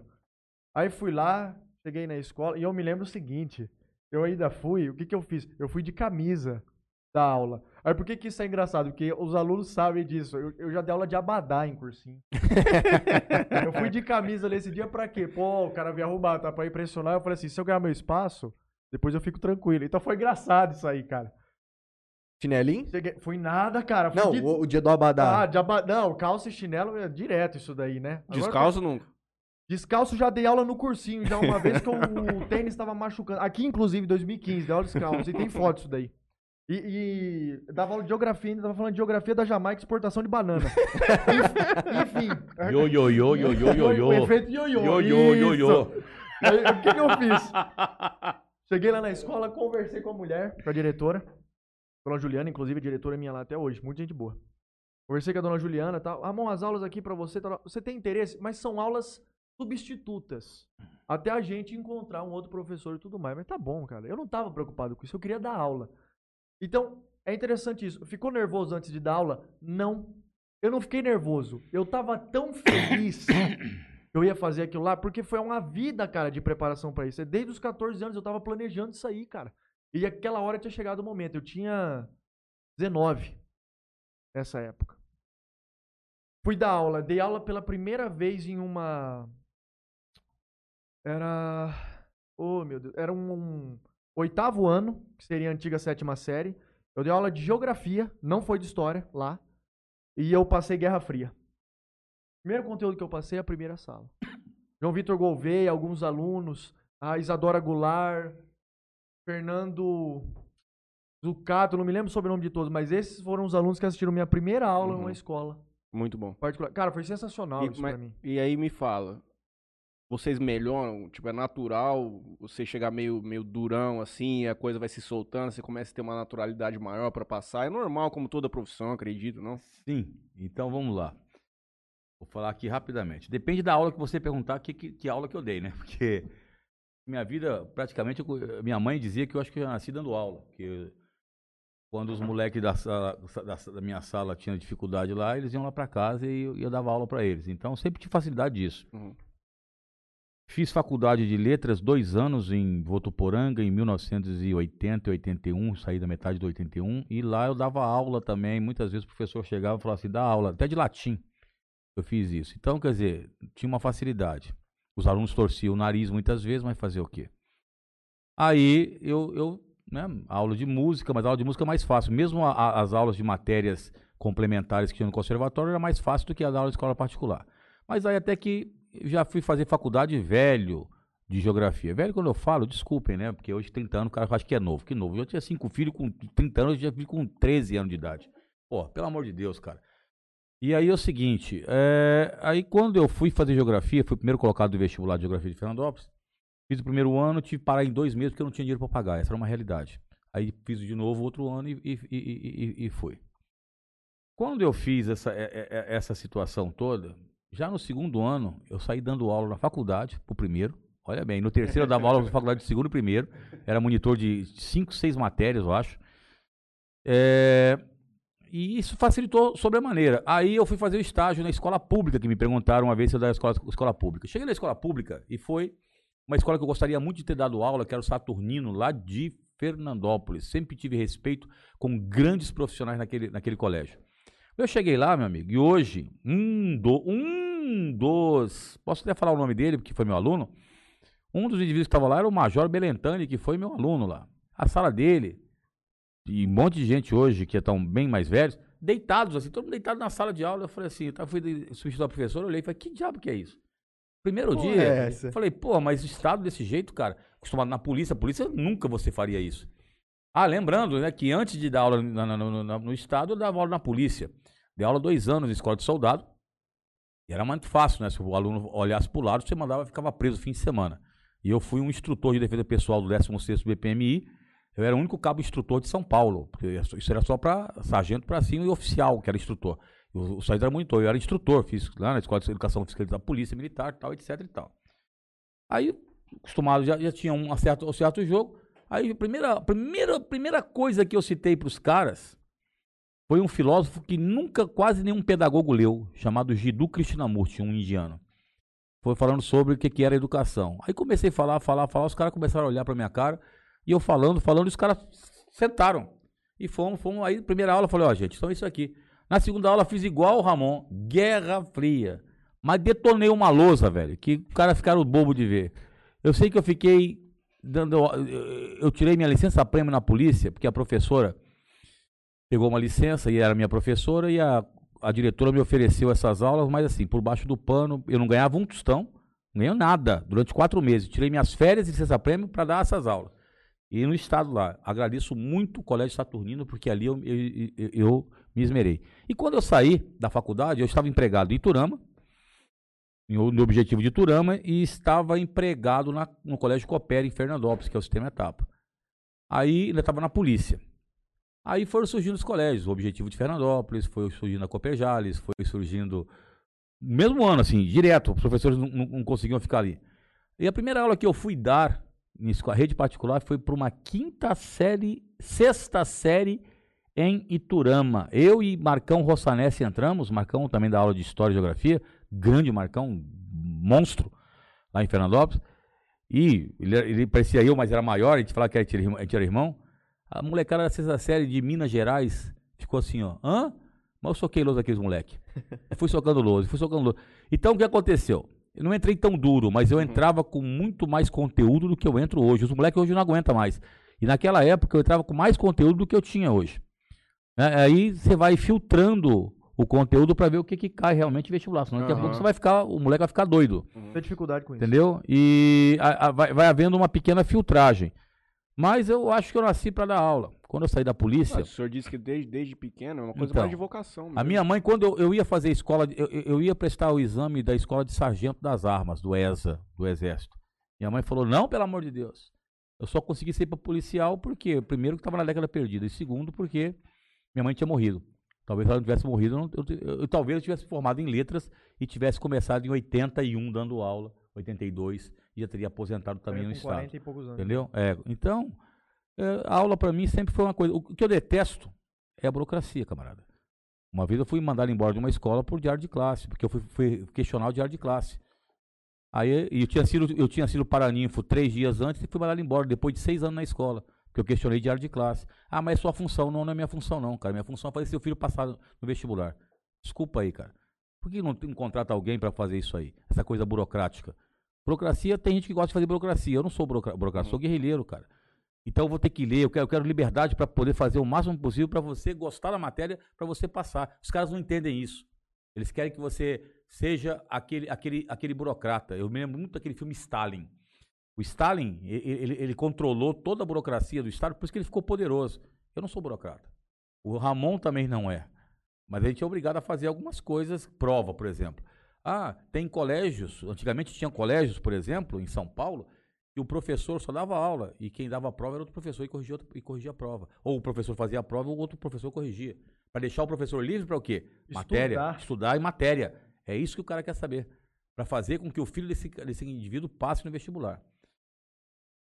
Eu sempre falo o seguinte, vou deixar bem claro aqui, eu acho que a escola pública tem jeito, cara, tem muita gente boa na escola pública, mas tem, muita, tem muito profissional bom, tem muito aluno bom na escola pública. O problema é o Estado. Quando eu falo Estado, não estou falando aqui de, de, daquela coisa, ah, de novo, vai privatizar. Não é isso, não. Não estou falando disso, não. Estou falando da burocracia estatal. Entendeu? Então aí, então aí, tecnologia. Mas que tecnologia? Tecno... Uma pergunta, que tecnologia está sendo usada hoje? Você quer 3D? 3D não vai cair no vestibular, filhão. O máximo tecnologia que você usa é um computador com a lousa. Ou com algumas coisas. O que, que, é o PowerPoint que você fala que é moderno? É uma lousa que você, que você, que você fez ali. Nada de moderno. É, eu digo, mas até no Estado, o que, que adianta você passar uma lousa tecnológica se o aluno não consegue tem, não nem compreender aqui? Entendeu? E, e, Hoje na pandemia, então o cara não tem nem. Tem gente que não está nem estudando, a verdade tem é uma gente, só. Tem gente, infelizmente, eu vejo muito isso aí com alguns professores de Estado, que o aluno não sabe nem, nem, nem, nem mexer. Eu sou, ó, tá aqui, ó. Esse aqui é meu celular, cara. Tá vendo? Esse aqui é meu celular mesmo, que eu uso. O senhor me responde no Instagram, no computador? Ah, aquele, aquele, aquele foi engraçado. Quando foi a pandemia, o ano passado, né? Uhum. Eu fui obrigado a comprar um celular. Certo. Aí os alunos de um colégio, os alunos de um colégio, acho que o ângulo de Fernandópolis, né, foi o, o, o Jorge lá, o Sugarrara. Aí ele mandou assim: agora eu vi que a coisa é séria. O Ivan comprou um celular para fazer isso. Agora eu vi tá coisa séria. Mesmo. Mas o celular é o que eu uso é esse aqui, ó. Esse aqui. Tem até, ó. Farol de Xenon. Farol de Xenon aqui, pô. Entendeu? O que, que eu quero mais do que isso? Tem um, tem um mais. Sabe? Agora, o aluno vai me respeitar pelo conhecimento que eu vou passar para ele, cara. O cara perguntar para mim, ele, eu vou conversar com ele, vamos dialogar. Não sei tudo, claro, longe disso. E outra coisa que eu antes que, antes que eu faça uma injustiça. Uma das coisas que eu aprendi e vou aqui fazer esse adendo foi porque eu, eu, fiz estágio com o melhor professor de geografia que eu conheci em toda a minha existência. O nome dele, já deu aula na Cooperjales, inclusive aqui, o Maza. Meu irmão teve aula com ele, né? O Maza. E eu agradeço o Maza de todo o coração, porque ele, na época ele, ele, ele, eu estagiei com ele. E das nove escolas que depois ele foi deixando aqui, eu era o único professor chamado no lugar dele. Então substituí ele nove escolas. Então eu tinha que estudar que nem um doido. Para chegar, não é nem aqui, chegar aqui, ó. Ele aqui, eu aqui. Com um certo conhecimento. E isso fez com que eu crescesse. Entendeu? Eu fiz o meu caminho. Então, eu sempre falo, os dias que você for estagiar, camarada, procura os caras aí que são bons demais. Os, os melhores. Não é o melhor, mas os melhores na sua área. Precisa aprender muito. Agora, com humildade, sabe? Sem querer tirar, No puxar sapato. tapete, no sapato, sem querer ser sacana. Sempre sendo um cara gente boa. Vocês já tiveram vontade ou tem de dar aula em faculdade? O Ramonzinho, eu acho que. Eu não, não tenho pretensão de dar aula em universidade. Já dei aula na faculdade na época que estudava na universidade. Dei algumas Chegou a aulas. acontecer isso. Che- Cheguei a dar algumas aulas do jeito que o Erivan falou. O professor colocava a gente lá para dar aula, tudo. Já dei algumas aulas, inclusive Revolução Russa, Primeira Guerra Mundial, Segunda Guerra. Já dei aula na faculdade. Já fui chamado, mas Qual? eu, Você mas pode eu, falar onde você foi chamado? mas eu não tenho. A, a FEF já me chamou e uma vez aqui na Unijales. Me chamaram, mas eu não cheguei nem lá a conversar. Eu não tenho a pretensão de dar aula em universidade. Eu não, não, tenho essa pretensão. Se um dia acontecer, pode ser, mas não é uma coisa que eu tenho Por planejamento. que, que você não tem essa vontade? Formar Muitos pessoa. professores querem chegar que Dar aula na dar aula faculdade, lá, certo? que seria tipo o último estágio Certo. do. Por que não daria? Vamos lá. Eu acho que é que ele gosta de formar pessoa. Não, não, não é nem essa questão. A questão é a seguinte: isso que o Erivan tá falando do ensino que nós fazemos de chegar e passar uma carga de conteúdo brutal, né? Passar uma quantidade de, de conteúdo maior no estilo da, da guerrilha, isso daí pra mim, eu acho mais interessante e eu acho que isso é melhor pra mim, pra melhorar o meu conhecimento, que é essa questão que ele disse. Por exemplo, se você eliminar a burocracia e me der tempo pra estudar, nós vamos embora. Tá entendendo ou não? Então, o que eu quero dizer é o seguinte: na universidade, eu não vou poder dar uma aula do jeito que eu dou num cursinho ou no ensino médio. Então, o que acontece? O ensino universitário, você vai fazer indicação de vários livros, por, por exemplo. A galera vai fazer a leitura disso, nós vamos fazer debate, discussão de texto e tudo mais. Não é a mesma coisa que uma aula de escola, ou pelo menos não teria que ser. Uhum. Eu, eu penso assim. Então, o que acontece? Essa questão do debate, por exemplo, o que, que vai acontecer? Você vai fazer a questão da orientação dos livros. Dependendo do local onde você vai dar aula, da mentalidade da universidade, das pessoas que estão ali, não vai ocorrer debate. Eles vão cagar. Não vai ter debate. Dependendo pra você. As pessoas não vão ler as obras. Vai ficar difícil. Entendeu? Isso não vai pra frente. Ou seja, a faculdade no- na, na- na licenciatura não é expositiva a aula. Depende do professor, depende da universidade. Eu vou falar aqui, dura- durante o período que estudei, que cursei a universidade, eu tive dois professores que passavam matéria na lousa, do jeito que o Erivan falou aqui, a educação tradicional, que eu já chamo de old school, eu, eu gosto desse termo aí, não de velho ultrapassada, mas do, do velho raiz, entendeu? Da Uhum. aula raiz. Eu tive dois professores que faziam.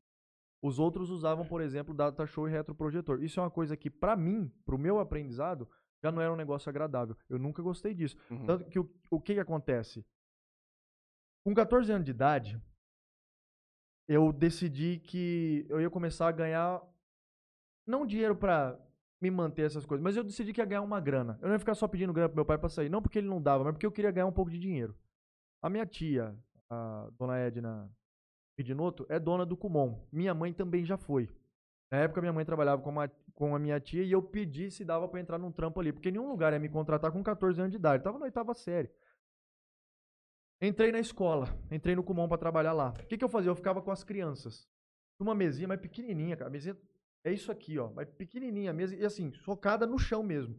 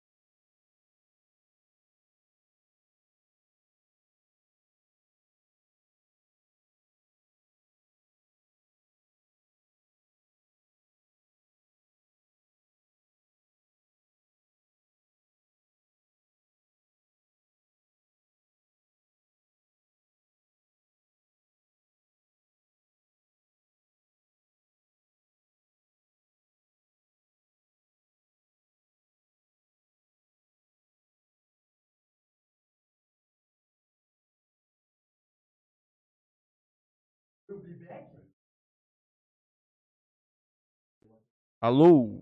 Som. Som, certo, som, ouvindo? som, som, teste, som.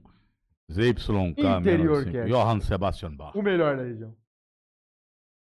Qual parte que nós paramos? O que, que eu Só falei? deixa eu fazer uma. Ó, o Vai lá. Lennon Scatena estudava com a gente, o Ô, pai Lennon, Kiko, me ligou, fez o escarcel aqui, que eu não. Gente, eu não fico olhando o zap. É. Mandou um abraço grande pro senhor em nome dele e em nome ele. do, em nome do pai dele. Calma. Conclua com os alunos do Kumon, o menininho. Os alunos do Kumon. Isso- O menino lá que tava sendo Eu alfabetizado. estava trabalhando no Kumon, menino Leonardo sendo alfabetizado. O menino ficou comigo ali. E aí ajudar o moleque nesse processo de alfabetização. O moleque ficava ali comigo, ele ia fazendo o Kumon, ele ia resolvendo algumas coisas, né? E ele tinha até medo de escrever. Então o que que fazia? Fazia uma coisa. Hoje em dia isso daí seria absurdo, né? Mas na época ainda não tinha problema com isso aí. O moleque, a mesa ficava lotada de criança. E aí a ideia era o seguinte: dar atenção para esse menino, Uhum. tá sendo alfabetizado, então fica de olho nele e tudo mais, dá atenção especial. O menino sentava na minha perna, ficava ali, e muitas vezes eu segurava na mão dele para escrever. E aquilo que eu disse, minha letra horrorosa. Ele segurava a mão do menino e fazia e tudo mais. E aí dizia pra ele, vai, escreve e tudo mais. E quando ele. A primeira vez que ele acertou alguma coisa, ele dizia, eu não consigo, eu não consigo. E aí ele escreveu, ficou certo. Aí eu falei pra ele, aí ó, você conseguiu, é isso. Quando eu disse isso, o moleque olhou pra mim e ele deu um sorriso banguela. Eu acho que ali a minha vida Puta, mudou. é- não, isso é Eu acho que mágico. foi ali. Isso aí é mágico. cara. A hora que isso aconteceu, o moleque olhou pra mim e eu vi o que, que eu percebi ali. O menino conseguiu, eu ajudei ele e daqui pra frente é um caminho só de subida na vida dele. E quando ele olhou pra mim e deu aquele sorriso, aconteceu alguma coisa dentro de mim, cara. Uhum. Eu não sei te explicar o que, foi, mas Muito eu, bonito. eu disse o seguinte: eu quero isso daí pra sempre. Esse, esse sorriso desse moleque, essa sensação, eu só, eu só quero isso daqui pra frente. Então foi ali que eu decidi que ia seguir essa questão, essa carreira de, de professor. Então, aí, aí começa esse, esse processo, o moleque vai escrevendo lá, foi melhorando tudo mais, a mãe dele veio me agradecer no final do ano, o menino foi alfabetizado.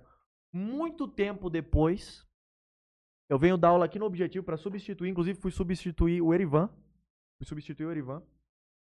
Eu entro para dar aula, quem que tá na sala? O moleque.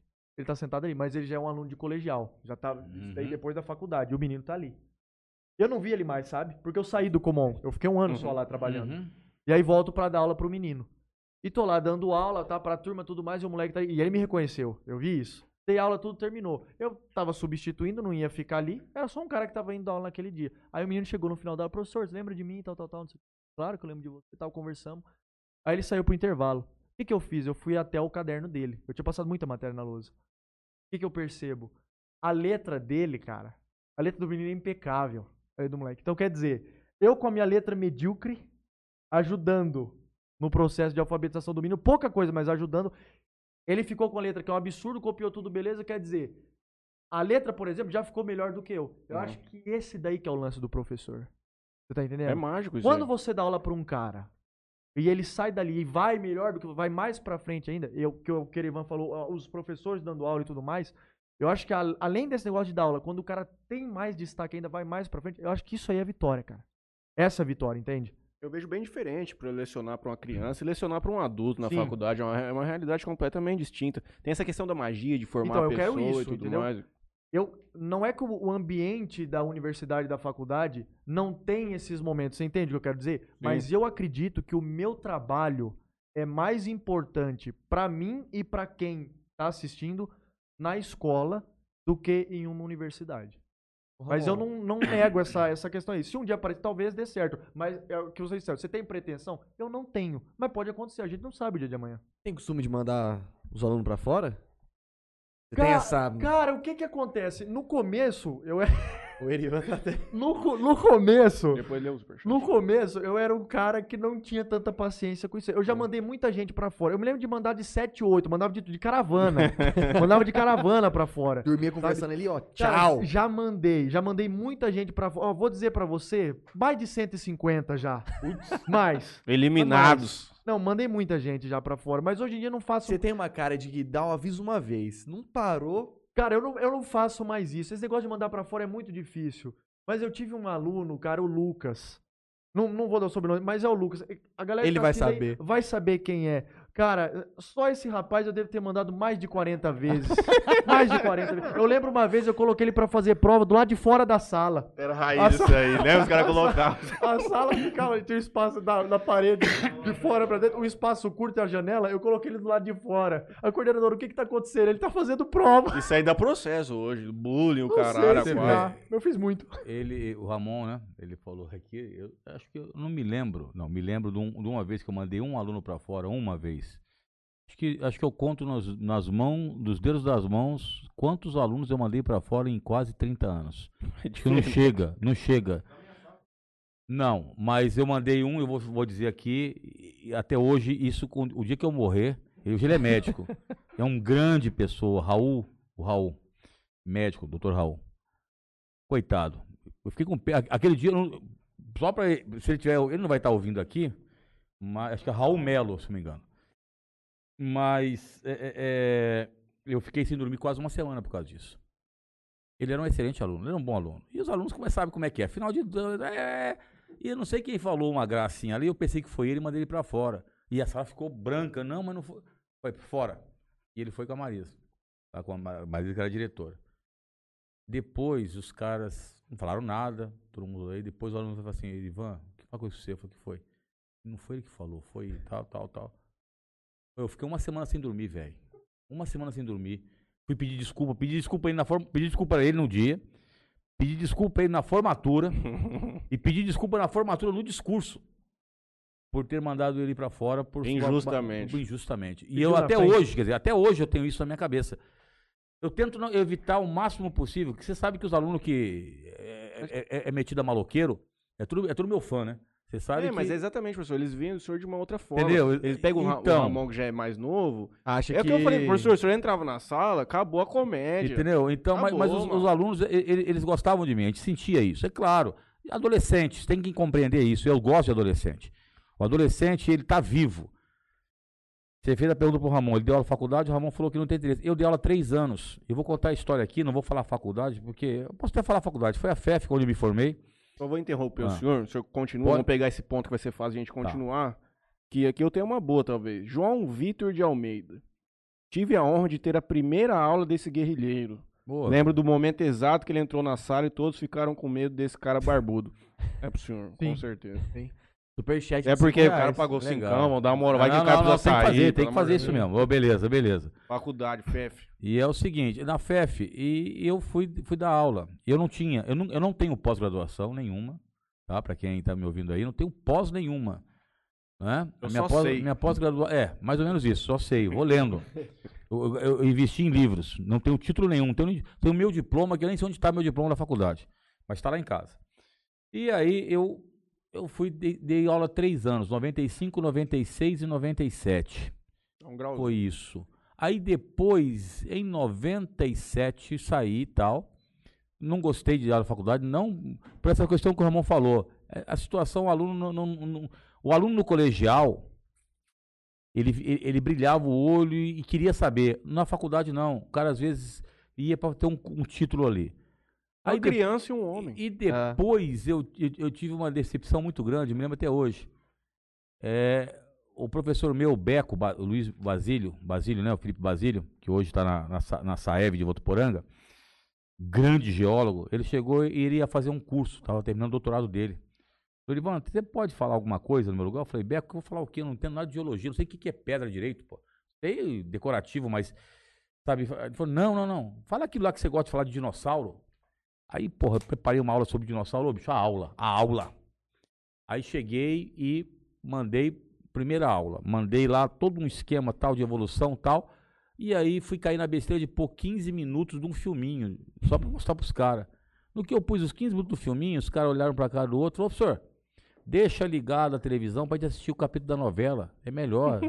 Falei, como é que é? Falou, é. Eu olhei bem aquilo, eu falei, não, cara, quem me falou isso, desculpa, era um cara que trabalhava no Banco do Brasil. Já tinha até um cargo alto no Banco do Brasil. Eu olhei pra parede, a parede olhou pra mim, olhei pro pessoal, falei, tá bom. Mas você não quer? Não, não, não, não, não, é- não, professor. Deixa tocar novela que é melhor.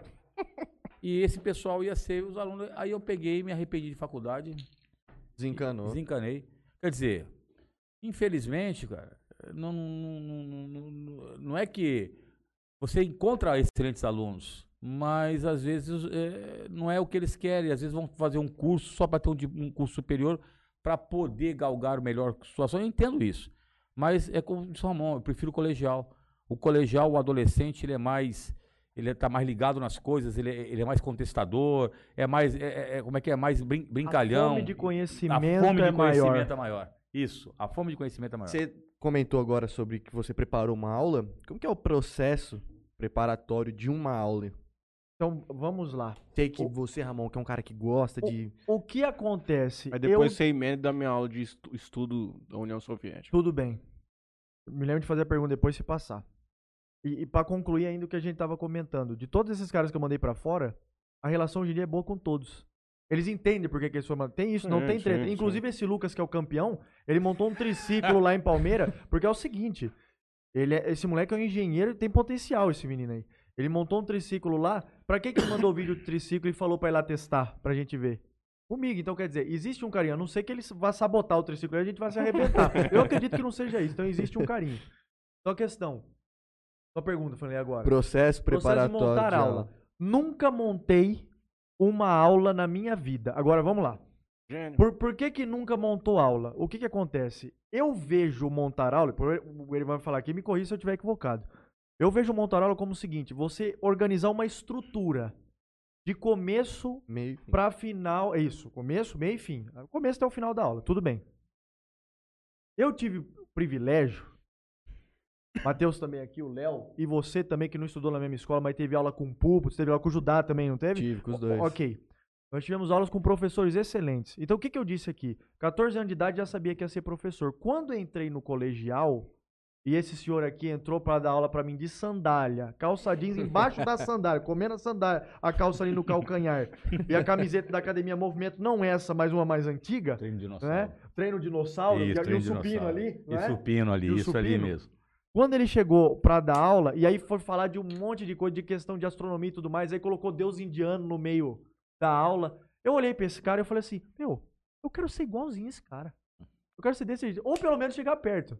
Entende ou não? Então, como já sabia que ia ser professor e tava tendo aula com ele, tava tendo aula com o Fernando, tava tendo aula com o Pina, que é a galera de humanas que me influenciou, o Tino também, mas ele é da área de exatas, eu já prestava atenção na aula pensando como que eu ia usar aquilo lá quando fosse a minha vez de dar aula. Então, já existia esse plano, você está entendendo ou não? Então, eu já vim com a base de ensino que eles me passaram. Então, quando chegou a minha vez de dar aula, eu não tinha aula montada. Eu tinha o cronograma na minha cabeça. O que acontece? Com o tempo, conforme você vai dando aula, é aquilo que o irmão falou, a gente está estudando sempre. Nós estamos estudando todo dia, cara. Todo dia eu leio alguma coisa. Bom, você sabe disso. Sim. Então, o que acontece? A aula que, vamos lá, uma aula de Revolução Francesa que eu comecei lá atrás, que eu dava em uma lousa e meia, Hoje eu posso passar 3, 4. Eu aumentei a carga de conhecimento. Só que aí é o seguinte: a questão do organizar a aula. Como que eu fazia para saber aquilo que eu vou passar, de que maneira que eu vou passar e tudo mais? Eu ia na escola direto. Por exemplo, de terça-feira, que eu levante aula à tarde, que eu não trabalhava na terça-feira à tarde, aqui na Cooper Jales, e eu perguntava para o Erivan. Então o que acontece? O modelo de como dar a aula, como montar a prova, o que passar e o que não passar, o que enxugar de conteúdo e tudo mais, mesmo ele sendo da área de geografia ou dando aula de história. Então, quer dizer, o, o norte para dar aula ali, o como fazer, tudo foi ele que me ensinou. Desde montar a prova. Eu lembro no começo, uma vez cheguei para ele, professor, estou pensando em montar uma prova assim, assim, tal, tal, tal, não sei o que. Ele olhou para mim e falou: Quantas provas você vai ter para corrigir disso? Eu falei: 30. Ele falou: Você tem certeza que você quer montar uma prova desse tamanho? Precisa disso? Quantas provas você vai corrigir depois? Então, quer dizer, todas essas. Eu não tinha isso daí, eu não tinha essas manhas. Tá entendendo ou não? Uhum. Então, quem me ensinou foi ele. Então, esse norte aí é com ele. Agora, a questão de montar aula. Eu nunca montei aula, eu não sei. O que é então, organizar aula? Eu estudo todo você dia. Você domina o conhecimento, é. você chega lá, você sabe o que tem que falar. Então, mas aí é um o cara negócio. que monta aula, ele na verdade às vezes não, não domina tanta matéria, ele tem que chegar lá com o trem, ter um norte para ele. bem, então, sua colocação. Sim. Às vezes, eu também nunca montei aula na minha vida. Papai do céu me agraciou nessa existência com mente fotográfica contar um caso que aconteceu, que foi até uma coisa engraçada. Tínhamos uma coordenadora lá em Votuporanga, a Telma, na escola dinâmica, que ela falava assim, eu não acredito nesse homem. Ela chegou uma vez, estava duas turmas sem professora, falou, Ivan, tem duas turmas aí sem professora, e hoje, como tava, um professor faltou, infelizmente, por, por doença, como é, que, como é que vai fazer? Falei, pode, eu junto as turmas, que assunto? Mas e aí? Falei, pode deixar. Aí ela estava lendo uma super interessante. Eu, aí Eu falei, é super interessante aqui. Um assunto que eu nem. Eu não me lembro se era expansão da AIDS, tal, tal, tal. Eu peguei e eu tenho, eu tenho instintivamente, eu tenho, eh, como é que eu digo? Aquela leitura dinâmica, instintiva. E fui fazendo assim, ela foi, ela foi me acompanhando. Eu, Aí eu paro, ponho assim a mão, fica um minuto. A coisa vem na minha cabeça assim, ó. tá, tá, tá, tá, tá, tá, tá. Aí eu chego, coloco assim o título, olho pra lousa, fico ali olhando pra lousa, olho pros alunos e falo, vamos começar. E dali a gente vai começar a conversar. Isso é genial. Entendeu? Agora, Papai do Céu me, me- me agraciou com isso? Graças a Deus, eu Sim, agradeço é todos genial, os dias. professor. Todos os dias. Agora, mas eu sei que tem pessoas, então agora voltando. Conheço professores de altíssimo gabarito que são altamente organizados, que preparam aula e que manjam muito. Sim. Mas Uhum. é, há necessidade dele preparar aula, porque isso é singular. Ou seja, tem professores que, como é o meu caso, por exemplo, eu entro, vocês sabem, eu entro com um giz na mão, agora um pincel atômico na mão e sem nada na mão. Tem professores que pegam uma apostila e eles conseguem transformar tudo aquilo. Então, essa é a beleza do, do- do processo da aula. Cada professor é uma singularidade. E em sendo uma singularidade, você vai chegando e tendo empatia com os alunos diferenciados. Eh, Não existe o melhor professor. Às vezes eu, eu- fica aquela, aquela, aquela história, quem é o melhor? Não, não existe. São, você faz uma um time, equipe, é uma uma equipe, equipe muito forte, entendeu? Cada um se respeitando e cada um com as suas situações. Por exemplo, você tá vendo que eu tô maneirando aqui, não tô falando palavrão, na sala de aula eu falo um monte, velho. Sabe? Falo um monte de gíria e de boa, né? Vou tocando ali e tal. Você sabe que eu não tenho muita paciência para muitas situações ali, já falo, já detono com, com, com algumas situações. Mas, por exemplo, tem professores que são altamente polidos. Uhum. E eu respeito isso. É o exemplo clássico que eu brinco muito, não sei se acho que deu aula para vocês, o Luiz Henrique, o LH. LH Sim. parece um lorde britânico. E quando eu e ele damos aula é uma piada, que eu falo assim, é um lorde britânico e o ogro das Highlands aqui. Não é possível. Porque ele parece um lorde dando aula. Né? A, a postura dele manja demais. O Fernando, por exemplo, ele faz lá o negócio. Ele tem um jeito dele, a, a Isabel, né, o Pina, e Julinho, e outros aí, Conde, o Bertone, não sei se chegou a dar aula para vocês. Não, o Bertone acho que não chegou a dar aula para vocês. A Cristina, que é uma excelente professora, uma das melhores de biologia que eu conheci. Estou colocando aqui os professores que eu, que eu leciono, né? E outros aí, como mesmo o Ramon falou, o Judá, um gigante, um monstro da geografia aí, né? O Jorginho, o Kiko e a Patrícia de matemática. Então tem um monte de professores desse rol, cara. De Ju- Julinho ali, Patrícia deu aula pra mim. Você aprendeu Eu acho. matemática, Juninho? Não. Eu Entendeu? também não. mas são monstruosos, pô. Entendeu? Um acho companheiro mandou uma pergunta. Pode falar, pode não. falar. O interessante do que ele disse é o seguinte: essa questão da diferença de estilo, eu acho que isso daí é fundamental na escola, cara. Eu Sim. acho que isso daí é fundamental. Você tá entendendo? Uhum. É, é o que ele disse, não é esse negócio da competição. Gente diferente trabalhando junto. Porque o objetivo é o mesmo, cara. É. Acho que tem que ter isso daí. Essa diferença é importante. Sim. Agora eu falo assim, muitas vezes a questão do montar aula, no meu caso, não sei no caso do professor Ivan, Não, é, até, é até por essa questão de eu não sigo o cronograma. Aham. Eu sei, eu sei a estrutura do que, que eu tenho que passar. Uhum. Só que aí eu puxo uma coisa diferente. Às vezes eu quero acrescentar alguma coisa. Tá falando de Revolução Francesa. Normalmente não passa Olympe de, de Gauges. Um dia você quer passar. E se não tá lá no cronograma, como é que vai fazer isso daí? Uhum. Então eu acho que isso daí dá mais liberdade pra aula. Sim. Agora, quem é organizado e monta e funciona, excelente. Os dois Ah, métodos tá funcionam. Não tem problema nenhum. Uhum. tá? Não é desmerecendo quem monta. Isso não é, não é Uhum. demérito montar aula. É isso que eu quero dizer. Uhum. Isso não é demérito. É que tem, tem estilo diferente, estilo. como ele Estilo disse. Não tem problema nenhum. A, revo- a- a educação da União Soviética vai ter que aguardar um instante, porque o Gustavo Balbino, que é um dos grandes companheiros nossos, já esteve aqui conosco, advogado ambientalista, grande advogado aqui da cidade. Ele tinha mandado uma pergunta e passou, aí ele mandou 20 reais, falou assim, lê minha pergunta. Nossa senhora, aí, legal. Eu acho que a gente vai ter que, nos próximos, a gente vai ter que deixar a pergunta dele mais tempo aí pra vir, pra vir um dinheiro aí, Gustavo. Ele que deu esse cacto pra gente. Ah, legal. É que o. Gente, tá difícil, gente, porque nós vamos mais um bastante aqui, mas difícil, difícil de, de- de pegar todo mundo.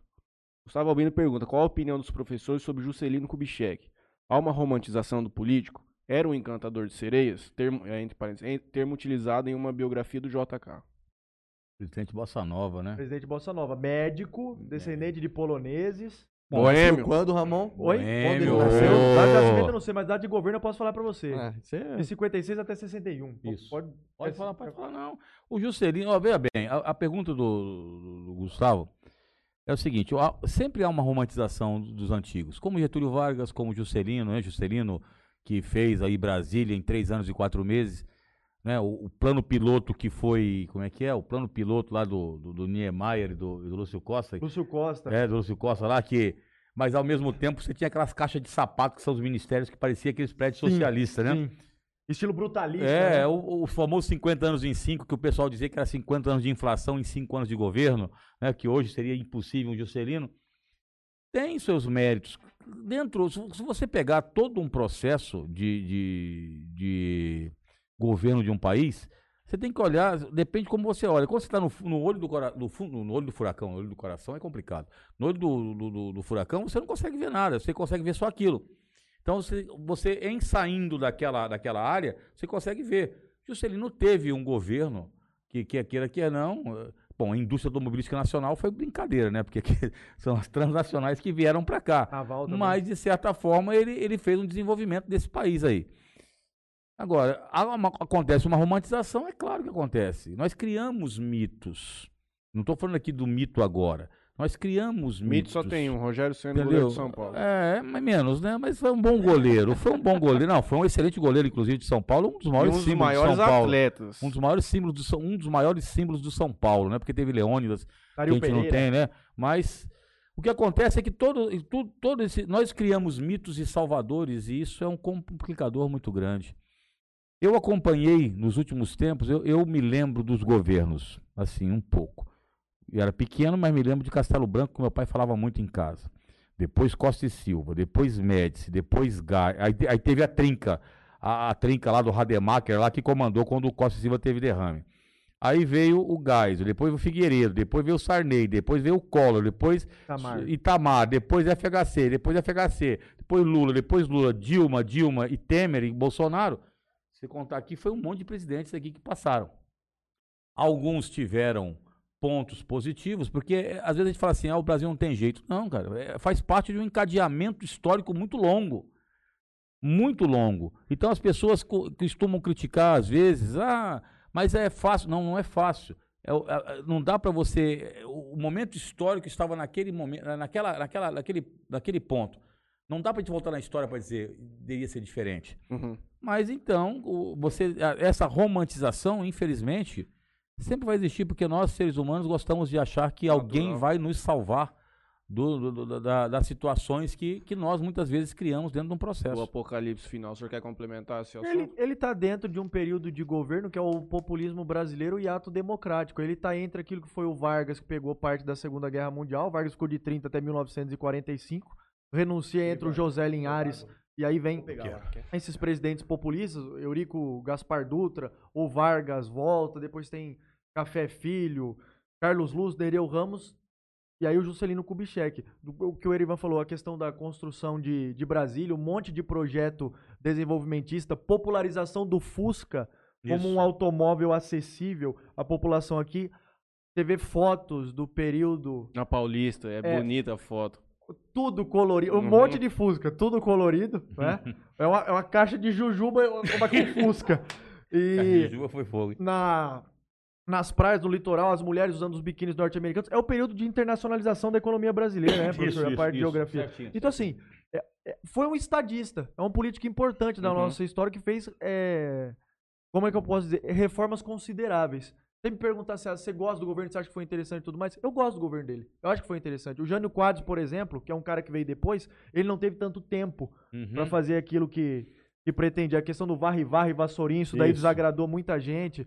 Cara que proibiu o uso de lança-perfume em carnaval, rinha de galo e esse tipo de coisa, você tá entendendo? Sem comentário. O cara que governou de seis para sete meses teve que meter o pé, eh, os conservadores e os milicos ficaram em cima. Então, assim, perguntando Juscelino Kubitschek, encantador de serpentes, não vejo como encanta- encantador de sereias, ele falou, né? Uhum. Não vejo como encantador. É mais um político que nós tivemos que aquilo que, ele, que o Erivan falou. Deu uma romantizada. O Vargas, por exemplo, tem muito mais relevância do que ele, né, na Sim, política sim. brasileira. Muito mais. Vargas governou o país 19 anos. Ao todo, se contar de 30, 45, 51, 54. E é interessante, o Juscelino Kubitschek, o professor, o Erivan falou, trouxe a questão da indústria automobilística, né? A indústria automobilística estrangeira também vem pra cá. Morreu no acidente de carro na Dutra em 1976. Ele que tanto gostava de automóvel morreu no acidente de carro. Acidente que até hoje o pessoal fala que É. tem. Tem maracutaia. Aproveitar o senhor, o senhor, o senhor é uma Hum. excelente pessoa pra gente tratar sobre isso. É um assunto um pouco mais que tá em voga um Hum. pouco, mas. Deixa eu só, o Gustavo Balbino complementa assim: fui aluno do curso de História na UFMS, influenciado pelo professor Fernando. Um abraço. Ô, Um abraço, meu companheiro. Em breve você volta aqui. O senhor que vai ter uma visão de, de professor, Hum. policial, de Ixi. músico, de bodybuilder. Não, Paulo. bodybuilder, powerlifter, perdão, powerlifter. Até porque tem uma rincha entre Tem um e outro, os caras não gostam que, que não fala tem errado. rixa, não. É porque é que a gente, como diz o Ri- o Ricariano, a gente é fordo. Forte e gordo, fordo. Ah, Como que o senhor, o senhor vivenciou a ditadura militar no Brasil? O senhor é um estudioso da ditadura militar no Brasil? O que, que o senhor tem para dizer a respeito sobre isso, do, dessa, dessa movimentação que nós verificamos hoje na atualidade, de pessoas com anseio para retornar isso? Tá. Significaria um governo mais probo, coisa do gênero? ok, Vamos, vamos por partes aqui. Isso aí tem que ser com muito cuidado, né? Sim, Porque são assuntos assuntos que você tem que na guerrilha são campos minados e nos campos minados você tem que andar igual um ninja, pisando levemente. até mudar de assunto. Vamos Não, não, não, não, mas eu quero mostrar. Eu até, tá que- cansado? não, não. Eu queria até que você fizesse esse assunto, porque eu quero falar umas coisas que, infelizmente, nós vemos hoje aí alguns, can- alguns canais, algumas pessoas dizendo. Ah, aquela famo famoso clichê. Só foi perseguido. Olha bem, só foi perseguido quem era um cara que não Vagabundo. trabalhava. Vagabundo, não é, não é isso que o pessoal fala? Sim.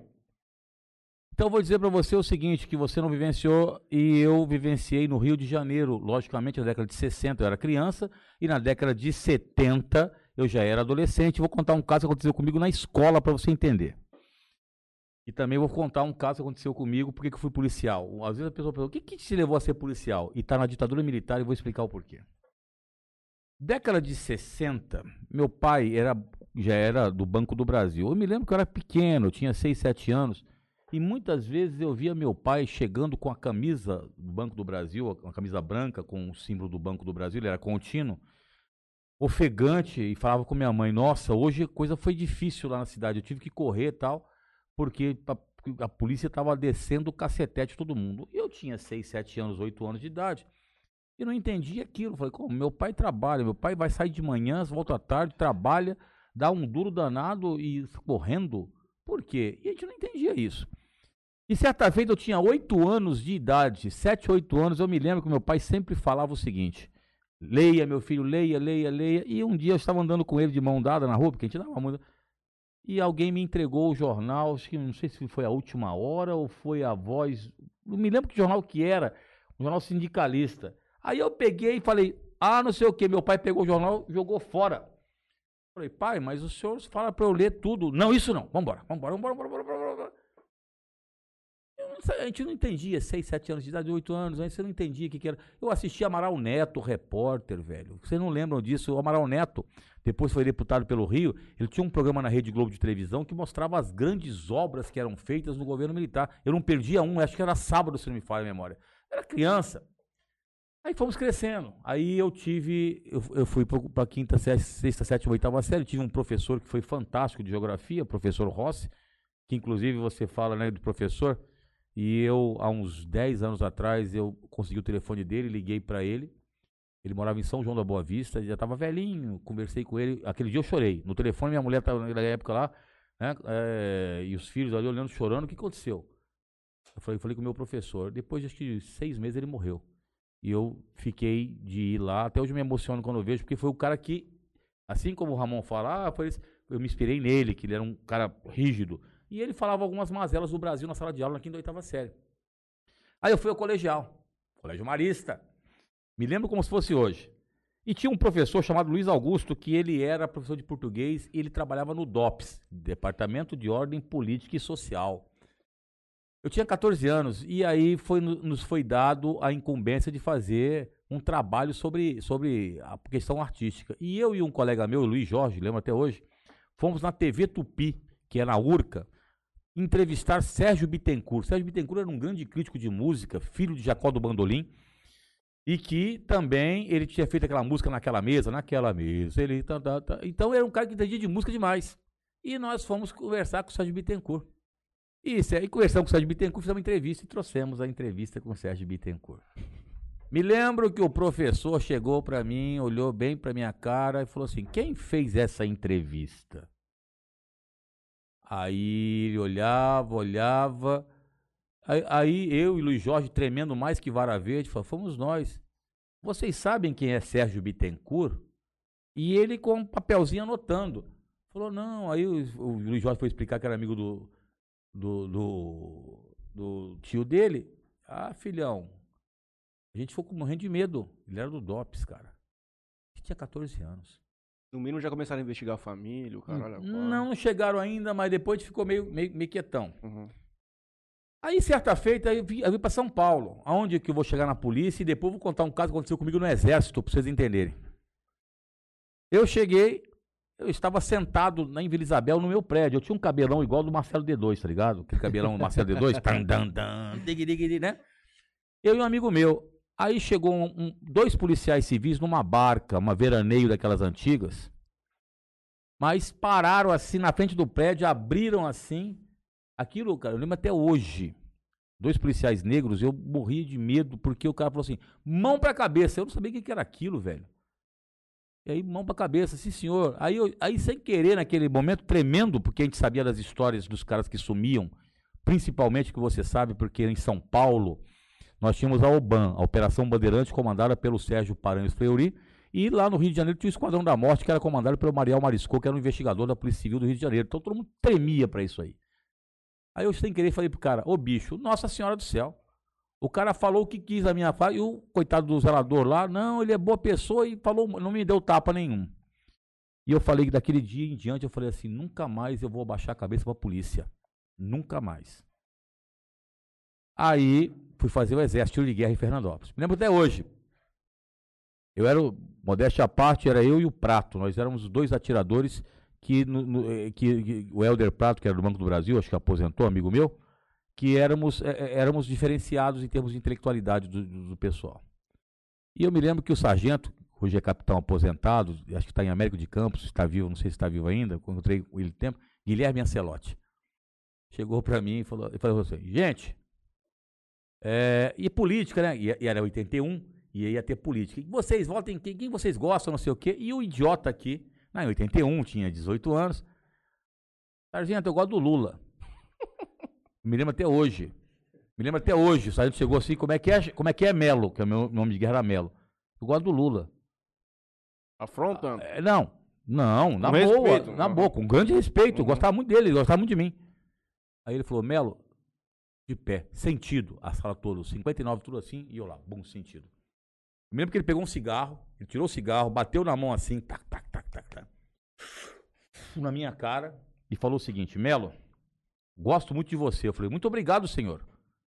E aí ele falou assim, então, eu já vi muito jovem como você desaparecer por aí por essas colocações que você fez. Você entendeu, Melo?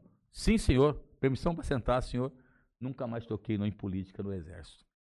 Eu era vagabundo, meu amigo? Não. Eu era um, um cara que, inclusive, no outro ano, auxiliei o sargento cu- a dar educação física lá. Estou colocando para você porque, às vezes, a pessoa acha que ah, não existiu o regime militar. Existiu, teve coisas boas em termos econômicos. Ninguém pode dizer, negar que não houve crescimento. Ninguém pode dizer que no, no governo Gás não houve investimentos em energia. Mas estamos- Indústria. indústrias, é, a estrutura de base. Agora, estamos falando de perseguições. E aí foi onde, onde quando eu falei que nunca mais eu, eu iria ter medo de policial, que depois, em 85, na década perdida, que eu estava um, ano- um ano e meio desempregado com três filhos, eu prestei para a Polícia Militar de São Paulo e passei e fiz escola em Pirituba. E nunca realmente mais fiquei com medo. Foi tranquilo a escola em Pirituba, não foi? Sei que você também é fogo, hein, cara? Já que ele tocou Já no emenda, assunto, já emenda, já vai embora. já vou emendar pra vocês aqui pra entenderem. Hoje eu vejo garoto aí, né? Garoto aí que o RE é quilométrico. Se tem policial me escutando, sabe que o RE é quilométrico. RE é o registro estatístico. O meu era 85 milhão. Então todo mundo da minha, da, da minha turma já aposentou. O idiota aqui tá trabalhando, tá? Eu não peguei a aposentadoria, mas todos da minha turma já aposentaram em 2015. Faz seis anos. Majores, capitães, tenentes-coronéis, etc, etc, etc. Quando eu fiz a, as subtenentes, etc e tal. Quando eu fiz a escola de soldado, foi uma coisa, uma, uma piada aquilo ali. Uma piada porque foi o seguinte, eu cheguei, desempregado, eu só tenho uma vista, cara. Uma vista. Eu tenho 20% de uma vista esquerda e 100% da vista direita. E eu estava desesperado, com três filhos, desempregado, devendo, sem saber o que ia fazer na vida. E fui para São Paulo fazer Pirituba. Aí num dia fiz as provas, arregacei nas provas, porque na época na polícia você podia ter até a quarta série só, só até a quarta série. Então eu, eu tinha um ano e meio de faculdade, eu era uma elite da elite dali. Você entendeu? Eu, tanto é que era respeitado na escola por causa disso. E aí eu passei, aí eu me lembro que eu fui fazer, fui fazendo os exames, fui no hospital militar, no HM, etc e tal, e fui fazer o exame de vista. Aquele dia foi. Só que um, três dias antes de fazer o exame de vista, eu conheci um tenente que foi amigo do meu pai de infância lá na Ibiapina e da minha mãe. Falei, que beleza. Olha, tá aqui o cartão, se você precisar, estão aqui. Uma piada aquilo lá. Aí cheguei lá, fui fazer exame de vista, o sargento, um velhão já de. olhou para mim e falou: Filho, lê o que estava escrito ali. Com a vista direita eu era um ninja. Com a esquerda eu não conseguia nem ver a cara do sargento. Ele reprovado. Eu falei: Sargento, não me reprova, não. Estou desempregado faz um ano e meio, tenho três filhos, não posso fazer nada. Ô, você não sabe o que, que você, com um ano e meio, só com o dinheiro da passagem de volta, olhar aquilo ali e falar: o que, que você vai fazer em casa? Aí, meu amigo, aí eu me lembrei desse tenente, aí fui no Barro Branco, ele trabalha no Barro Branco. Aí ele ligou de novo, aí depois de dois dias eu fui fazer de novo, o sargento olhou assim e falou para mim assim, durante dois anos você não vem aqui. Sim, senhor. Durante dois anos eu prometi, não fui no, barro, no, no, hospital militar mais. Uhum. Aí voltei para casa, foi feita a investigação social e fomos começar a escola de soldados. Fomos pro, pro famoso panelão da Cruzeiro do Sul 260. Chegou lá, tem um monte de cara lá, e a rapaziada lá, olha, vocês aí, escola em Bauru, ei, escola não sei aonde, ei, escola não sei aonde, ei. Escola no R9 Pemonte, que é o regimento de polícia montado 9 de julho, que é um, uma das escolas mais tenebrosas da polícia militar. Aí te olhou, olhei pra mim, olhei pros caras, falei, porra, bicho, se os caras estão comemorando porque foram pro, pro, pro 9 de julho, pra onde nós vamos? Vocês aí, Pirituba, os caras. Aê! Fomos pra Pirituba num caminhão, tipo aqueles caminhão de guerra mesmo. Chegamos lá, era uma mesa, duas horas da tarde, cara. Duas horas da tarde, mesmo como se fosse hoje. Chegou lá, ficamos até sete da noite em forma lá, e os caras zoando com a gente, mandando pagar flexão e o cacete. Sim, senhor. Aí eu me lembro que a gente foi deitar. Aí à noite tinha um tenente, porque Pirituba, para quem não sabe, se você é novo da polícia você não sabe, quem foi para Pirituba? Pirituba foi to foram todos aqueles militares que estavam envolvidos, todos os militares da PM, que estavam envolvidos de certa forma no regime militar e, e, tavam, e, e que iam atrás de terroristas, etc e tal. Eram caras que foram tirados das ruas para colocar lá. Então você vê os caras no veneno. Eles olhavam a gente no veneno. Eu me lembro até hoje, posso falar aqui o nome? Um tenente, que era do bombeiro na época, tenente Carlos, e um sargento que parecia um nazista. Sargento Sievert. Rapaz, me lembro até hoje, frio pra caramba, ele olhou pra nós, o Sievert, com aquela cara de. E aquela cara assim, bem simples, bem risonha. Falou: Bem-vindos ao inferno. Vocês hoje vão ter a noite de Asmodeu. Velho, foi uma semana de ralo naquela pocilga, que hoje não tem mais. Nós montamos Pirituba. Fala do Bop, Bop, Bop. Bop é nada mais que Pirituba que a gente fazia direto. Só pra você ter noção, eu saí da escola. Eu pesa... Quanto tempo de escola, professor? Quase um ano. Eu saí da escola pesando 54 quilos. Eu tenho 92, tenho 88 hoje, né? Eu tava com 95, tô com 88 pesando 54 quilos. Velho, isso aí de Pirituba. Treinamento militar mesmo. Não, era brutal. Era, é, era brutal, não tinha noção. Tinha lá, os, os caras vinham do COI. Mas tecnicamente formava bons, bons, bons policiais. Querendo ou não, na marra, mas. Na marra formava, hum. formava. Tanto é que todo mundo que é. O, o Cabo Santos, que ele é vereador lá em Fernandópolis, era minha escola de Pirituba, fizemos escola juntos. Então é um orgulho de falar assim, pô, sou de Pirituba. Uhum. Tanto é que, pô, você fala, sou de Pirituba. Né? Depois, barra pesada. Era barra pesada. Hoje tá bonita a escola. A escola era um monstro. Aí eu vim para a Polícia Militar, mas o meu intento, isso aqui quase ninguém sabe dessa história, era ir para orquestra sinfônica. Aí você me pergunta, mas como você parou, cara, na casa de detenção? E olha que situação interessante. Aí tinha um coral e uma banda em Pirituba. E aí, como o pessoal, tinha um tenente lá, que hoje é coronel aposentado, Codelo, falou para mim assim, falou, olha, ô Ximenes, você é músico? Eu falei, sim senhor, toco violão clássico. Pô, estamos precisando de um músico pro coral aqui, para um cara pro coral, para reger o coral. Você não quer fazer isso e reger a banda? Falei, sim senhor. Ah, então você tem liberdade para ir pro corpo musical. E na época era o Capitão Antão, e depois foi Major, Capitão Antão. E aí, foi lá no corpo musical, conheci um monte de gente, e tinha um sargento chamado Adorno, que tocava contrabaixo acústico na Sinfônica, velho. E aí ele falou, não, Ximenes, você vem pra cá, cara, que eu vou que, que pro coral e banda. Eu falei, puta, agora não, agora eu não quero saber de mais nada. Vou só fazer música, Uhum. ok? E aí fizemos a banda e o coral de Pirituba, que foi muito bem feito.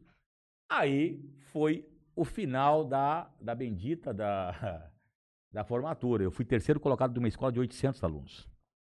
E podia escolher para onde eu queria, quisesse ir. Podia escolher para onde eu quisesse ir, desde que tivesse vaga. Aí chegou lá, me lembro até hoje, o tenente Davino, tinha um cachimbão daqueles lá. Falei, tenente, nossa, ele falou, capitão Antão me mandou aqui para representar o corpo musical, para te agradecer por tudo que você fez pela Terceiro banda. colocado. É, e eu falei, puta, cara, agora eu vou nadar de braçada.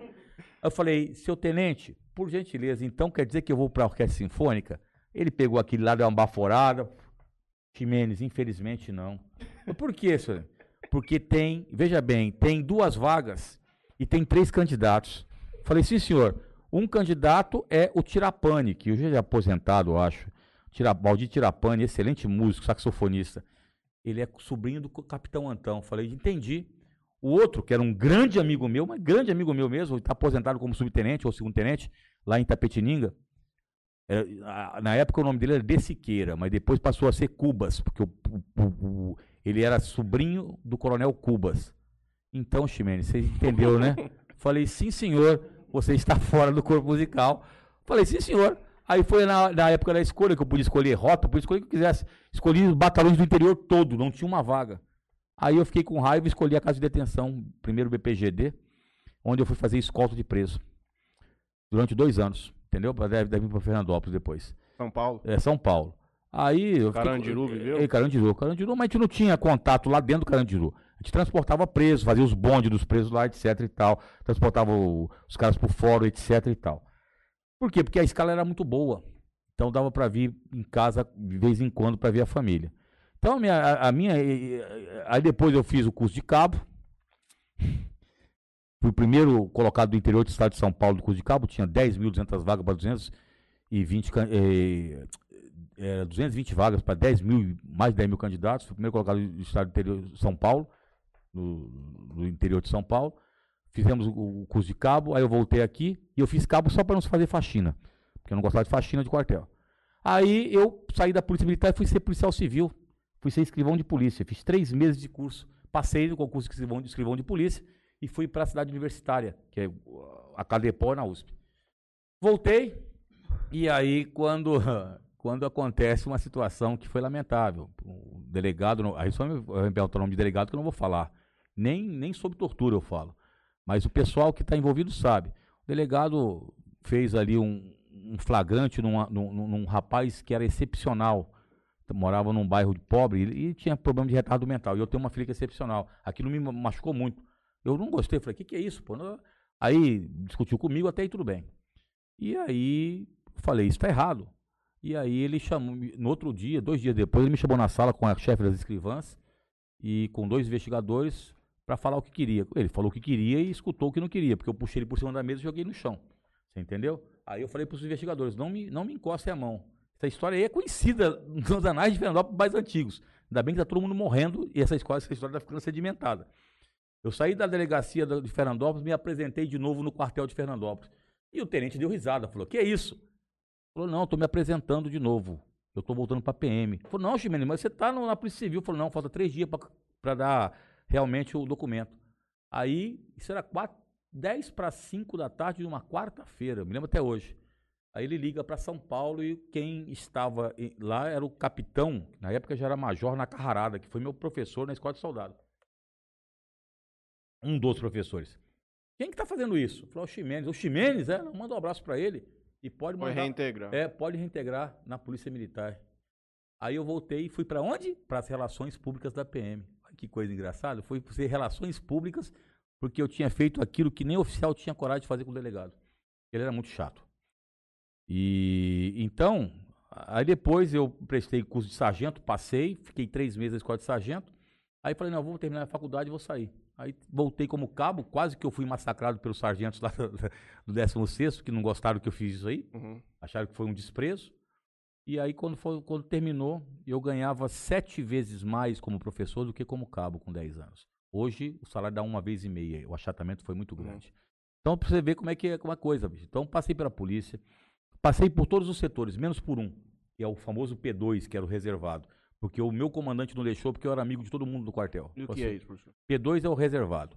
Que hoje, né, o P2 é, é o indivíduo que, teoricamente, em tese, ele ia fazer o trabalho reservado para descobrir criminalidade e tal, mas que, infelizmente, dentro da polícia naquela época, ia atrás das coisas erradas de, de PMs, né? Uhum. E o capitão falou, meu, meu comandante de companhia, me chamou lá, me lembro até hoje.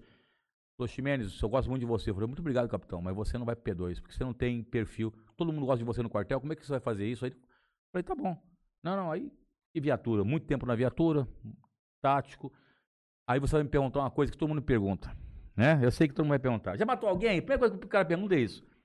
Velho, eu nunca, isso eu tô colocando aqui, falando pra todo mundo, quem foi policial sabe, nunca ma- mandei a minha mão em ninguém. Porque eu acho desnecessário, tô sendo bem claro isso aqui, bem duro. Desnecessário qualquer policial, qualquer agente da lei, se o indivíduo não reagir, enfiar a mão na cara do indivíduo sem mais nem menos. Como eu já vi aí alguns vídeos do indivíduo entrando na casa do cara e mandando a, a tapa na cara. Então, quem foi meu aluno na escola de soldado e foram os RIs 91 milhões, sabe como é que eu, como é que eu agia isso aí. Falava, não, senhores. Vocês têm que ir. Hoje, o pessoal endeusa o Cavalcante, que é meu recruta, inclusive, o Cavalcante da Rota, o pessoal que fala na cabeça dos caras, eu falava isso. Tanto é que quando havia, por exemplo, ocorrência envolvendo rappers, envolvendo roqueiro, envolvendo grafite, quem mandava era o Ximenes, que eu ia conversar com os caras. Então, saí da polícia com nove, mais de 10, quase 10 anos, no comportamento excepcional, sem nenhuma punição, inclusive com, a- com um elogio por ter feito um concerto musical com a Banda Sinfônica de Rio Preto e com a Banda Sinfônica Militar de Rio Preto e com a Terezinha Bataglia de Votuporanga. É, então eu trabalhei em todos os setores, todos da polícia. Acho que poucos, poucos policiais militares que estão estiverem ouvindo alguém, poucos policiais militares trabalharam na polícia e conhecem a polícia como eu conheço. Só não conheço, só não fui pro P2 porque o capitão não deixou, porque eu era amigo de todo mundo. E realmente, quando eu saí do quartel, eu deixei muitos amigos né, da polícia militar. Impressionante. Eu não sei o que falar. É a carreira, É impressionante. muita coisa. Senhor é gênio, professor. Sem Mateuzinho, dúvida nenhuma. temos um sorteio pra realizar Uh, ainda. Vamos dar um motel pra alguém. É, Arma aí. vocês são Arma aí. Arma aí. O que que tá valendo? Não, não foi nada disso a respeito disso aí. não. É, eu acho que é suíte japonesa. O menino quer saber que Masteron ou Primabolan, professor Babalu? Era, era, um dos- era Tá, o maior, Vamos lá, gigantesco. vamos lá. Então é o seguinte, então o pessoal pergunta essas situações de esteroides anabólicos. Esses esteroides ou esteroides androgênicos anabólicos, com o nome que você quiser dar, que o pessoal chama comumente de bomba, são hormônios ou alguns algumas outras substâncias que fazem com que haja uma melhor de performance. Você perguntar para mim, Masteron, Primobolan, Trembolona, eh, Durateston, Hemogenin ou qualquer coisa, vou falar, bicho, use o que você quiser. Porque isso eu falo mesmo, 32 anos, uma vez o cara perguntou assim, você nunca usou? E começa a rir. Eu falei, não, cara, não preciso disso. Até porque a minha força não é lá grande coisa, até porque meu corpo nunca foi altamente desenvolvido, ele foi desenvolvido realmente, como você falou, no arroz e feijão. Então, eh, eu acho que ao invés, o dinheiro que se gasta em Primobolan ou, ou Masteron, e hoje eu, eu compraria livros, cara, como eu comprei, fiz a minha enciclopédia toda. Vai chegar um ponto que o nível, você, você chega no seu ápice, pode ser natural, pode ser eh, androgenizado. Mas aí. Eu já discuti isso bastante com um amigo, gente que treina Hum. comigo aqui. É, eu acho assim que primeiro você tem que levar teu corpo ao extremo. Se você quiser chegar na situação de Sim. ter uma coisa externa para aumentar seu desempenho, você precisa entender. Primeiro você precisa criar a disciplina necessária para poder viver essa vida, tanto dietética quanto de treino, quanto de disciplina de sono, remo- Isso. remover bebida alcoólica, Tem o diabo isso. O pessoal acha que é só uma bombinha e não é. Mas aí a gente volta para aquilo que a gente falou há algum tempo. É a velocidade das coisas que as pessoas querem. Entendeu? Eu quero aquele corpo ali daqui seis meses. E, e o que Eu não eu- quero construir um corpo durante 10 anos, naturalmente. E existe uma hipocrisia muito grande, hipocrisia eu falo. né? O Fred Treino Pesado fala muito sobre isso. A hipocrisia do esporte, de, de- de- de patrocinadores que quando o indivíduo é pego no exame antidoping, ele- ele- eles... Não, que horror, que horror nada, você acha que não sabe? Você tá aproveitando É só você ali. ver o corpo, por exemplo, de alguns atletas aí, eu não vou citar nomes aqui, porque é antiético, mas eu conheço vários atletas de ponta de fisiculturismo. Eles hoje estão falando normalmente que uti- utilizam. Mas eu não acho é, é, benéfico você falar isso aí. Por exemplo, Hoje, por exemplo, hoje esse aqui, esse é o ah, menino aqui é o que Kaique Pro, eu é, é sei. considerado aí o... Que é o americano que estava nos Estados Unidos, fala É. mal pra caramba o português, É, entendeu? ele Ah. morou lá muito tempo, que é considerado uma- um menino que tem...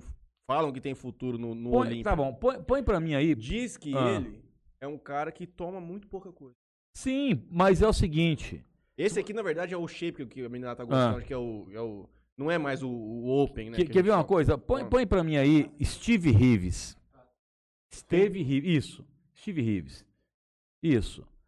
Repare bem. Ok, esse, esse aí. Pega essa aqui. Essa cena aqui. Steve Reeves. Ele, ele foi atleta de fisiculturismo na década de 40, 50. É lógico, o cara fala assim: ah, mas que corpinho. Foi Ele tinha 47 de braço, 46 de braço, 47 de braço. Reg Park, John Grimmick. No frango e Esse- arroz. No frango e arroz e, e- e- e no treino. Tanto é que esse treino que o pessoal hoje acha que é novinho, o treino full body, que é o corpo todo, ele fazia isso já na época dele. Então esse pra mim, se você perguntar pra mim assim, qual é o seu maior referencial no fisiculturismo? Steve Reeves, que fez Hércules e tal. Agora, o cara chegou ao nível, tanto é que chegou a 80 e poucos anos de idade, num nível razo- razoável aqui, ó, fazendo o Hércules e tal. Aí você pega, agora, olha lá, pode ver o Não, braço mas do cara é O considerável. senhor entender a diferença do que, que significa hoje o fisiculturismo. Entendeu? Então agora. Agora, o maior, esse aqui, ó. Maior não, mas é o que. hum. Ramon Dino. Ah, o Ramondino. esse aqui é os caras que Isso. falam maior genética. Aqui os caras lá falam, né? Entendeu? Então, é, mas eu. Aí, já, aí já entra na. Veja bem, eu, freakzão. eu, não vou. Isso aqui eu já acho criticar- bizarro. Eu não criticarei por uma situação simples, que a gente sabe como é que é difícil o esporte de peso. Agora, dizer pra mim assim, é, hoje em dia, se você quer competir, infelizmente, cara, infelizmente, eu não vou fazer o quê? Ninguém compete mais de forma natural. Isso, isso é uma pena. Isso é uma pena porque os seres humanos Mas a própria Não vão. conduz a isso. conduz a isso. Conduz A isso. conduz a isso. Conduz a isso. É isso aqui mesmo? Tá certo ali? Professor, seguinte. Hum. Mandar o de onde? Ó, Aperta aqui, ó. Aqui? Nesse cantinho aí. é. Vamos lá, hein? Me agradeço, hein? Está cai, hein, valendo. Tá valendo, ó. Moringa! É o único.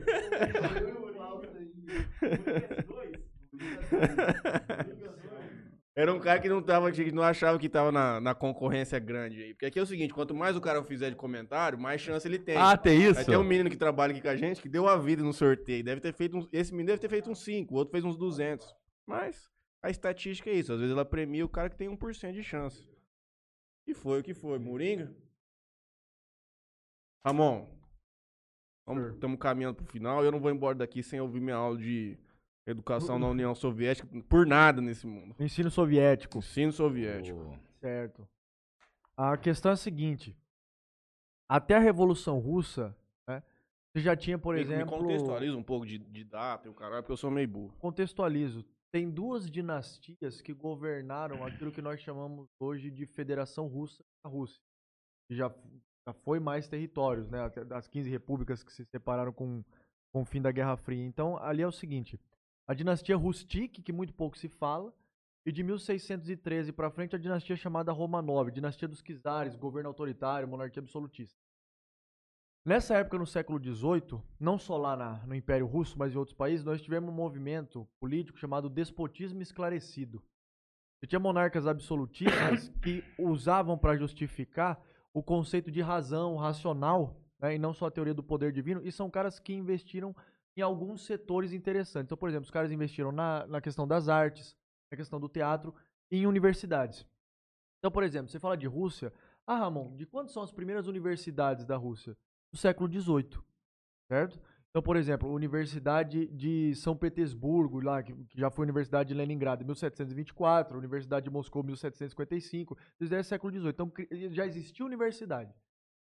Passa o tempo, esse governo czarista vai se tornando cada vez mais autoritário, tem um camarada chamado Nicolau II Sanguinário. Ele governou de 1894 até 1917. Aí nós temos o processo da Revolução Russa. Tem a que é uma revolução dos camisas brancas, a Revolução Branca de fevereiro e março de 1917. E tem uma outra revolução no mesmo ano, em outubro, que é a Revolução Bolchevique do Vladimir Lenin. Que aí já é um cara que você Uhum. ouviu- tá mais Sim. ligado. Então, em 1917, esse Lenin entra no poder e no ano seguinte ele manda matar esse Nicolau II e a família toda. Ele executa a família Romanov. E aí ocorre algumas alterações daquilo que você queria saber, que a gente tinha comentado, a questão do ensino russo. Primeira coisa, não existiam creches. Aquilo que o Ivan falou, por exemplo, do ensino infantil, né, do, da questão até antes do, do que é o pré, né, isso não existia. As crianças tinham educação em casa. O que você tinha era o ensino universitário dessas faculdades que eu falei aqui pra você.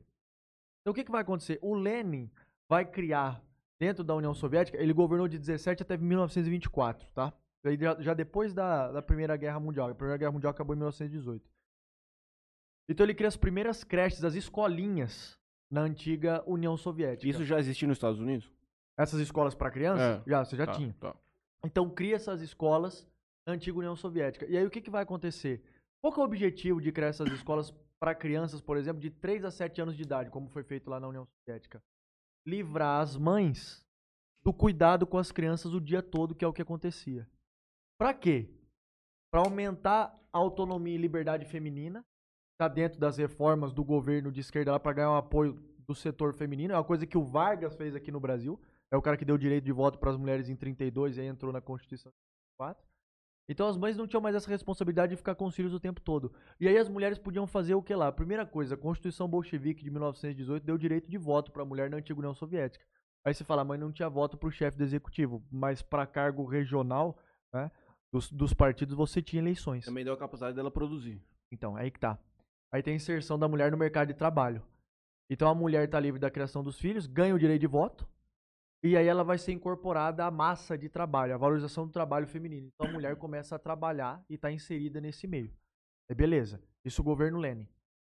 Lenin morre em 1924. Aí entra o Stalin.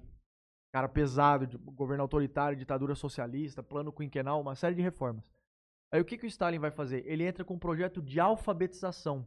Ele acreditava que era um problema muito sério na União Soviética. O Lenin, na verdade, que começou isso daí, mas quem intensifica é o Stalin. Então, assim, da década de 30 para a década de 60, a União Soviética vai ter um avanço muito grande nessa questão de alfabetização. E aí ele não deixou de lado o ensino superior. Então, de 1924, quando ele assumiu, até 1953, quando ele morreu, o número de universitários da União Soviética foi de 2 milhões para aproximadamente 5 milhões de pessoas cursando a universidade. E universidade de ponta, professores respeitados. E tudo isso daí estatal, entendeu? Uhum. Universidade, você não pagava para participar dessas universidades. Antes, né, no período czarista, só elite frequentava e tudo mais. E não é mais isso. E aí você tem a União Soviética como referência, por exemplo, questão de matemática, física, eles já foram laureados com vários prêmios Nobel Não, mas é porque os soviéticos. quando eu comentei com você, eu comentei mais Sim. cedo, é, diretamente com a preparação desde a criança. Sim. Os caras tinham uma intenção de tornar ela uma pessoa muito criativa, Sim. assim, dar uma liberdade muito grande e de ter uma cobrança enorme, independentemente do seu nível intelectual. Sim. Eles forçavam, por exemplo, toscamente falando, o burro ao inteligente tinha que passar pela mesma pedreira.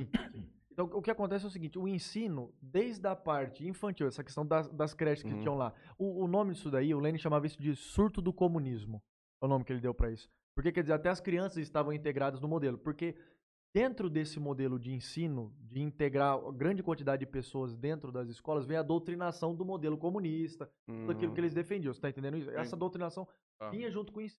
Mas o que eu quero dizer é o seguinte: isso que você falou dos soviéticos, de prezar a educação e forçar o cara ao máximo, a questão é a seguinte: da criança até o ensino universitário, o erro, o erro, a falha, a desistência, não, é uma, não era uma coisa aceita.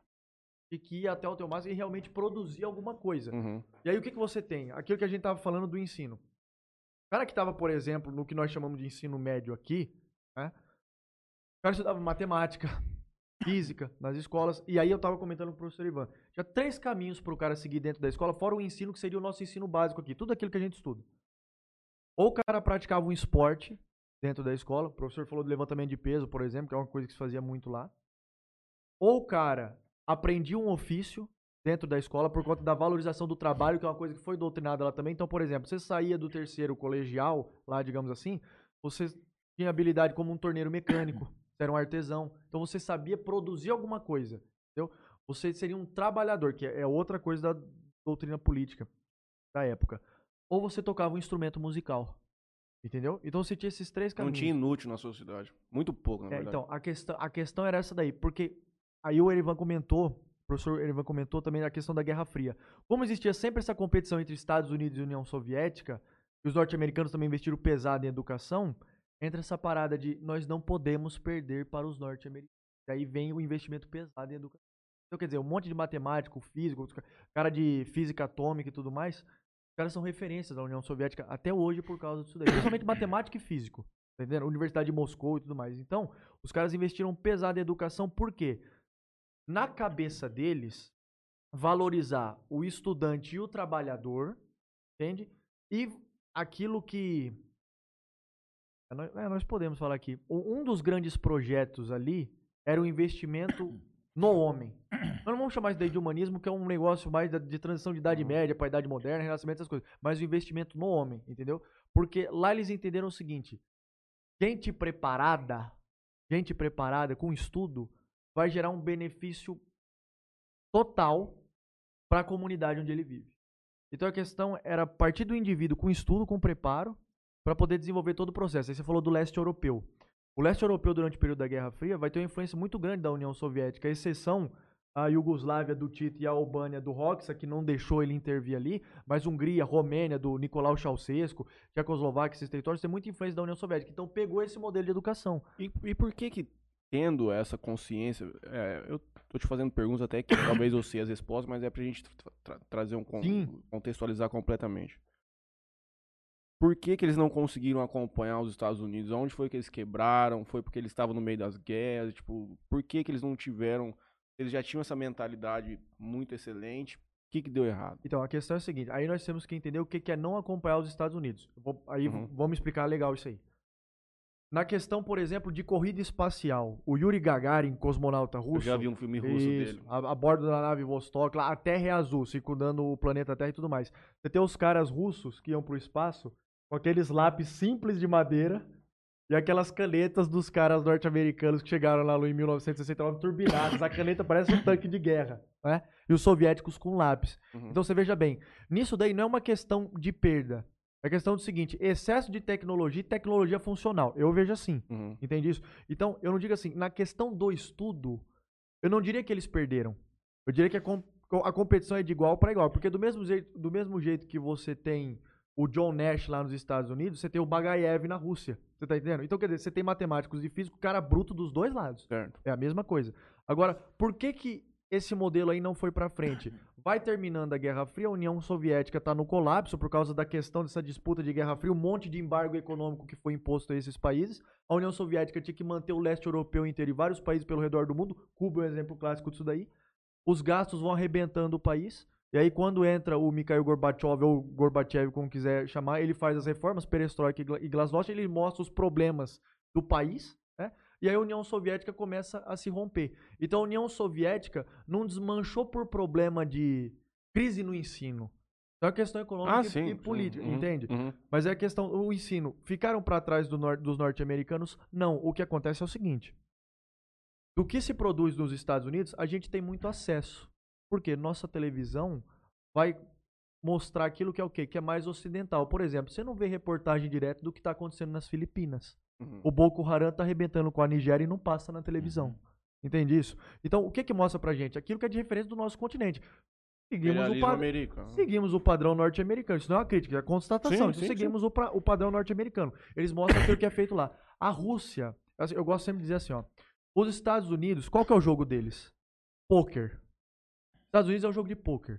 É o blefe, mostrar que tem ali ou não. Então, você mostra o que tem nos Estados Unidos, tá beleza. O russo joga o quê? Xadrez. O russo joga xadrez. Tem um monte de coisa sendo desenvolvida lá na Rússia. Nós não vamos ficar sabendo. Uhum. Não é de interesse deles mostrar isso daí pro mundo. 2013 os caras chegaram ali na Crimeia, tomaram a região e não se fala disso. Então quer dizer, Inclusive, agora, agora da Crimeia, rapidamente, a, a- a camisa da Ucrânia. Ah, eu vi isso Ucrânia, aí, é. Tá com a Crimeia e tá causando um problema sério. Então? Sim. Interessante isso daí. Então, quer dizer, não vai ser mostrado. Então, a questão é a seguinte: eles não perderam. É que só o que se mostra e aquilo que não se mostra, Uhum. entende? Mas pra mim, nessa questão de educação e desenvolvimento tecnológico, é- é- são os países que batem de frente, cara. É, é, isso entra num outro ponto que você falou. A gente, o que a gente vê, de tec- principalmente de tecnologia militar, deve estar no mínimo 10 anos atrasado. Só uma- um adendo. O, o Ramon falou sobre a corrida espacial, só para o pessoal que está Eu ouvindo. gosto demais disso, esse menino sabe. Quem mandou o primeiro ser vivo ao espaço? A União Soviética. A laica. cara. Quem mandou o, a, a, a, a primeira, o primeiro homem ao espaço? União Soviética. Quem mandou a primeira mulher ao espaço, que hoje é deputada na, na Rússia? A União Soviética. Os primeiros homens que saíram no espaço foram soviéticos. A primeira foto do lado oculto da Lua foi soviética. E, o, e em 69, ah, os Estados Pequeno Unidos. passo para o homem. é, e um grande passo para a humanidade. Neil Armstrong O senhor baixou lá. acredita que por lá? O senhor, o senhor tem teoria da conspiração? Não, né? isso, não sei o que e tal. Gente, é, eu sempre falo, É a história tem, do que mundo, ter- cara. tem, que, tem que ler e entender que o, o socialismo, o comunismo nunca existiu no mundo. Na realidade, o comunismo como doutrina nunca existiu. O Ramon sabe melhor do que eu isso aí, sabe explicar melhor do que eu. Mas o socialismo tem grandes ganhos, cara. Sabe? Ai, então por que, que você não vai pra lá? Porque eu não vou pra lá, bicho. Eu nasci aqui nesse país, eu, eu, eu tenho liberdade de expressão de falar isso aí. A Rússia, ela, ela, ela é respeitadíssima. E que você vê hoje, por exemplo, você falou bem das, dos armamentos. Aí você vai falar assim que a Rússia hoje, os Estados Unidos in- in- investem 700 bilhões de dólares, mais de 700 tri- bilhões, bilhões, bilhões de dólares por, por ano em armamento, a China 250 e a Rússia 60 e poucos. Fica até atrás, se não me engano, do Reino Unido e Arábia Saudita. Só que tem uma coisa, quando o Putin assumiu, isso eu falei na escola em 99. Cuidado que esse é o camarada que vai dar trabalho. E o pessoal, ah, George Bush, eu falei, olha o Putin. Putin vai dar trabalho, mas não deu outra. O homem vai ficar até 2036. Se, vai ficar até 2036 no poder. não alguma coisa que ele ia sair? Não, ele conseguiu. Ele pode alternar de Ele pode alternar para primeiro-ministro. Simples assim. Tanto é que ele fez isso com o Medvedev. Já fez isso. e- Dmitry Medvedev. Então o Putin, como disse o Ramon, é estrategista. O que, que ele pegou? O que, que eles pegaram os soviéticos com o Putin? Pegaram lá, ô, manda dar uma, dar uma pintada aí, dar uma brochada aí no. Dar uma, dar uma pintada de amarelo aí nos mísseis da década de 70. Pra você ver o, que, o quão a União Soviética chegou pesado em armamento. Aí o pessoal fala da China. A China está longe ainda de alcançar o poderio soviético. Tanto é que a China treme. Tem problemas sérios com a Rússia. Então, a, a Rússia, ela, tá, ela, é uma potência nessa nova Guerra Fria que nós temos três polos, Rússia, Estados Unidos e China. O Vladimir Putin é um homem a ser olhado. Ele é um estrategista de primeiro time. O diretor da KGB. Entendeu? Estratégia. Ele sabia da, da burocracia toda. Inclusive, se você está escutando, veja no canal Guerreiro Educação a aula que nós demos aí, entendeu? Sobre isso. Então, é isso. Agora, o indivíduo fala assim: ah, não, Xi Jinping é outro também que está aí, ó, fazendo a nova rota da seda, está se expandindo. A China tem problemas sérios. Nós estamos vivendo uma nova Guerra Fria. Comentar do, comentar do Fidel, mestre. Comenta do Comentar Fidel. Comenta, Fidel. não, você comenta do Do Fidel. alfabetismo. Vamos, vamos. O Neto, no programa dele ontem, ele falou assim: líder, líder é o Fidel, caralho. Líder Falou é o mesmo? Fidel. Falou, né? falou, falou. O Neto tá se tornando um monstro da esquerda. Um monstro. Então, o, o que acontece é o seguinte: cima daquilo que o professor Ivan estava falando. Por exemplo, Fidel Castro. Entrou em Cuba em 1959 através de um processo revolucionário, guerrilha rural, folquismo, aquela coisa toda. Ocupou cargo político até 2008, mas morreu só em 2016. Isso. Noite dos Três P's, 1960. Perseguição de mendigos, prostitutas, gigolos e gente que mexia com jogatina. Ordem de fuzilamento nos três primeiros anos, 60 mil. Ordem de fuzilamento. E é interessante isso aí. O Che Guevara era diretor do presídio de La Cabanha. O Fidel tinha que chegar pra ele e falar: Manera, estamos matando muita gente. Você- imagina um diálogo disso. O Fidel falando pro Che Guevara: segura, tá matando muita gente. Então quer dizer, governo autoritário, ausência de democracia, censura total. O Grama, que era o, o jornal, né, o, o único veículo de, co- de comunicação em homenagem ao barco que levou os caras para lá do, do México para Cuba. É, o Grandmother, fazendo esse, esse controle aí da, da imprensa e tudo mais. Uma série de problemas, coisas ruins. Governo de esquerda, características ruins de um governo de esquerda. Quando o Fidel entrou no governo, a taxa de analfabetismo em Cuba era mais da metade da população cubana analfabeta. Não tinha essa preocupação antes. Aí o que, que acontece? entra com um projeto de alfabetização. Alfabetização, investimento em esporte e medicina, Hospital das Clínicas de Havana e essas outras coisas. Aí no processo de alfabetização, o que, que acontece? Agora eu vou te falar um negócio que não, não li um livro, esse tipo de coisa. Eu peguei o caderno de alfabetização de Cuba. Uhum. Eu peguei o caderno na minha mão, você tá entendendo? Como é que tá o caderno lá?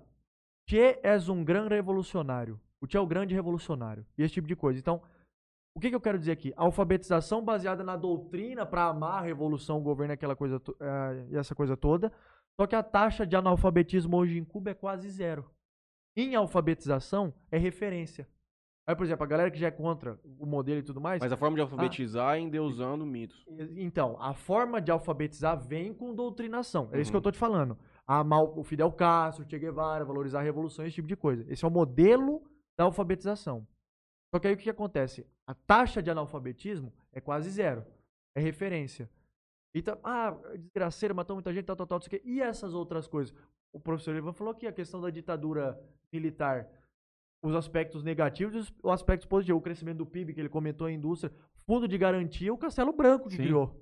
Mas do que, que adiantou é, eles terem essa. Vou fazer o advogado do diabo aqui. Eles Tá. terem essa evo- evolução educacional, sendo que eles não permitiram ela ser explorada de uma forma eficiente. Então, Você fez uma pessoa, só que ela, ela não pode sair dali pra se tornar uma coisa a mais. E estando lá, eu tô falando, eu nem sei o que eu tô falando. Tá. Como que significa a questão de pobreza lá? então, aí Às tá. vezes você, tá- você tem um cara muito bem alfabetizado, mas ele Então, Mas é não, pobre. não Aí- desenvolve a vida. então, tudo bem. Aí quando você vai fazer essa questão da desigualdade social, você vai pegar Cuba, por exemplo, tabelando com o país da América, Uhum. o Irvan vai saber disso, que ele, ele manja essas paradas todas Eu não de sei. comparação. Tenho a menor ideia. Tudo.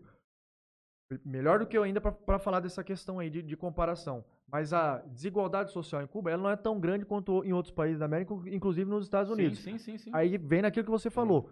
A- por que, que não é tão grande? A maior parte da galera tá onde? Embaixo. É aquilo que você falou da pobreza. Aí eu chego pra você e falo o seguinte: como que um país que tem um embargo econômico que começou em 1960, quer dizer, já são 61 anos Isso. de embargo econômico que ainda não foi cancelado. Um país desse tem dificuldade de se manter Mas, é, mas é- economicamente. era nesse ponto que eu queria chegar. Porque, então, existe alguma forma desse modelo dele ser aceito por quem tem embargado? A, a questão que eu digo é sempre a seguinte: o, o embargo vem à época com os Estados Unidos, a transição do governo do Eisenhower para o governo John Kennedy. Aí Uhum. tem crise dos mísseis, uma série de problemas. Mas o que eu digo é sempre assim: entra um modelo de governo que não agrada a um grupo, que é a maioria, então o que, que você faz? Eu vou limar ele. Sabe o cara que tá jogando bola e ele. Não, não é que tá perdendo, mas ele cansa, pega a bola e leva para casa dele? Uhum. É a mesma coisa. Se os países, os isso de maneira geral, capitalista, socialista, não interessa. Se os países olhassem um para os outros como parceiros, e esquecessem essa, essa questão da ideologia política e tudo mais, se não, se não houvesse esse choque e não tivesse essas questões dos embargos, talvez a galera ia olhar para a esquerda de uma outra maneira e até ver o capitalismo de outro jeito. Porque Bom. o que acontece é o seguinte: a, a questão não é ir junto, é eliminar a concorrência. São vistos como, como inimigos. Isso é herança da Guerra Fria. E ainda acontece. Então, alguns países têm sérios problemas por conta disso. Aí eu te digo o seguinte: como é que intervém nisso? Como é que vai fazer essas coisas? É isso que eu quero saber. Qual que é a Então. solução que eles internamente entendem pra isso? Então, a solução é a seguinte: não tem solução para isso. Vai Ah. continuar porque vão continuar sendo inimigos. A Uhum. questão da ONU, evitar conflitos, participar. A ONU vai participar diretamente da guerra da Coreia, ajudando a Coreia do Sul. Quando estava tendo o genocídio em Ruanda, dos Hutus contra os Tutsis, qual foi o posicionamento de Alemanha, Bélgica, Estados Unidos e França? Eram os países que se esperava que fosse fazer alguma coisa. Ninguém fez nada. Fizeram alguma coisa, professor? Um Não. milhão de mortos em três meses. Um país microscópico dentro da África. Por quê? País microscópico, dentro de onde? Da África, e que não tem uma grande quantidade de Isso que- recursos. que- É, e tipo coisa? assim, se os caras entrar lá, não vai explorar Então, porra nenhuma, que então. se foda. Uma coisa só para as fake news que vocês falaram aqui que eu achei interessante. Agora a China é a bola da vez, né? China, ah, a China vai comprar o Brasil, a China vai tomar o Brasil. Tem um grupo no nosso no Rio de Janeiro que o pessoal fala muito isso, eu falo, olha, pelo amor de Deus, gente, é, isso faz parte do processo econômico. Ah, porque a China tem aí, ó, tem a bandeira chinesa na empresa, vão tomar tudo da gente. Desculpa, o que, que os americanos fizeram nos últimos anos? No mundo inteiro. no mundo inteiro. Os impérios são assim. Ou, ou- ou você vive no mundo de Nárnia, que é aquela coisa felizinha, vai lá, ou, ou vive no mundo vai, da da WandaVision, que a Wanda faz o que quer ali. Não, pô. Você vive no mundo real de impérios. Os americanos, os americanos, os chineses, os chineses hoje, hoje eles não interferem por exemplo, não fazem ingerência nos assuntos dos países africanos, internos dos africanos. Mas a hora que você deixar, isso vai ser feito. Assim como a Rússia fez no leste europeu, os americanos fizeram no mundo todo. Eu vou Inclusive o entendeu? Japão. Eu tenho mais Inclusive. uma dúvida para tirar com os senhores. Hum, É, essa é um, talvez é um pouco mais muda um, um pouco do assunto. hum, O povo muçulmano não é um povo racista, certo? hum. Ele é um povo que, se ele não tivesse a religião, ele se daria bem. Se o mundo não tivesse religião, o povo muçulmano se daria bem com qualquer outro, porque ele é um povo que aceita, que tolera qualquer Hum. coisa. O que que e tem uma cultura linda, a religião e tudo mais. O que que traz a agressividade para esses grupos extremistas daquela região? Então, vai lá. É o imperialismo, o americano. É, Não. é, mas é, é, só deixa eu complementar, porque Tá, tudo bem. da onde eu trago isso? Tá.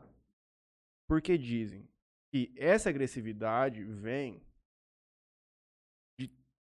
por exemplo, como você disse que a gente vê, recebe o mundo conforme o americano quer que nós recebemos. Não só americano, mas Sim, é, sim, tudo- é. é o modelo ocidental Sim, modelo de ver ocidental. o mundo. É. Uhum. Então, eles são agressivos porque eles entendem que aquela, que essa colonização vai chegar um momento que vai acabar com a cultura deles. Certo? Certo. Então, esse é o motivo da agressividade. Porque aí o, o contraponto disso é, não, não é isso. A agressividade ela é uma coisa que, que é inócua daquele, daquele certo grupo que tem outras razões e tudo mais. Então, rapidamente aqui, antes do Ramon falar sobre os muçulmanos, reparem aí, nós, nós somos considerados um povo, um povo que recebe pacífico. Uhum. Vocês viram na época que vene- os venezuelanos começaram a partir para o Brasil, o xenofobismo que começou a criar no Brasil pela Sim, vinda de venezuelanos? Aham. Quer dizer, o xenofobismo, a versão ao estrangeiro, coisa que o pessoal, ah, só europeu tem. Não. Qualquer um tem quando você adentra determinado local.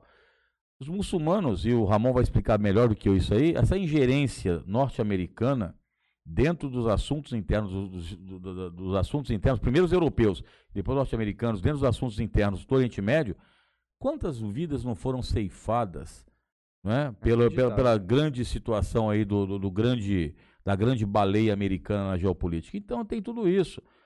Pensa bem, eu vou dar um exemplo para você pensar na sua casa. Você está aqui agora. Estamos aqui agora nesse, ne- nesse, nesse podcast aqui, tranquilo, calmo.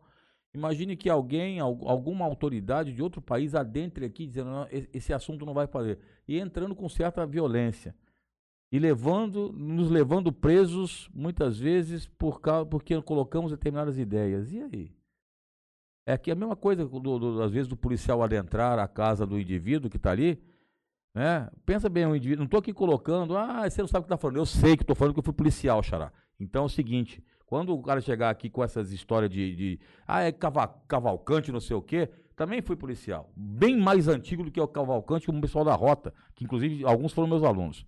Então, só para você ter noção da situação, é, é, é, quando você botar na sua casa, na favela lá, não estou dizendo que você não tenha cometido nada, mas quando você é inocente, o cara te enfia a pé na sua porta e arrebenta a sua porta, sendo que você tem a invio- inviolabilidade do domicílio. Você não ia gostar de o cara chegar lá e pegar você. Então, você cria. O Mano Brown fala muito isso, a questão do. Tem um vídeo que ele fala do certo ódio e tal. Claro, ninguém gosta de ser. A mesma coisa dos Oprimido muçulmanos, oprimido própria da casa. própria casa. Ramon, fala aí que você. Oriente Médio é, é sua Mas área. é, é que eu tava falando daquele. é, essa, esse Hum. artigo aí, ele propõe uma questão assim, se não fosse a religião, Religião. Isso. esse é o ponto grande, sim. se tipo assim, a gente teria esse tipo de conflito e tudo mais. Então funciona assim, Matheus. Qual que é essa Porque, questão? só pra concluir, culturalmente, socialmente, a, a, a sociedade deles é muito baseada nisso, que é milenar. É, o tá. Sharia, lei Sim. islâmica, assim. O que, o que acontece é o seguinte, então, o porquê dessa questão da agressividade do muçulmano e se essa questão da religião, né, é o Uhum. que realmente interfere Uhum. nisso e tudo mais. Então, vamos lá.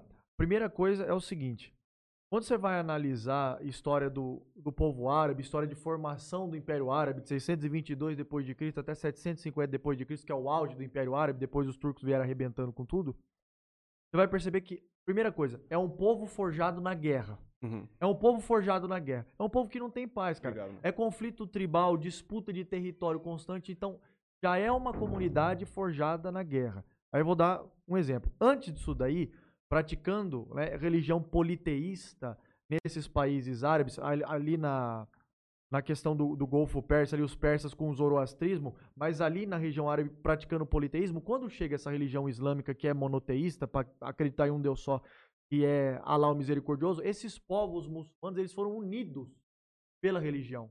Alguém chegar e perguntar assim, ó, o que que uniu os muçulmanos? Foi o comércio dos beduínos? Foi a questão política? A religião uniu os povos muçulmanos. Então, a religião, para começo, foi uma maneira de defesa contra inimigos. Ah, mas defesa contra quem? Todo mundo tentou conquistar esses países árabes. Você veja bem o Afeganistão. Por exemplo, estou pegando um aqui, o Afeganistão, que é o país de maioria muçulmana. Alexandre o Grande tentou conquistar, os russos tentaram conquistar, os britânicos tentaram conquistar. Uhum. Então, quer dizer, é uma galera que toma porrada de tudo que é lado. Aí você disse o seguinte: o muçulmano, ele não é racista.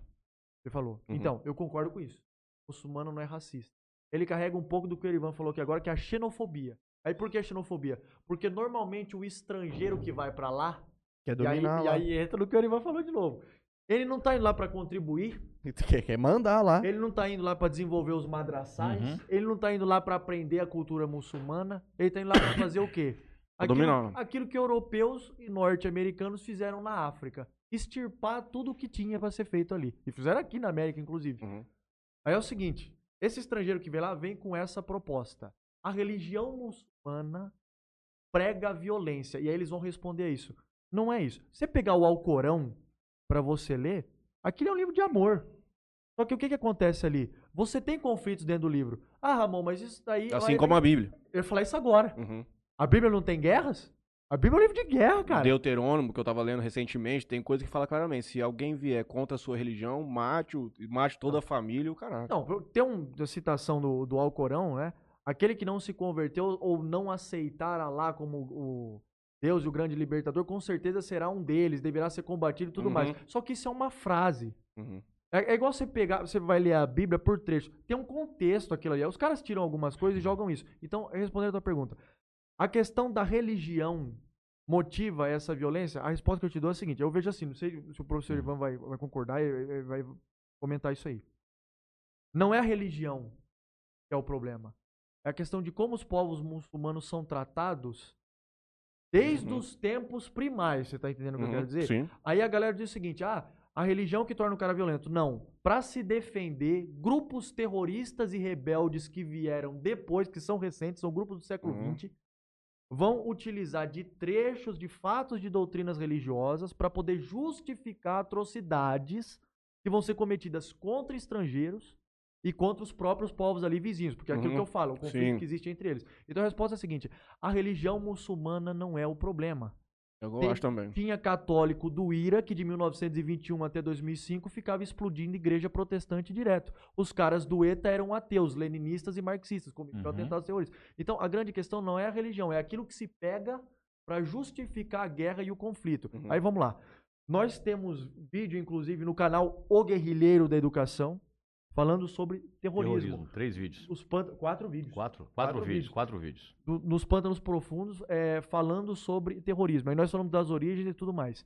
Aí eu digo um negócio no vídeo lá que eu trago pra cá e, e faço a comparação ainda com o que nós comentamos do Fidel Castro. Ramon, então o muçulmano ele tá se defendendo, a questão da exploração e tudo mais. Tá, beleza. Justifica tudo isso que os caras fazem? Para mim, não. Eu sou contra essa questão da violência. É a mesma coisa do Fidel. Eu falei aqui da questão de alfabetização, mas eu falei dos fuzilamentos e tudo mais. Ah, você acha que justifica a alfabetização, tudo isso daí que eles fizeram? É lógico que não. Eu sou contra tudo isso daí, cara. Eu acho errado demais. Só que aí é o seguinte: o que, que acontece dentro do país? Quais são as raízes do problema? Como é que é você, está, você ser um muçulmano vivendo em uma determinada região do mundo árabe ali do Oriente Médio? A ONU vai lá e cria um país né? de 1947 para 1948, através de uma resolução da ONU, cria, cria, o Estado de Israel, e aí a tua família tem que ser retirada dali. Uhum. Como é que funciona? E a terra que é sua, que o Queriban falou. A terra é sua, o país é seu, a região é sua. Ah, mas nós vamos criar o Estado da Palestina também. Cadê? Da Palestina praticamente sumiu. Cadê o território da Palestina? Cadê o Estado palestino? É autoproclamado. E é o que nós estamos vendo agora recentemente, o grande sim, ataque sim, então, que teve. Esse processo. Isso vai voltar. Uhum. Então é toda aquela questão da, da violência, isso daí continua. E outra coisa, essa questão da competição política, religiosa, econômica. Esse é o mundo que nós estamos vivendo, uhum. cara. E só uma colocação que o Ramon sabe muito mais essa, essa parte de história. Quando eu ouço o pessoal falar, ah, esse povo muçulmano, esses muçulmanos é tudo atrasado. Então, acho que Puta, o pessoal, de, o pessoal deveria começar hoje. a ver história. tá? Para saber de algumas situações que os muçulmanos trouxeram, né? Inclusive na arte, nas ciências, na própria Europa e na medicina, na própria Europa. Então, quando você ouve aqui, aqui e hoje, infelizmente, o Matheus, você está tendo aí algumas, a- a- alguns indivíduos que lançam livros, fulano, a, a história politicamente incorreta, a história do ser, eu não vou falar o nome também não, história politicamente incorreta do Brasil, a história politicamente incorreta da América Latina, Do é, mundo. do mundo, Como quer não dizer, ser um idiota. Re- como não ser um tipo. idiota. Ou seja, veja bem, realmente deve. a- As veias abertas da América Latina, do, Eduardo do- do- Galeano. do- do Eduardo Galeano, deve estar tudo errado. Aquilo é mentira. Eu uma vez eu falei para os alunos, então que eu pego é mentira. Vão lá do jornalista lá, que vocês vão muito bem em vestibular. E, inclusive, no- no- tem aí um canal aí que se diz aí. hum, é, revisitando a história, que eu não vou falar o nome dos caras, os caras aí estão arrebentando a boca do balão. Ó, filho, pelo amor de Deus, de onde vocês tiraram isso? De onde tiraram isso? Aí você fala, não, mas tem uns caras aí que são inteligentíssimos. Inclusive, só lembrando aqui, que nós, eh, que o aluno me perguntou assim, ah, o que, que você acha dos novos políticos aí, do determinado movimento aí, por causa dos 20 centavos? Eu falei, os- a, a mesma coisa dos mesmos, cara. Mesma coisa, mesma continuação. Então, o aluno, às vezes, ele fica assim, nossa, eu li um livro lá, nossa, fantástico. Aí eu sou obrigado a escutar um, um, um beócio esférico dizer que ai, já- vai ler os sertões de Euclides da Cunha, onde já se viu. Não, não, não, não. Vai ler a história da carochinha, meu filho. Pelo amor de Deus. Vai ler a Ah, Chonga. É, não, de muitas das Deus. coisas que nós utilizamos hoje veio do Oriente Médio, sem contar a quantidade de conhecimento perdido. Sim. E isso é uma coisa que nós não temos nem ideia de diversos. As próprias pirâmides, caralho. Sim. Como que os caras construíram aquela merda é uma coisa que é uma incógnita pra É. todo mundo. De, Sim. é, aqui da, da biblioteca de Alexandria. De Alexandria, o incêndio, aquela coisa toda. Quer dizer, então você- o- o pessoal critica, diz, ah, são, são é, como é que é? Uma vez eu fiz um vídeo e chamei Gerard. Gerard é um companheiro nosso que sempre tá aí. Ele e a mulher, espero que estejam Não, bem. es- Estará aqui em breve. Estará aí. Pô, vai quiser. poder dar uma aula muito melhor. É, é, Gerard, é, é lógico. E aí o, o. Tava falando sobre Gerard. Ixi, rapaz, esqueci, deu um branco aqui. É, é Covid, tá? convidou levou uma ele. aula. É, convidei pra aula, Um rapaz. vídeo, não foi? É, um vídeo sobre Gerard que eu tava falando. Rapaz, esqueci. Em bom português. Ele foi falar É, ele foi falar em bom português, isso. Ele fez lá e levou isso. E aí o pessoal me falou assim: "Ah, o senhor não falou da opressão da mulher islâmica? Meu amigo, se a própria mulher do Gerard ali, que é brasileira e se converteu ao islamismo, mostrou muitas situações ali, e nós vemos aí eh, em alguns países acontecer determinadas situações, aí o pessoal vem sempre na mesma tecla. Lembrando que o Brasil também não é nenhum referencial como trata as mulheres brasileiras aqui no nosso país. Sim, sim. Isso aí não é nenhum referencial. Pra- talvez para os muçulmanos, muitas vezes eles veem casos que acontecem aqui que eles não acre- não acreditam. Falam, como que o país- barbaridade deve ser barbaridade, essa. democracia. Comentar só um negócio, Claro. di- disso que o Erivan tá falando, essa questão da violência do Oriente Médio, Uhum. jogar a culpa no muçulmano. Uhum. Deixa eu, eu, eu quero dizer um negócio que é o seguinte, é, o, o importante do espaço, cara, é isso também, vamos lá. Eu sempre falo assim, estudando história, você tem que analisar o cara como indivíduo. Tá bom, o que, que você quer dizer com isso daí? Vou, vou partir pra religião já já. A gente tá falando aqui do Fidel Castro e tudo mais. Pô, Nelson Mandela. Porra, o cara acabou com o apartheid, que foi um, foi um dos sistemas de segregação mais brutais do mundo, se não foi o mais brutal. 27 anos de cadeia, numa cela de 2 por 3 metros, um homem de 1,90m. Ele agrediu a primeira esposa dele. E aí, como é que faz? É isso que eu falo. Você entende o que eu quero dizer ou não? Nós estamos falando aqui, nós estamos analisando pessoas. Os caras são pessoas. Não é só a ideia do cara, são indivíduos. O cara acerta algumas coisas E é, e ele erra em Erra. outras, cara. sim. Ah, o Gandhi. É um fez a- humano, caralho. Ó, É um o- homem. O Gandhi fez a independência da Índia sem dar um tiro em um soldado britânico. Greve de fome, o caramba, marcha do sal, regaço. Gandhi, aí, tá vindo a história agora. Gandhi era autoritário com mulheres e tudo mais durante as Uhum. marchas, que é o, o que ele vai comentando aqui, a questão da, da mulher muçulmana, né? Pra fazer um comparativo. Cara, uma das coisas que o Gandhi pregava era a igualdade entre mulheres e homens. Não só no direito, mas no trabalho. Uhum. Então, por exemplo, quando tinha que limpar latrina, esse tipo de coisa, ele queria que as mulheres também fizessem. Elas não queriam fazer isso daí. Muitas vezes ele tinha que ser mais autoritário. Você tá Uhum. entendendo? Então, cara, tem os dois lados. Nós estamos analisando pessoas. É isso Uhum. que eu quero dizer, entendeu? Então tem acertos e erros. Tudo. Uma coisa que às vezes eu falo muito na escola é a questão dos bandeirantes. Pegaram os bandeirantes e crucificaram os caras como se eles fossem o, o câncer da sociedade brasileira, assim como jesuítas. É muito fácil, nós estamos numa sala aqui agora com ar-condicionado, a 21 graus Celsius, é aqui cheio de propaganda numa, numa Televisão. televisão, tomando Comida. água mineral, comendo comida japonesa, olha que bacana. Aí o- a- Globalização. a- é globalização. Aí o professor chega lá e fala os bandeirantes, aí critica. Até que queriam tirar a estátua do Borba Gato, né, lá, lá- acho que de Santo Amaro. Falei, cara, você tá em casa, sentado. Os bandeirantes, de certa forma, Manolo, eles foram responsáveis pela expansão do Brasil. Não dá pra você revisitar a história. Os caras deixaram a família. É, mas foram cruéis. A mesma coisa, chegou no índio, o índio mandava a flecha e você mandava o que tinha. É natural, cara. O mundo não é.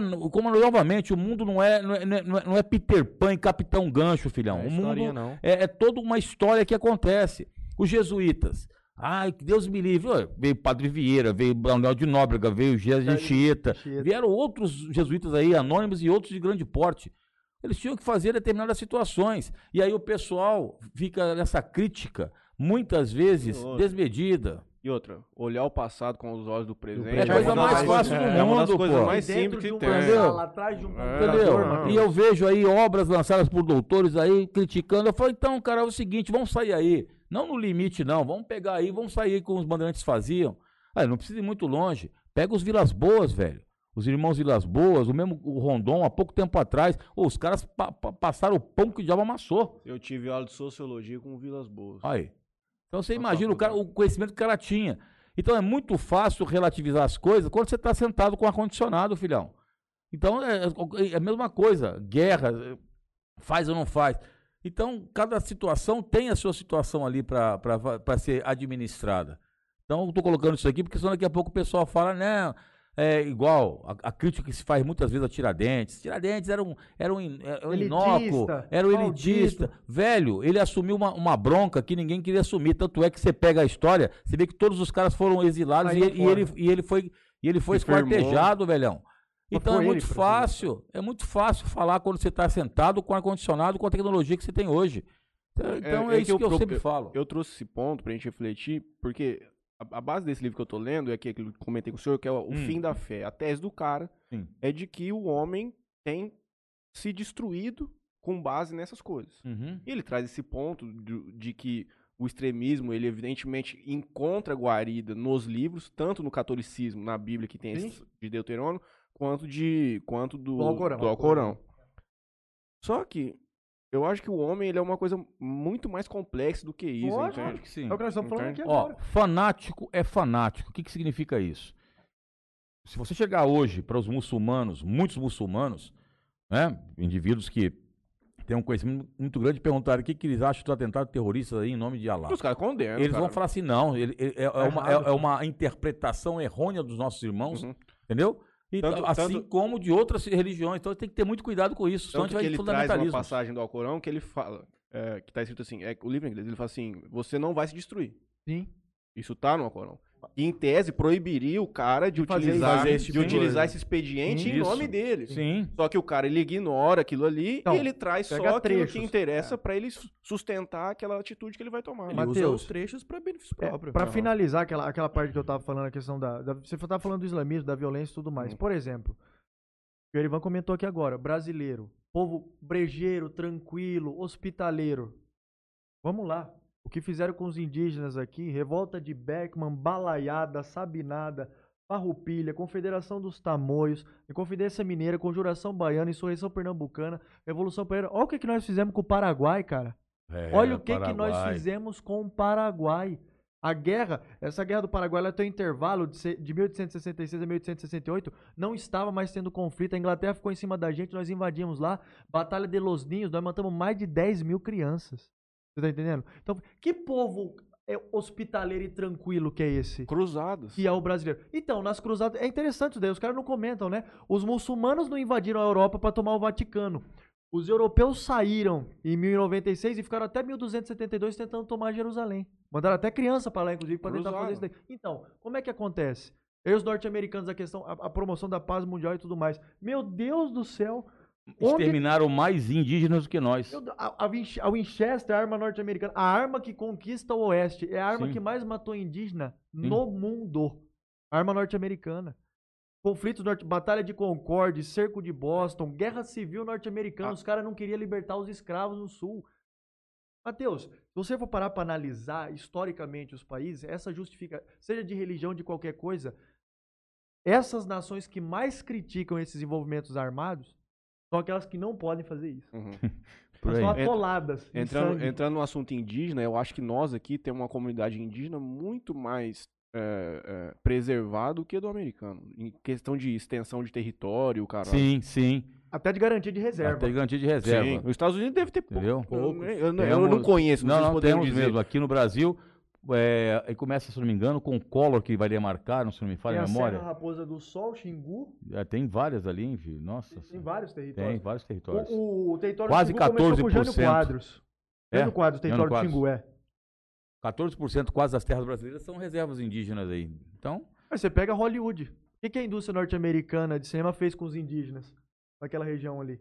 O Marlon Brando não, eh, negou receber o Oscar pelo poderoso chefão lá, o Godfather, por causa da exploração indígena. Eles tiram os indígenas da terra e só retratam o indígena como indolente, canibal e aquela coisa toda. Uhum. Tá errado isso daí. Cara de dentro lá já criticou. E aí, como é que faz? E essa dívida aí com os indígenas? Aí é o seguinte: a dívida com a comunidade judaica pelo que aconteceu na Segunda Guerra Mundial, Estado de Israel. A dívida com a população indígena. Porra nenhuma, extermínio. O que, que vai fazer? Sim. O que, que vai fazer? Você vê, É aquilo que nós falamos na entrevista sobre A o... dívida com a Palestina foi mais. A eternidade deles se Então, fuderem o que lá que- em cima de O guerra. que, que vai fazer? Vai ter que criar um país do tamanho da Rússia para poder ressarcir o povo pale- palestino. por aí. Não vai ter o que fazer.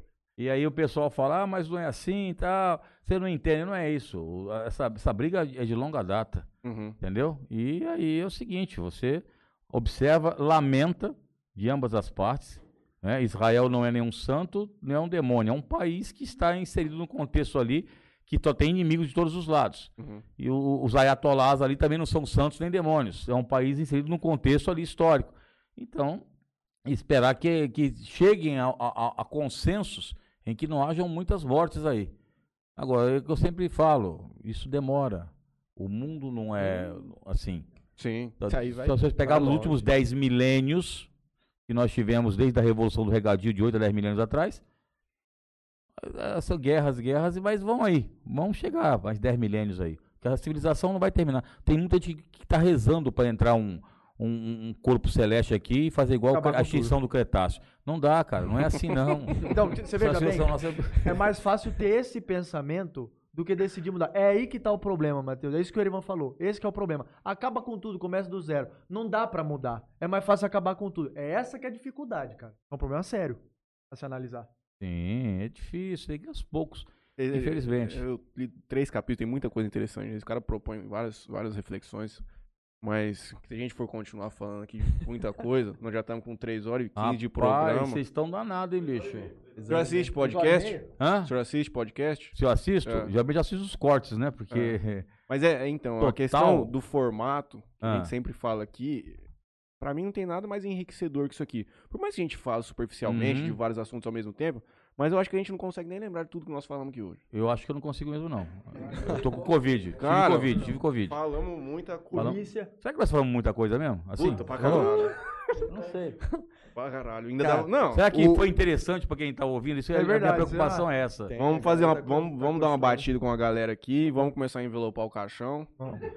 Porque. Não, e, ouvindo o Ramon falando isso aqui, me lembrava quando a gente gravava os vídeos do. Pelas barbas da Ah, história. era ele os que gravava vídeos. O você? Fran- Franley. Franley gravava? Franley. Gravava e editava. O, Ah, ca- o canal tá. não é ideia minha. O É do canal, eh, se não fosse ele, não teria nada do Hum. canal. Porque a inspiração pra fazer o canal veio do senhor, um- mas quem correu uma atrás. história desbarbada. Exato. E Seria por que história parou. Ramon? Depilada. Oi? Por que que parou? Por o conta da decepção do com o resultado.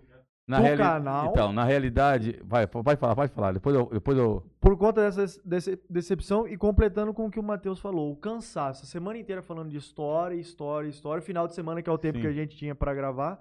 A gente História. ficava gravando. Mas, Franley, desanima. Porque é o seguinte: Eu não acho que o cara tem que olhar pra história e achar que é a coisa mais maravilhosa do mundo. É pra mim e tá tudo certo. Ninguém é forçado a entender isso. Nem o meu Sim. aluno. Eu só tô lá pra dar aula. Sim. Ele não tem que me ver como um cara especial, a matéria não tem que ser especial, só que você dizer que isso não serve, cara, pra nada, você entende isso ou não? Desanima demais. Então, eu esperava com a criação do canal que pelo menos os meus alunos Iriam te Engajar, iri- Mas não é, não é só questão de engajar. Chegar pra mim uma vez ou outra e falar, professor, Valeu ati- pelo vídeo, que né? atitude decente, que bonito. Obrigado pelo que o senhor tá fazendo e tudo Aquilo mais. ali pode ser um acervo seu, cara. Mas é o que eu falo sempre, o Ramon sabe. Quando eu fiz o canal, e já vai fazer quatro anos, quatro anos. Youtuber há 800 quatro anos Oito- também. Que youtuber, porra? Trabalho, pô. É, youtuber o cacete. É o seguinte, é, quatro anos, fiz o primeiro vídeo, eu falei, aí teve uma até visualização, lancei um outro, outro vídeo, deu uma visualizaçãozinha, eu falei, nossa, fiz as minhas contas, eu falei, porra, cara, tive uns 20 mil alunos, se pelo menos metade se inscrever no canal, são 10 mil, se pelo menos metade assistir cada vídeo, são 5 mil visualizações. Tô rico. Cara, tem vídeo meu que tem 50 visualizações, 60, 70. E são assuntos, se você for pegar mesmo, são assuntos que são nevrálgicos. Por exemplo, a Rússia de Putin. São três vídeos gigantescos, cara. Como a nova Guerra Fria. É, um, é, é aquilo que nós conversamos hoje. E outros ali, e eu falo muito no carro. Se você pegar meu vídeo, eu tô no carro conversando, levando um papo, escutando um rap. Que até nós não falamos de rap hoje aí. Então, Informal. é informal, de forma informal. Mas aí, como disse o Ramon, Ramon uma vez foi nevrálgico, foi cirúrgico. Nós não temos carisma cibernético. Essa é uma grande realidade. Isso aí é uma coisa gigantesca. Ele, ele tem, por exemplo, essa barba, essa barba que é barba da história aqui, que parece a barba do, do, do, do Ayatollah, sei lá quem, e eu com essa cara de ogro aqui, a cara daqueles, daqueles caras final de, de festa, né, na Europa, quando, quando tinha, arrebentava toda a guerra, estava ali. Então não tem carinho cibernético. Aí você fica, aí você se entristece mais quando você vê que indivíduos lançam vídeos cujo conteúdo não agrega absolutamente nada, nada. Jogando Nutella no corpo. Entendeu? Escrevendo a Isso história. e não, e aí tal. E aí você, você fica mais assustado ainda, e eu não vou falar nomes, desculpa, eu não vou falar nomes porque eu não sou bobo. Posso ser louco e exótico, mas bobo não. Exótico. É, quando você vê algumas meninas que eram alunas ah, de colegial, lançaram um canal aí e hoje arrebenta a boca do balão com milhares. Depois eu falo quem é. Que arrebentam a boca imaginar. com milhares de, de visualizações no canal, falando aquilo que o Ramon vai, explica, ela vai e fala. Você fala, peraí, tem alguma coisa errada, cara. Tem alguma coisa errada. Agora, a gente vai continuando. Por isso que o guerrilheiro é o seguinte, ele vai na trincheira, ele tem uma missão. Então, a gente vai continuando. E como você falou, eu falava pro Ramon, ficará como um acervo cultural para as próximas e posteriores gerações. Ora, se nem mesmo, muitas vezes, pessoas do seu clã familiar fazem parte do canal, o que pensar os alunos Mas, que... por É, exemplo, por alunos, exemplo, o exato. senhor, assim como fez conosco aqui hoje, o senhor dá aulas no seu YouTube. Sim, não, eu estou usando muito, principalmente agora na pandemia. Né? E ainda assim, o Ramon sabe, eu coloco o vídeo e coloco ali, eu tenho, tenho uma, uma digitação muito rápida, coloco para os alunos, tiro, tiro, tiro a espinha dorsal toda do vídeo ali e coloco para eles, para facilitar. E nem assim você tem visualizações. E, consequentemente, esses vídeos podem ser também um material de apoio Sim, para a aula que você Uhum. dá. sim, todos os sim. dias, né? Indicar os vídeos e tudo Então, mais. Você vai conseguir complementar. Mas, é, é, olha, veja bem, é, poucos professores indicam nossos vídeos aos alunos. Essa é uma grande realidade. Uma vez uma pessoa, uma pessoa querida falou assim, eu não posso colocar no grupo de professores que eles vão achar ruim. Num grupo, às vezes, de professores, você coloca qualquer coisa e não pode colocar o seu vídeo. No- as, próprias, as próprias organizações que muitas vezes o contratam, elas não divulgam isso aí. Entendeu? E fica chato, porque você está fazendo um trabalho sério. Um trabalho sério. Assim como o Instagram, que vocês estão vendo, aquelas músicas pesadas, todas têm uma mensagem subliminar dentro de determinado assunto que eu coloco lá. Aí eu falo para os alunos, assistam. Não, não, não, não, não, dá, não, é chato. Vou ver Netflix, Eu vou ver, é, entendeu? Então vou fazer o que agora? Eu vou ficar meio. Não, eu tenho, como eu sempre falo, eu tenho minha profissão. Entendeu? Tenho que trabalhar e faço o melhor possível. Mas é uma pena que ainda não agreguem. Talvez no futuro as pessoas falem assim, ó, vamos assistir o, o vídeo desse velho crocodilo aí, porque deve ter alguma coisa para se, pra se colocar aí que deva se tirar. Eu fiz um vídeo três vídeos, o Ramon acho que viu, sobre a 25 anos da Guerra da Bósnia. Eu recebi um elogio de uma pessoa que eu nem sei quem é. Falou assim: foi o único vídeo que eu assisti. No YouTube é o único vídeo que tem sobre isso. Que tem Porra, sobre. Desse É, tema, desse só tema. tem o vídeo dele. Só. E não é só esse tema, eu já falei Entendeu? isso pra ele de outros. Entendeu? Tem Então tem o aí, aí- aí você fica chateado com isso. Fala. Eu preciso fazer um comentário que eu Faz. já pensei umas quatro vezes, mas eu tenho um problema de memória grande, eu vou esquecendo. Você parece e fala muito parecido com o Danilo Gentili. Eu? Conseguiu notar isso? Eu falo parecido com o Danilo Gentili? A voz, a, a, a entonação. Agora sim, hein? Agora vamos eu- ganhar aqui. Vamos, eu vamos acho- ganhar. bom, ga- Iremos. Futuro vice-presidente da República. Não. Clone. Vice-presidente. Vice. Oi. Putz, Felipe. Ô, ô, ô, ô, ô, Ferrari, a sua sorte é que nós estamos no ar e eu sou um indivíduo polido. Polido. Polido. Vamos, vamos, vamos dar uma passada aqui no YouTube. Tá. Vamos. Puta, dá pra ficar muito mais tempo. Mateus, Vamos, mas já vamos, vamos, vamos sair daqui já agendada ao Sim, o episódio no 2. próximo. Ô, louco, é o sério? Sim, O Vocês querem mesmo? É isso aí. com certeza. Matheus, Tá- olha o tá bom. Da próxima vez eu vou tomar uma cervejinha. 30 anos, Malzebia, que eu mais não bebo cerveja. 30 anos dando aula. Eu só tenho 10. Mais de 30 anos dando aula. Tem rádio aqui, um monte de coisa que envolve aqui na região onde nós estamos. Sim, sim. Quantas vezes o senhor foi chamado para fazer o que nós estamos fazendo aqui? Rapidamente, eu vou contar isso aqui, mas eu não posso contar que foi numa faculdade aqui próxima, uma- da última cidade que nós temos aqui, é, que é a cidade turística, porque fica chato. Eu fui chamado, eu fui chamado para fazer. Foi o único dia que eu. Olha, rapaz, aquele esse dia eu me lembro que eu ganhei um dinheiro dando palestra, mas foi uma piada. Vou contar para você como é que foi. Fui chamado na faculdade de Santa Fé do Sul para fazer uma palestra sobre educação. Me chamaram lá e falaram assim: você quer fazer palestra sozinho ou quer participar de uma mesa de doutores? Eu falei: não, cara, eu não quero participar sozinho, cara. Eu sou dinossauro, não vou ficar com o doutor aqui conversando, não. Tá Eu bom. não pertenço. Eu não pertence a esse meio, esse clã todo aí, não. Aí fomos fazer lá. Eu me lembro que na época eu ganhei um dinheiro. Aí chegou lá e fui falar sobre educação em sala de aula, né, mano? Mas eu fui falar a realidade, a real. E era, e era um ciclo de palestras, e eu- a minha palestra era a última palestra da semana. E, e tava, tava aluno de educação física, tava aluno de educação física, tava aluno de um monte de curso lá. E aí os caras sentaram e falaram, quem que é esse maluco aí, rapaz? Aí comecei a falar de como é que era a sala de aula na realidade, velho. E eu falei, olha, lamento informar para vocês que tudo que ensino na faculdade aí de pedagogia, você não vai usar absolutamente nada em sala de aula, Manolo.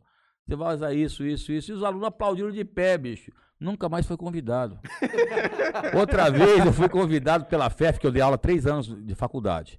Aí eu era um ex-aluno, fui convidado pela FEF. Aí foi chato pra caramba, porque eram quatro ex-alunos que estavam se destacando e me convidaram, não sei porquê. Um falou 10 minutos, outro falou 15, outro falou 10. E na minha vez era pra falar 10 minutos. Quando foi 10 minutos, os caras, não, pode falar. Eu falei quase uma hora lá, os alunos, é. Nunca mais fui chamado também, não ganhei nada. Então, a gente vai sendo é, é, é, colocado como exótico, sabe? Então é, é complicado. Porque as pessoas, elas não, não nos ouvem porque eu não sei porquê. E nós temos muito a colocar aí. Modéstia à parte na minha área. Bum, voltamos. Ao vivo, diretamente de Jales, interior paulista, no oeste paulista. Não, é, pode, pode ficar, pode ter ninguém aqui. Nós só vamos fazer uma conclusão pra ficar gravado no YouTube. Ah, ok. Quem quiser assistir depois. Bom, então, em conclusão, Hum.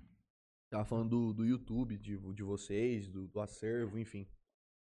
Deixar para um acervo, para uma galera É. mais. Não sei, talvez podemos, podemos voltar com o canal pelas barbas da história. O Erivan já tem um acervo muito grande. Eu recomendo. O canal Guerrilheiro da Educação, pra mim, não é porque ele tá aqui, já conversamos isso daí antes, pra mim é o canal mais completo da área de humanas que tem no YouTube. Não tem. São mais de 800 vídeos. É muita coisa. pega o canal do Castanhar e enfia no cu aquele lixo lá. Eu, nem, eu nem- eu nem- sei quem é esse rapaz, desculpa. É. Eu, eu, Eu não, eu não conheço. Eu só queria levantar um, um último ponto aqui, Vamos meu. lá, tá no Pode levantar, filhão. Porque um rapaz, eu já nem me lembro Hum. o, o nome dele que ele tinha Hum. mandado, aí foi subindo comentários, eu acabei perdendo o nome, mas eu escrevi aqui pra não, não me perder. Ele pergunta qual que é a importância do espiritismo quando você tava mal de Covid. Que, que, qual que era a o- importância Então, a pra pergunta você? é o seguinte, né? Acho que foi o André. Ah, o André Araújo. O André, André é nosso Ibrahimovic. Né? Um, um salve para ele, para os irmãos, que é mineiro, que foi meu aluno, para a mãe, para o pai aí, nossos companheiros. Então, perguntar, perguntaram assim qual que foi a importância do espiritismo quando eu estava com Covid, que eu perdi 20 quilos em 10 dias e tinha até bolão, sabendo se eu ia morrer ou não. É verdade. De aluno É ou de... De- de- não posso falar de onde é que é porque pega mal, mas tinha até bolão sabendo. Meus filhos não acreditaram que eu voltava mais pra casa, você entendeu? E eu fui, eu fui achando, mas eu fui, ó, fui tranquilo, relativamente tranquilo. Falei assim, papai do céu não vai querer eu lá agora, não é possível, né? Mas também podia ser possível. Mas na realidade eu- a doutrina espírita traz muita tranquilidade. Por quê? Porque aqui é temporâneo, né, filho? É- é- isso aqui na realidade comparado o que, o que é uma existência, o, melhor, o que, que é um milênio dentro da eternidade? É uma gota de água no oceano. Nós estamos aqui vivendo 60, 70 anos. Se tivesse chegado a hora de, de- eu sair daqui e falar assim, estou indo, retornarei talvez em- daqui a algumas décadas, tudo bem. Então ela te dá uma segurança muito grande e foi isso que me deu a segurança lá dentro da, do hospital. né? Eu não achei que eu iria desencarnar nesse momento. Agora vi muitas dores e sofrimento. Isso também me, me traz o que? Você ter o equilíbrio e fazer, lógico, dentro do hospital, fazer tudo aquilo que os médicos pediram, aquela coisa toda, sem reclamar, Uhum. sem reclamar. Agora, nós vimos muitas pessoas queridas aí que perderam até família, seis pessoas na família, cinco, seis. O Léo é um, é, um, é cara que teve uma baixa boa Então, na, na própria família. e isso é, é, é por isso que eu falei. Você muitas vezes coloca as pessoas, quando falo você que está tá aqui me ouvindo agora, muitas vezes coloca a famosa geografia teorética dizendo é 0, não sei quantos por cento.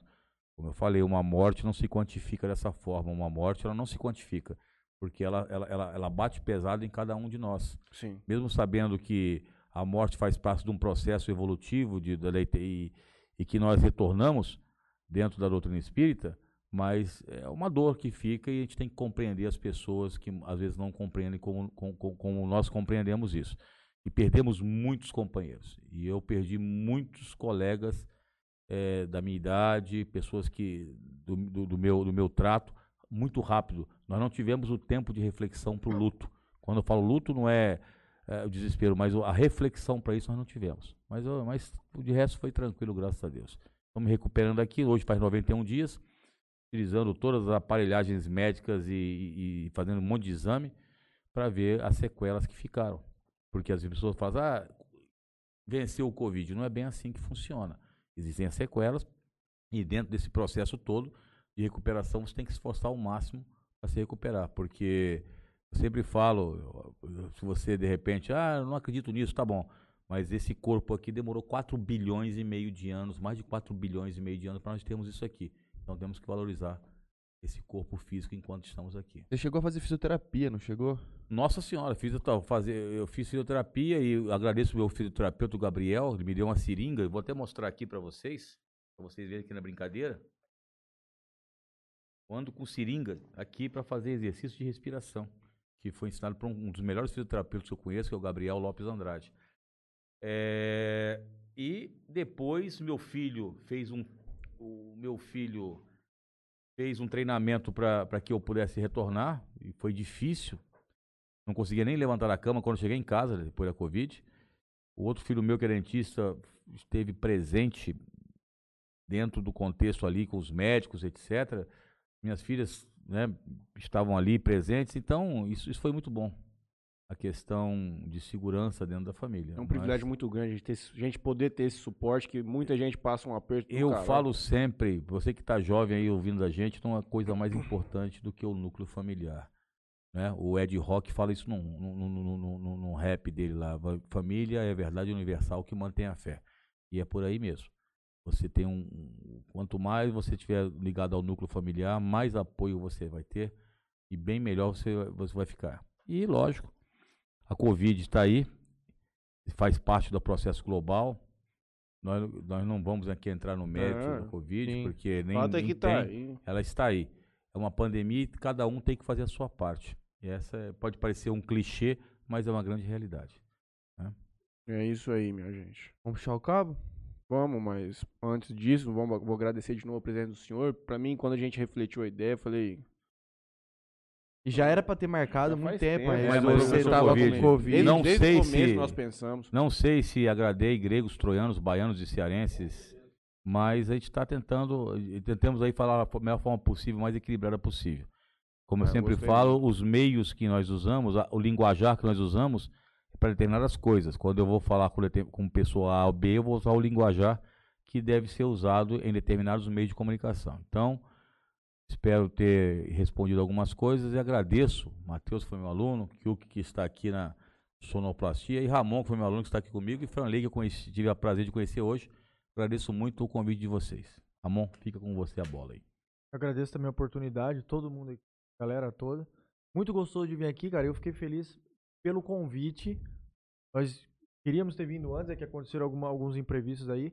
Mas muito feliz, cara, de ter participado. Muito mesmo, de ter a oportunidade de falar, de expor algumas coisas, da gente debater. Eu gosto disso aqui, cara. Eu acho que é importante. Isso aqui é que ele Isso- constrói demais. Isso daqui é importante. Então, agradeço muito o convite. Sempre que precisar, estamos à disposição. Vim feliz, muito contente. Estaremos aqui quando vocês precisarem. Tamo Agosto. junto. Agosto? É, Episódio 2. pode Agosto ser. é Parte Episódio 2. Primeiro assunto presente no hip hop nacional. É, não Tá, falamos disso. vamos ver. Aí só vai perguntar do hip hop nacional, aí vai dar, vai dar, vai dar pano ser pra manga. interessante. Vai ter, Claro. tudo bem. Vamos, estamos aí. Tá? O senhor foi uma, uma grande história pra nós hoje, porque é o que eu falo. Esse programa aqui, a gente tem uma, sempre uma ideia de trazer uma biografia da pessoa. Uhum. Porque todo mundo conhece o Olivan, o senhor dando aula pra gente durante três anos, a gente consegue até, o senhor Uhum. vai soltando pílulas, assim, de pouco em Uhum. pouco. Só que aqui a gente consegue explorar mais coisas, trazer, por exemplo, várias perguntas que nós fizemos aqui pro senhor hoje, senhor já emendou com uma outra história, que ligava uma coisa na Uhum. outra. E muita coisa que você disse hoje, talvez muitos alunos seus não sabiam. É, sem de dúvida nenhuma. Provavelmente não sabem, né? Sem dúvida nenhuma. Umas coisas aí. Então é isso. Eu vou fazer meu agradecimento final aqui pra Via Pães. Os caras tão fortes lá, viu? É. Inclusive tá tendo um festival de croissant. Nossa. Hoje tem festival de brownie. O negócio tá monstro. Antena 102. A Dali Boutique da minha amiga Dri. E a Condor Barbearia. Eventualmente você pode passar lá, o cara vai vir Deixar aqui, no- vai dar uma aula pra gente, ele põe cabelo. Mas é através de uma peruca, não é implante. Você passa uma colinha. Acho que o seu Tranquilo. caso lá, Ramon, é só pra dar aquela- essa. Pra dar uma acertada, Pra dar né? um tapa. Aí. inclusive, Pra um-. Tapa na vassoura. inclusive um menino mandou aqui, o Victor. Certo. Você falou que o Ramon fala que nem o Gentili, mas pra mim ele parece um pouco Murilo Couto. É, me lembra mais. Murilo Couto. Não, mas eu tô. Mas é a voz que eu tô falando mais. Cara, pra mim é- foi bizarro, mano. Foi bizarro. Ninguém falou que eu converso igual o Cortella aí, não? Não. Então tá não. bom. Que pena. Eu Grandes queria- filósofos eu queria- brasileiros. Eu queria. Grandes filósofos brasileiros. Quatro, os quatro cavaleiros do Os Apocalipse. quatro. Mário Sérgio Cortella. Mário Sérgio Cortella, o Clóvis de Balsilho, o Leandro Carnal e Pondé. Ondé. Bom, Luiz Pondé. queria agradecer a todo mundo que acompanhou. Tem poucos aqui agora, mas tinha bastante na hora ficar, que. é. Sim. Quando a gente, tivemos- antes de. Hoje, sem Touchdown. dúvida nenhuma, foi acho que a maior audiência depois do Gustavo. Sim, sim. Então, eu queria agradecer ao Ramon, que é meu companheiro já faz já anos. Erivan, que Obrigado, tive a, a honra de conhecer hoje. Os meninos sempre falam de você. Ixi. E você tem muita coisa pra contar ainda pra gente. Espero ver vocês em agosto. Vamos, vamos combinar isso aí certinho. Queria agradecer a todo mundo que, que nos acompanhou. Vou fazer meus agradecimentos finais ao Toquinho Center Car. Grande Toquinho. Grande Toquinho. Grande Toquinho. Grande Toquinho. Queria agradecer ao Parcela aí, Soluções Financeiras. Então, o Ramonzinho aí que tiver apertado, Ramon. Jamais. Aí, às vezes tá, a verba da escola tá, tá curta aí, não Tá sei. precisando Ele não num- trabalha, né? Tá precisando entrar num site aí pra contratar um serviço de uma hora e meia. Sim. Você tá precisando dar uma parcelada nisso aí? Sim. Estamos meninos do Parcela aí. Pô, que beleza. E aí, você já sabe, né? Parcela aí. Parcela aí. Parcela aí. Você aí. Quem que tá na frente desse esquema Ah, aí? Guilherme Mataroco. O investidor. É, ele é então o tá grande. bom. Buzz Lightyear. Buzz- Isso. E também queria agradecer ao Elder Mansueli, da olhar ali, o Augusta menino tem a cabeça do Caps. tamanho de uma joia. Ele vai fazer. essa, Plataforma de petróleo. essa, essa piada é velha, o senhor vai saber. O Mataruco ele ia fazer mercado Ah. e ele nunca levava sacola, mas essa piada o Brasil inteiro sabe, né? A mãe dele fala assim: Não, filho, leva. Mas mãe, como é que eu vou trazer? Não, traz no teu chapéuzinho. Nossa Seu capacete. tranquilo. Essa é É, velha. essa é velha. Gente, obrigado mais uma vez, obrigado a todos. Valeu. Valeu, Léo. E é isso. Obrigado. Obrigado. Nós, que heróis.